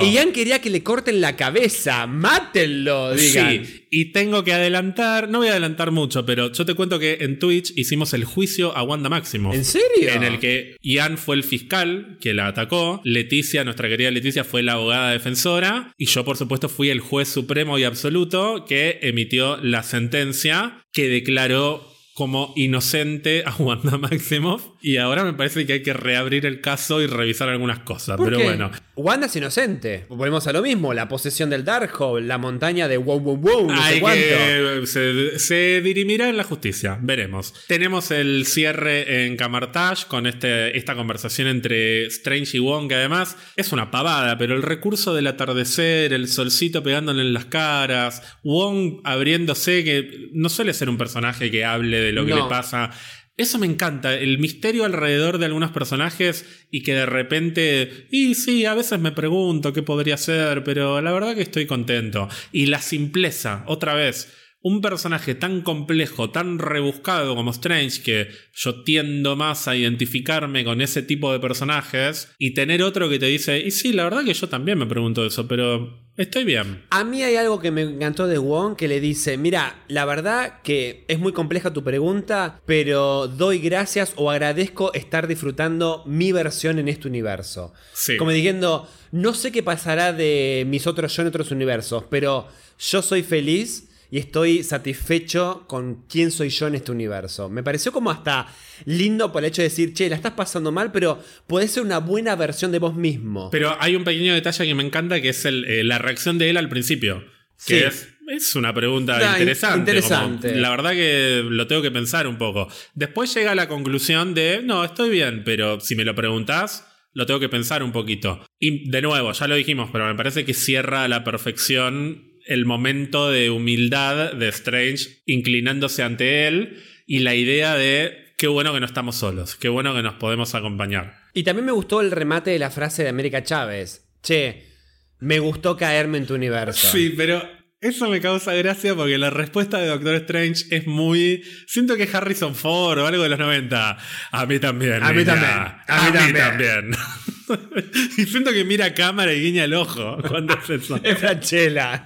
Después, obviamente, la escena del reloj, No, la escena re del reloj, simbólica, preciosa, ya la hablamos preciosa. todo. Y de repente sale con esa camisa Re muy canchera. Y de repente suena esa guitarra de vuelta. Y ¡ah! ¡ah! empieza a gritar. Tercer ojo, boom, corta negro, créditos finales. ¿Qué te pareció ese cierre? Me encantó. Me encantó como en el sentido de decir, ¿sabes qué pasa? Lo que tiene el final de la primera Doctor Strange es, che, ya es un hechicero, lo que está por venir. Y después vino todo, todo lo que vino en películas sueltas, Infinity War, no, bueno, un poco relacionado con Thor, Infinity War, Endgame, Spider-Man, qué sé yo. Vimos más de Doctor Strange en películas terceras que en sus propias películas. Exacto. Entonces, a lo que voy es, ¿cómo me podían terminar una película vendiéndome algo de qué más puede haber Doctor Strange? Y solo con que abra el tercer ojo ya me dice, uy, boludo, esto se puede ir todavía más a la concha de la No vimos nada. Lora. No vimos nada. A eso voy. Y ni siquiera vimos nada cuando llegamos a la escena- primera escena postcréditos. No, que ahí yo me morí. Vos hablás de tu, la primera reacción cuando la viste por primera vez en la Van Premier. Sí, ¿cómo fue? Porque yo entré en éxtasis. No entendí lo que pasó en la escena porque Ahí no te entré- llevaste la mano a los ojos, te la llevaste la mano a la boca, porque era como... ¡ah! No, primero, no podías entender la aparición del personaje. El personaje es Clea, Sí. que contemos un poquito quién es Clea. Clea es un personaje que viene de la dimensión oscura, la dimensión de la que se origina Dormammu. De hecho, Dormammu es su tío. Ella es la hija de la hermana de Dormammu, que se llama Umar. Pertenece a una especie dimensional, mística, llámalo como quieras, que son los Faltín. Son unos, unos seres hechos de energía. Ay, qué Una cosa- es un sí. quilombo, es un quilombo, es muy difícil de explicar rápidamente. Seguramente nos falta oportunidad para que lo hagamos en el futuro. Pero lo más importante sobre Clea es que es el interés amoroso histórico del Doctor Strange. ¿En serio? Es la pareja del Doctor Strange con la que ha tenido idas y vueltas. Se han casado, se han separado. No sabía eso. Y al margen de la historia de amor, es un personaje grosso de los cómics. No, de eso hecho, sí, eso sí sabía. sí. llega a ser hechicera suprema. Sí, y si no me equivoco, sabía. en este momento es hechicera suprema en los cómics. En el año 2015, cuando me entero que van a hacer la película de Doctor Strange y castean a Rachel McAdams, yo dije, ah, listo, va a ser Clea, me Ah, ¿vos encanta. pensaste eso? Yo lo primero que pensé era que iba a ser Clea. Después fue Christine Palmer. Cuando nos enteramos que se viene el multiverso y que vuelve Rachel McAdams y vemos en el primer tráiler que vos no te diste cuenta, pero en el primer tráiler está Rachel McAdams detrás del Doctor Strange cuando abren la puerta, se la ve a ella con Sí. el traje ese medio futurista, Sí, sí. que cuando vi eso pensé, no me digas que la En otro- Rachel McAdams Claro. de ese universo va a ser Clea. Em, Estaba emputecido con, Con Clea. Clea, Clea, Clea, Clea. Pero no era el único. Hay mucha gente que esperaba que Rachel McAdams fuera Clea por una cuestión de que me parece que la actriz da. Porque es súper carismática, es buena actriz, tiene buena química con, Doctor Strange. Strange. Sí, sí, sí. Ya está, cuando veo que va a ser la doctora Christine Palmer de otro universo, me digo como que listo, ya está Clea, será para otra película. Cuando se abre el portal y la veo con el pelo blanco, el traje violeta, tal cual los Los cómics, ojos delineados los en ojos violeta. delineados, Doctor Strange, y digo, no, es Clea, ¿quién es? No, no me digas que es, ¿es o no es? No- no caías, no mientras caías. hablaban, no- la primera vez no, no entendí de qué hablaban. No, no entendí la escena post créditos. De hecho, te lo podría haber preguntado y no me importó. Lo único que me importaba era que era Clea. Que, que le dijiste, que causaste una incursión, tenemos que ir a resolucionarla. Eso la segunda Sí, vez. Sí. La primera no me di cuenta. Y dije, no, no me digas que es Charlize Theron. Porque me, me caigo acá. ¿Es o no es? Y cuando la- el primer plano. El primer digo, plano así de costado, es, sí. ¿Es o yo estoy flasheando cualquier cosa? Yo no puedo creer, no lo puedo creer todavía que es Charlize Theron. Cuando Germán se queda impactado con una escena que no puede creerla, por más que él sabe un montón de, de- de- de páginas y qué sé yo, es porque tiene la manito acá, una, la derecha o izquierda la tiene cerca de la boca. Y la mantiene así durante toda la escena, porque no puede creer lo que está viendo. Y durante toda la escena, post créditos, la primera vez que la vimos, te quedaste con la manito así tensionada cerca de la boca porque eh, no sabía qué estaba pasando, pero en ese momento era, primero que no podías creer que era Clea, y después, claro, no, no entendías que era Charlize Theron. Pero no estaba grabando Rápido y Furiosos 10. Pero ya se termina. ya. No, no sentiste que eh, la familia es lo más importante. Eh, Dom, porque Dominic. No, pero por favor, ¿qué Rachel McAdams? Todo bien, Christine. O sea, no puedo creer que alguna vez pensé que Rachel McAdams tenía que ser Clea. Es increíble Charlize Theron como Clea. O sea, imagínate Doctor Strange, porque un personaje así, esto, esto sí que no es un cameo Illuminati. No, no, no, va a ser- es la es introducción. coprotagonista de la futura Doctor Benedict. Cumberbatch, Charlize Theron o and Charlize Theron as Clea, claro. sí. No puedo, o sea, todavía no dimensiono lo que puede llegar a ser una película con Benedict Cumberbatch y Charlize Theron. No, ¿y qué dijimos cuando la vimos la una, dos, tres veces? Está caliente. Está caliente. Dijimos, cuando habla, te calienta al público. Es como diciendo, vení que vamos a, hacer una incursión Pero juntos, es- básicamente. pero es literalmente. Una invitación a coger. Me parece que descargué la Doctor Strange incorrecta. No, además está. A- de- el otro abre el ojo. eh, Señora, no, a mí no me da miedo. No, nada. señora, no le quita años a su vida. Hoy te toca perder. Oye, te que perder, Clea. No, pero la verdad que fue como. No, yo no, no podía creer. Yo primero me caí. Yo primero me di cuenta que era Terristelón. Y después, por el color. Y por cuando corta, viste, el, el- ¿cómo era? el manto de la Sí. realidad, digamos, la- el velo de la Y realidad. se ve la dimensión oscura. Y se ve la dimensión oscura, dije, ah, esta es, ¿cómo era? ¿Cómo era Clea? Una- la- eh, y después me enteré de que me, me acordé que era pariente de Dormammu, la prima, la tía, la hija, no sé qué, la nieta. Eh, no me acuerdo, no me acuerdo. Algo con Dormammu tenía. Pero a mí primero me impactó que era Charlize Theron. Dije, boludo, cada vez contratan más actores conocidos. Era como, me encanta porque contratan actores que tienen 13, 14 años que recién arrancan y te contratan actores ganadores del Oscar. Sí, Charlize Theron estuvo muy cerca igual. En algún momento se la quiso para Capitana Marvel. Mira. estuvo ahí tanteando. Sí, pero es más grande para que tenga Marvel. Sí, igual estuvo Krasinski en esta película como Reed Richards, que es el fancasting de los fancastings. Sí, por ¿Sabés eso. quién- el único que falta, ya sabés quién es.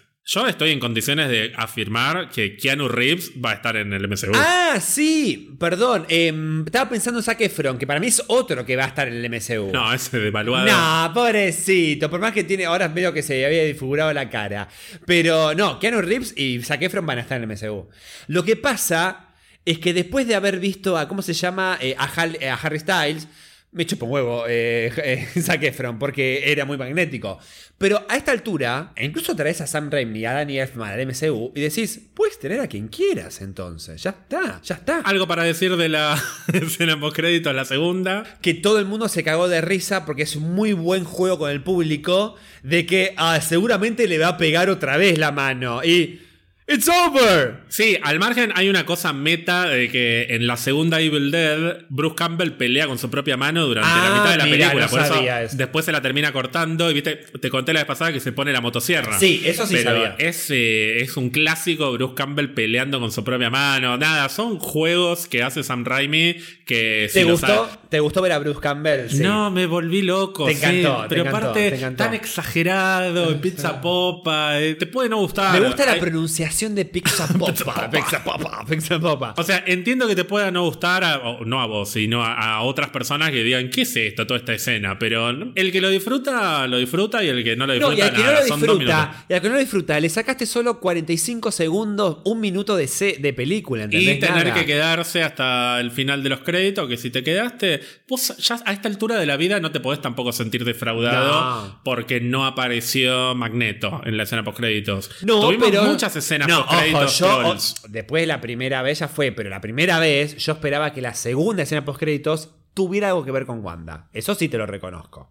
Pero al mismo tiempo, eso sí lo pienso y digo, ¿sabes qué? No me digas nada de Wanda hasta dentro del 2024. Guardame a Elizabeth Olsen hasta el 2024. Eh, antes, porque va a venir Agatha. Bueno, no sé si Agatha viene el año que viene o el otro. Bueno, pero- por eso, hasta que haya algo de contenido. Pero digo, no me digas nada de, de Wanda, ni en Black Panther, ni en Guardianes, ni en Ant-Man, nada. Conclusiones, Gonzalo. Dame tus conclusiones sobre la película. Conclusiones, no hubo mejor director elegido que Sam Raimi para hacer esta película. No pienso en otro porque me parece que la película está hecha, es buena gracias a él y es, es su estilo de película. Se pudo haber buscado, un mejor guionista, para mí sí. Y Danny Elfman está en el medio de, de estos dos extremos. Hubo momentos en la cual eh, no me gustó y hubo momentos en la cual me pareció una joya lo que hizo. Te hice dudar un poquito con algunas cositas que te dije hoy de, ¿De Danny? Elfman. ¿De Danny Elfman? De- el uso de la música. Como- te, te vi como medio interesado en Sí, algunas cosas. pero porque era el que más eh, polémico todavía tenía. Ya sabía lo que quería decir de, Sam, sabía lo que quería decir de- del guionista, pero de Annie todavía tenía esta duda. Entonces, separé más las escenas. Me sigue sin gustar después de tres veces de verla. Cuando está Mordo hablando de la deambulación. No me gusta, parece un videoclip berreta de, de YouTube, boludo. Pero después voy a insistir con lo mismo. Yo fui a ver esta película más por Wanda que por Doctor Strange. Por algo lo dolido que me quedo todavía con esta película. Ahora, voy a decir por qué tal vez otra cosa que no me terminó de cerrar. Más que el multiverso de la locura, siento que es la locura del multiverso, para decirlo de alguna manera. Siento que yo tenía una idea de lo que iba a ser esta película en la cual iba a ser más constantemente el viaje de un universo a otro. Y en realidad siento que fue medio vago en ese sentido. Que fueron Fue tres co- universos. fue- fueron que tre- tres universos y en la cual usaste otra vez el recurso de la primera Doctor Strange, que en vez de cambiar de dimensiones, cambiaste de universos, en la cual durante una secuencia de 45 segundos pasaste de un universo a otro, y con eso, oh, qué locura. Y después te quedaste muy en, bueno, desarrollemos las historias en estos tres universos muy planos y listo.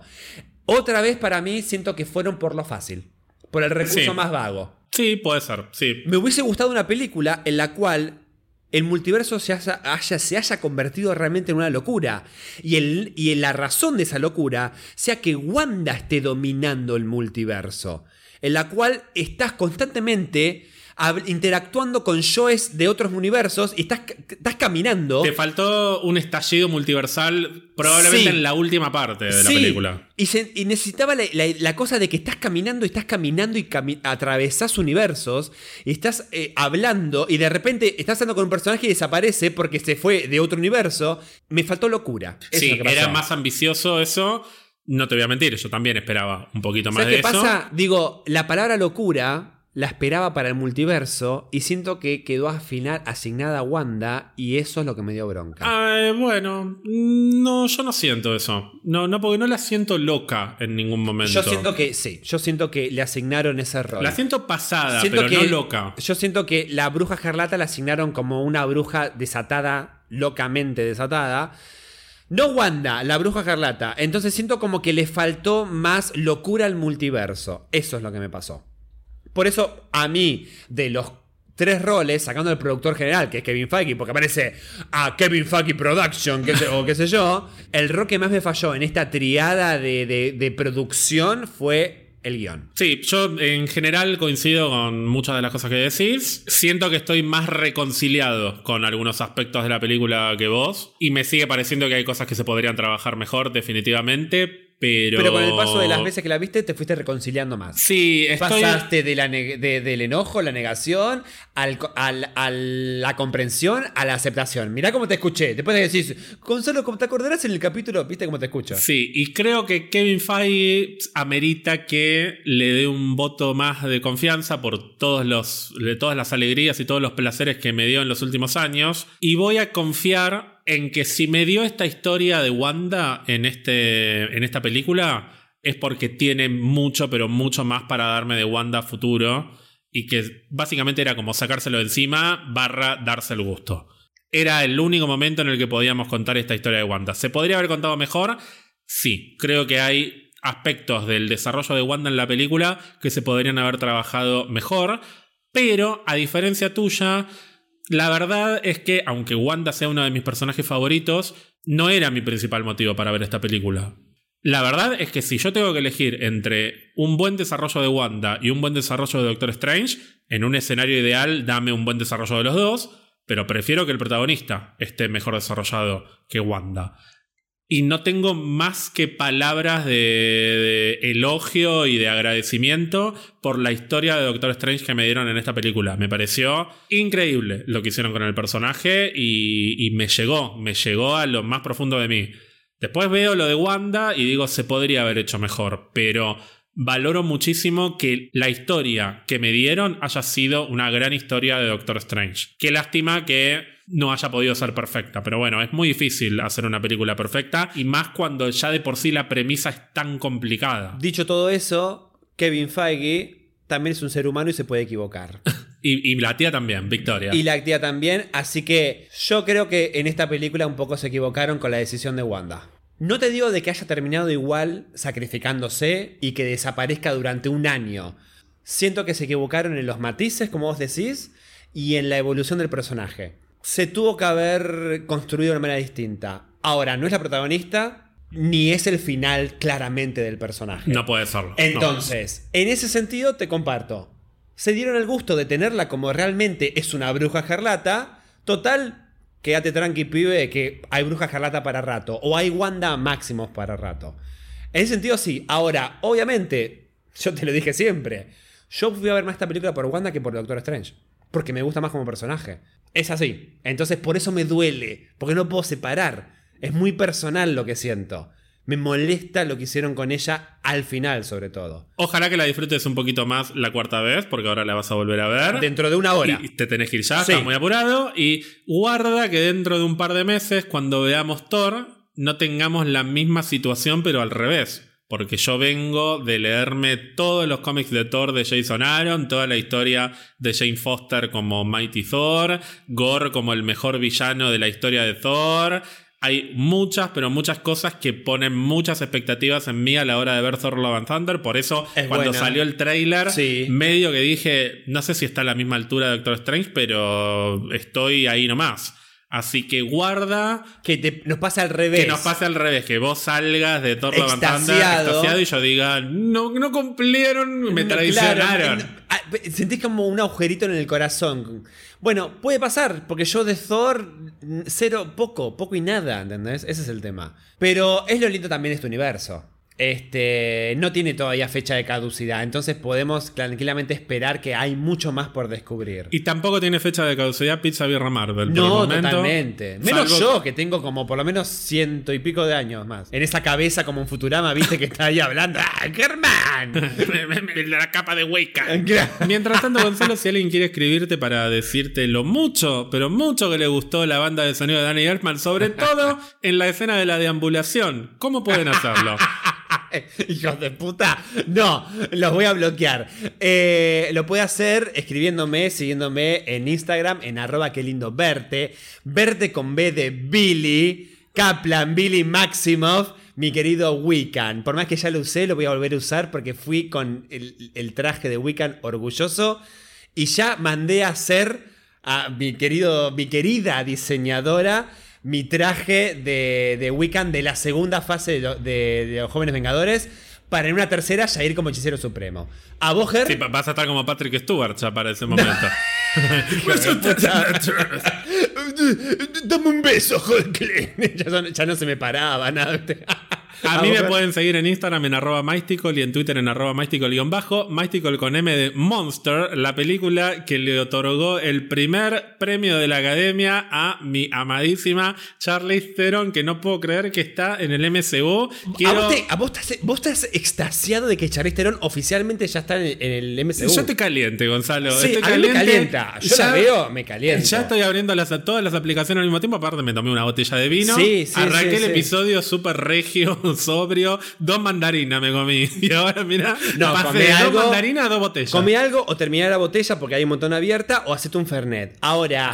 bueno, muy bien. ¿cómo- Muy bueno el consejo. Bien, me, me encantó. Ahora, ¿cómo va a calentar la pantalla Doctor Strange anclea en no sé dónde? O sea, In the yo- Eh. Multiverse of Madness. La otra M que podría haber dicho, pero no caía en lo de no, la M me, de me parece muy bien, me parece muy bien. Pueden seguir a Pizza Guerra Marvel en Instagram, Twitter y también en Twitch para más contenido. Y atentos porque esta semana se viene el debate sobre Doctor Strange en Twitch, que no va a ser tan organizado y tan ordenado. O sea, vos y yo somos básicamente dos señoritos al lado de lo que es el debate en Twitch cuando se pudre todo. Es como el programa de Susana Jiménez que tiene que estar todo ordenado, ¿viste? Una cosa así. No, va a ser un quilombo, digamos. Va a ser un quilombo. Estás invitado. Vos siempre estás invitado a Twitch. Ok, ah, no Eh, simplemente sabía. cuestión de que me digas, "Ger, tengo ganas hoy de streamear. Claro, no, Me lo que pasa es que estoy Wiccan". muy ocupado, ¿viste? Con el multiverso. Pero si no quieres streamear, puedes eh, meterte y escribir. ¿Puedo trolear? Y, y tratar de no, Ah, pero ok, bueno. ok, ok. Gracias a la gente que nos regala cafecitos a través de cafecito.app barra pizza birra Marvel. Y recuerden que tenemos una comunidad en Discord, así que se pueden sumar obviamente ingresando a pixabirramarvel.com y haciendo clic en el botón Discord. Sí, que estuvo deshabilitada en los últimos días para proteger a los integrantes de Discord de Por los spoilers. Sí, claro, pero ya tal cual. está habilitada nuevamente. Tal cual. Y recuerden suscribirse a Spotify o a cualquier otra plataforma que se les ocurra del multiverso, sea este u otro, para escuchar todos nuestros episodios y no perderse De- nada de, lo que digamos. de nada, De nada, obviamente. Gonzalo se ha tomado mucho, se ha hablado mucho. Lamento que hayas visto la peor película de la historia de Marvel Studios y que Sam Raimi, Elizabeth Olsen y Danny Elfman deban ser condenados al más profundo No, de los ¿cómo Elizabeth infiernos. Olsen? Sí, No. es lo que dijiste, básicamente. No, Así justamente que- es la única que rescato. Ah, no te presté atención, entonces está bien. Nos volveremos a ver dentro de unos pocos días para hablar no todavía de Miss Marvel, sino Esa me estás copa que haciendo- se mueve. me, me- me hace reír. Sí. No sabes todavía de qué vamos a hablar en el próximo no sé. te vas a sorprender. Crees que sabes, pero no sabes. ¿Tiene que ver con el multiverso de la locura? Eh, ah, entonces no. más o menos voy encaminado. Ah, ¿no? Y todo tiene que ver con el Ah, sí, multiverso. es verdad, todo tiene que ver. Capítulo que viene podemos eh, amagar un poquito a dar un ranking nuevo de nuestras posiciones de películas que hace mucho que no damos. Mm, ¿Eso te parece que.? me a mí me encanta el ranking, porque hasta me sirve a mí acomodarme como en Moon Knight, esta cosa de la estructura organizativa, No, qué sé yo. no lo vamos. la- lamento pincharte el globo. Podemos hablar de en qué estado están. No, ¿sabes qué podemos hacer? ¿Qué? Un ranking de películas de fase 4. ¡Ah! Pero solo de la fase 4. Ok, ok. Lo- es más, lo quería hacer hoy, pero me parece que. No, no. Vamos a esperar un poquito Déjame verla por cuarta vez. Cuando algún día vamos a hacer un ranking nuevamente, como Sí. hicimos en el año 2020, pero ahí te quiero ver, porque no va a ser solo de películas. Vamos a meter también las series. Ay, boludo, no, pero podemos poner al mismo nivel películas y series. Las vas a tener que poner. Si Bueno. quieres poner todas las series al final, las pones. Si te digo que emocionalmente, claramente me conecté más con Munda y que con Doctor Strange eh, Multiverse of Madness, claramente hasta hasta te digo, no es descabellado, porque me hizo llorar más esa serie. Lo bueno. veremos cuando llegue el momento, pero va a requerir um, un poquito más de trabajo. me Y hasta parece. que llegue ese momento, vamos a seguir siendo amigos en este u otro universo. Y yo te digo a vos, Ger, enfrenta tus miedos, porque te quiero mucho. Gracias. Y los quiero mucho a todos, todas, todas.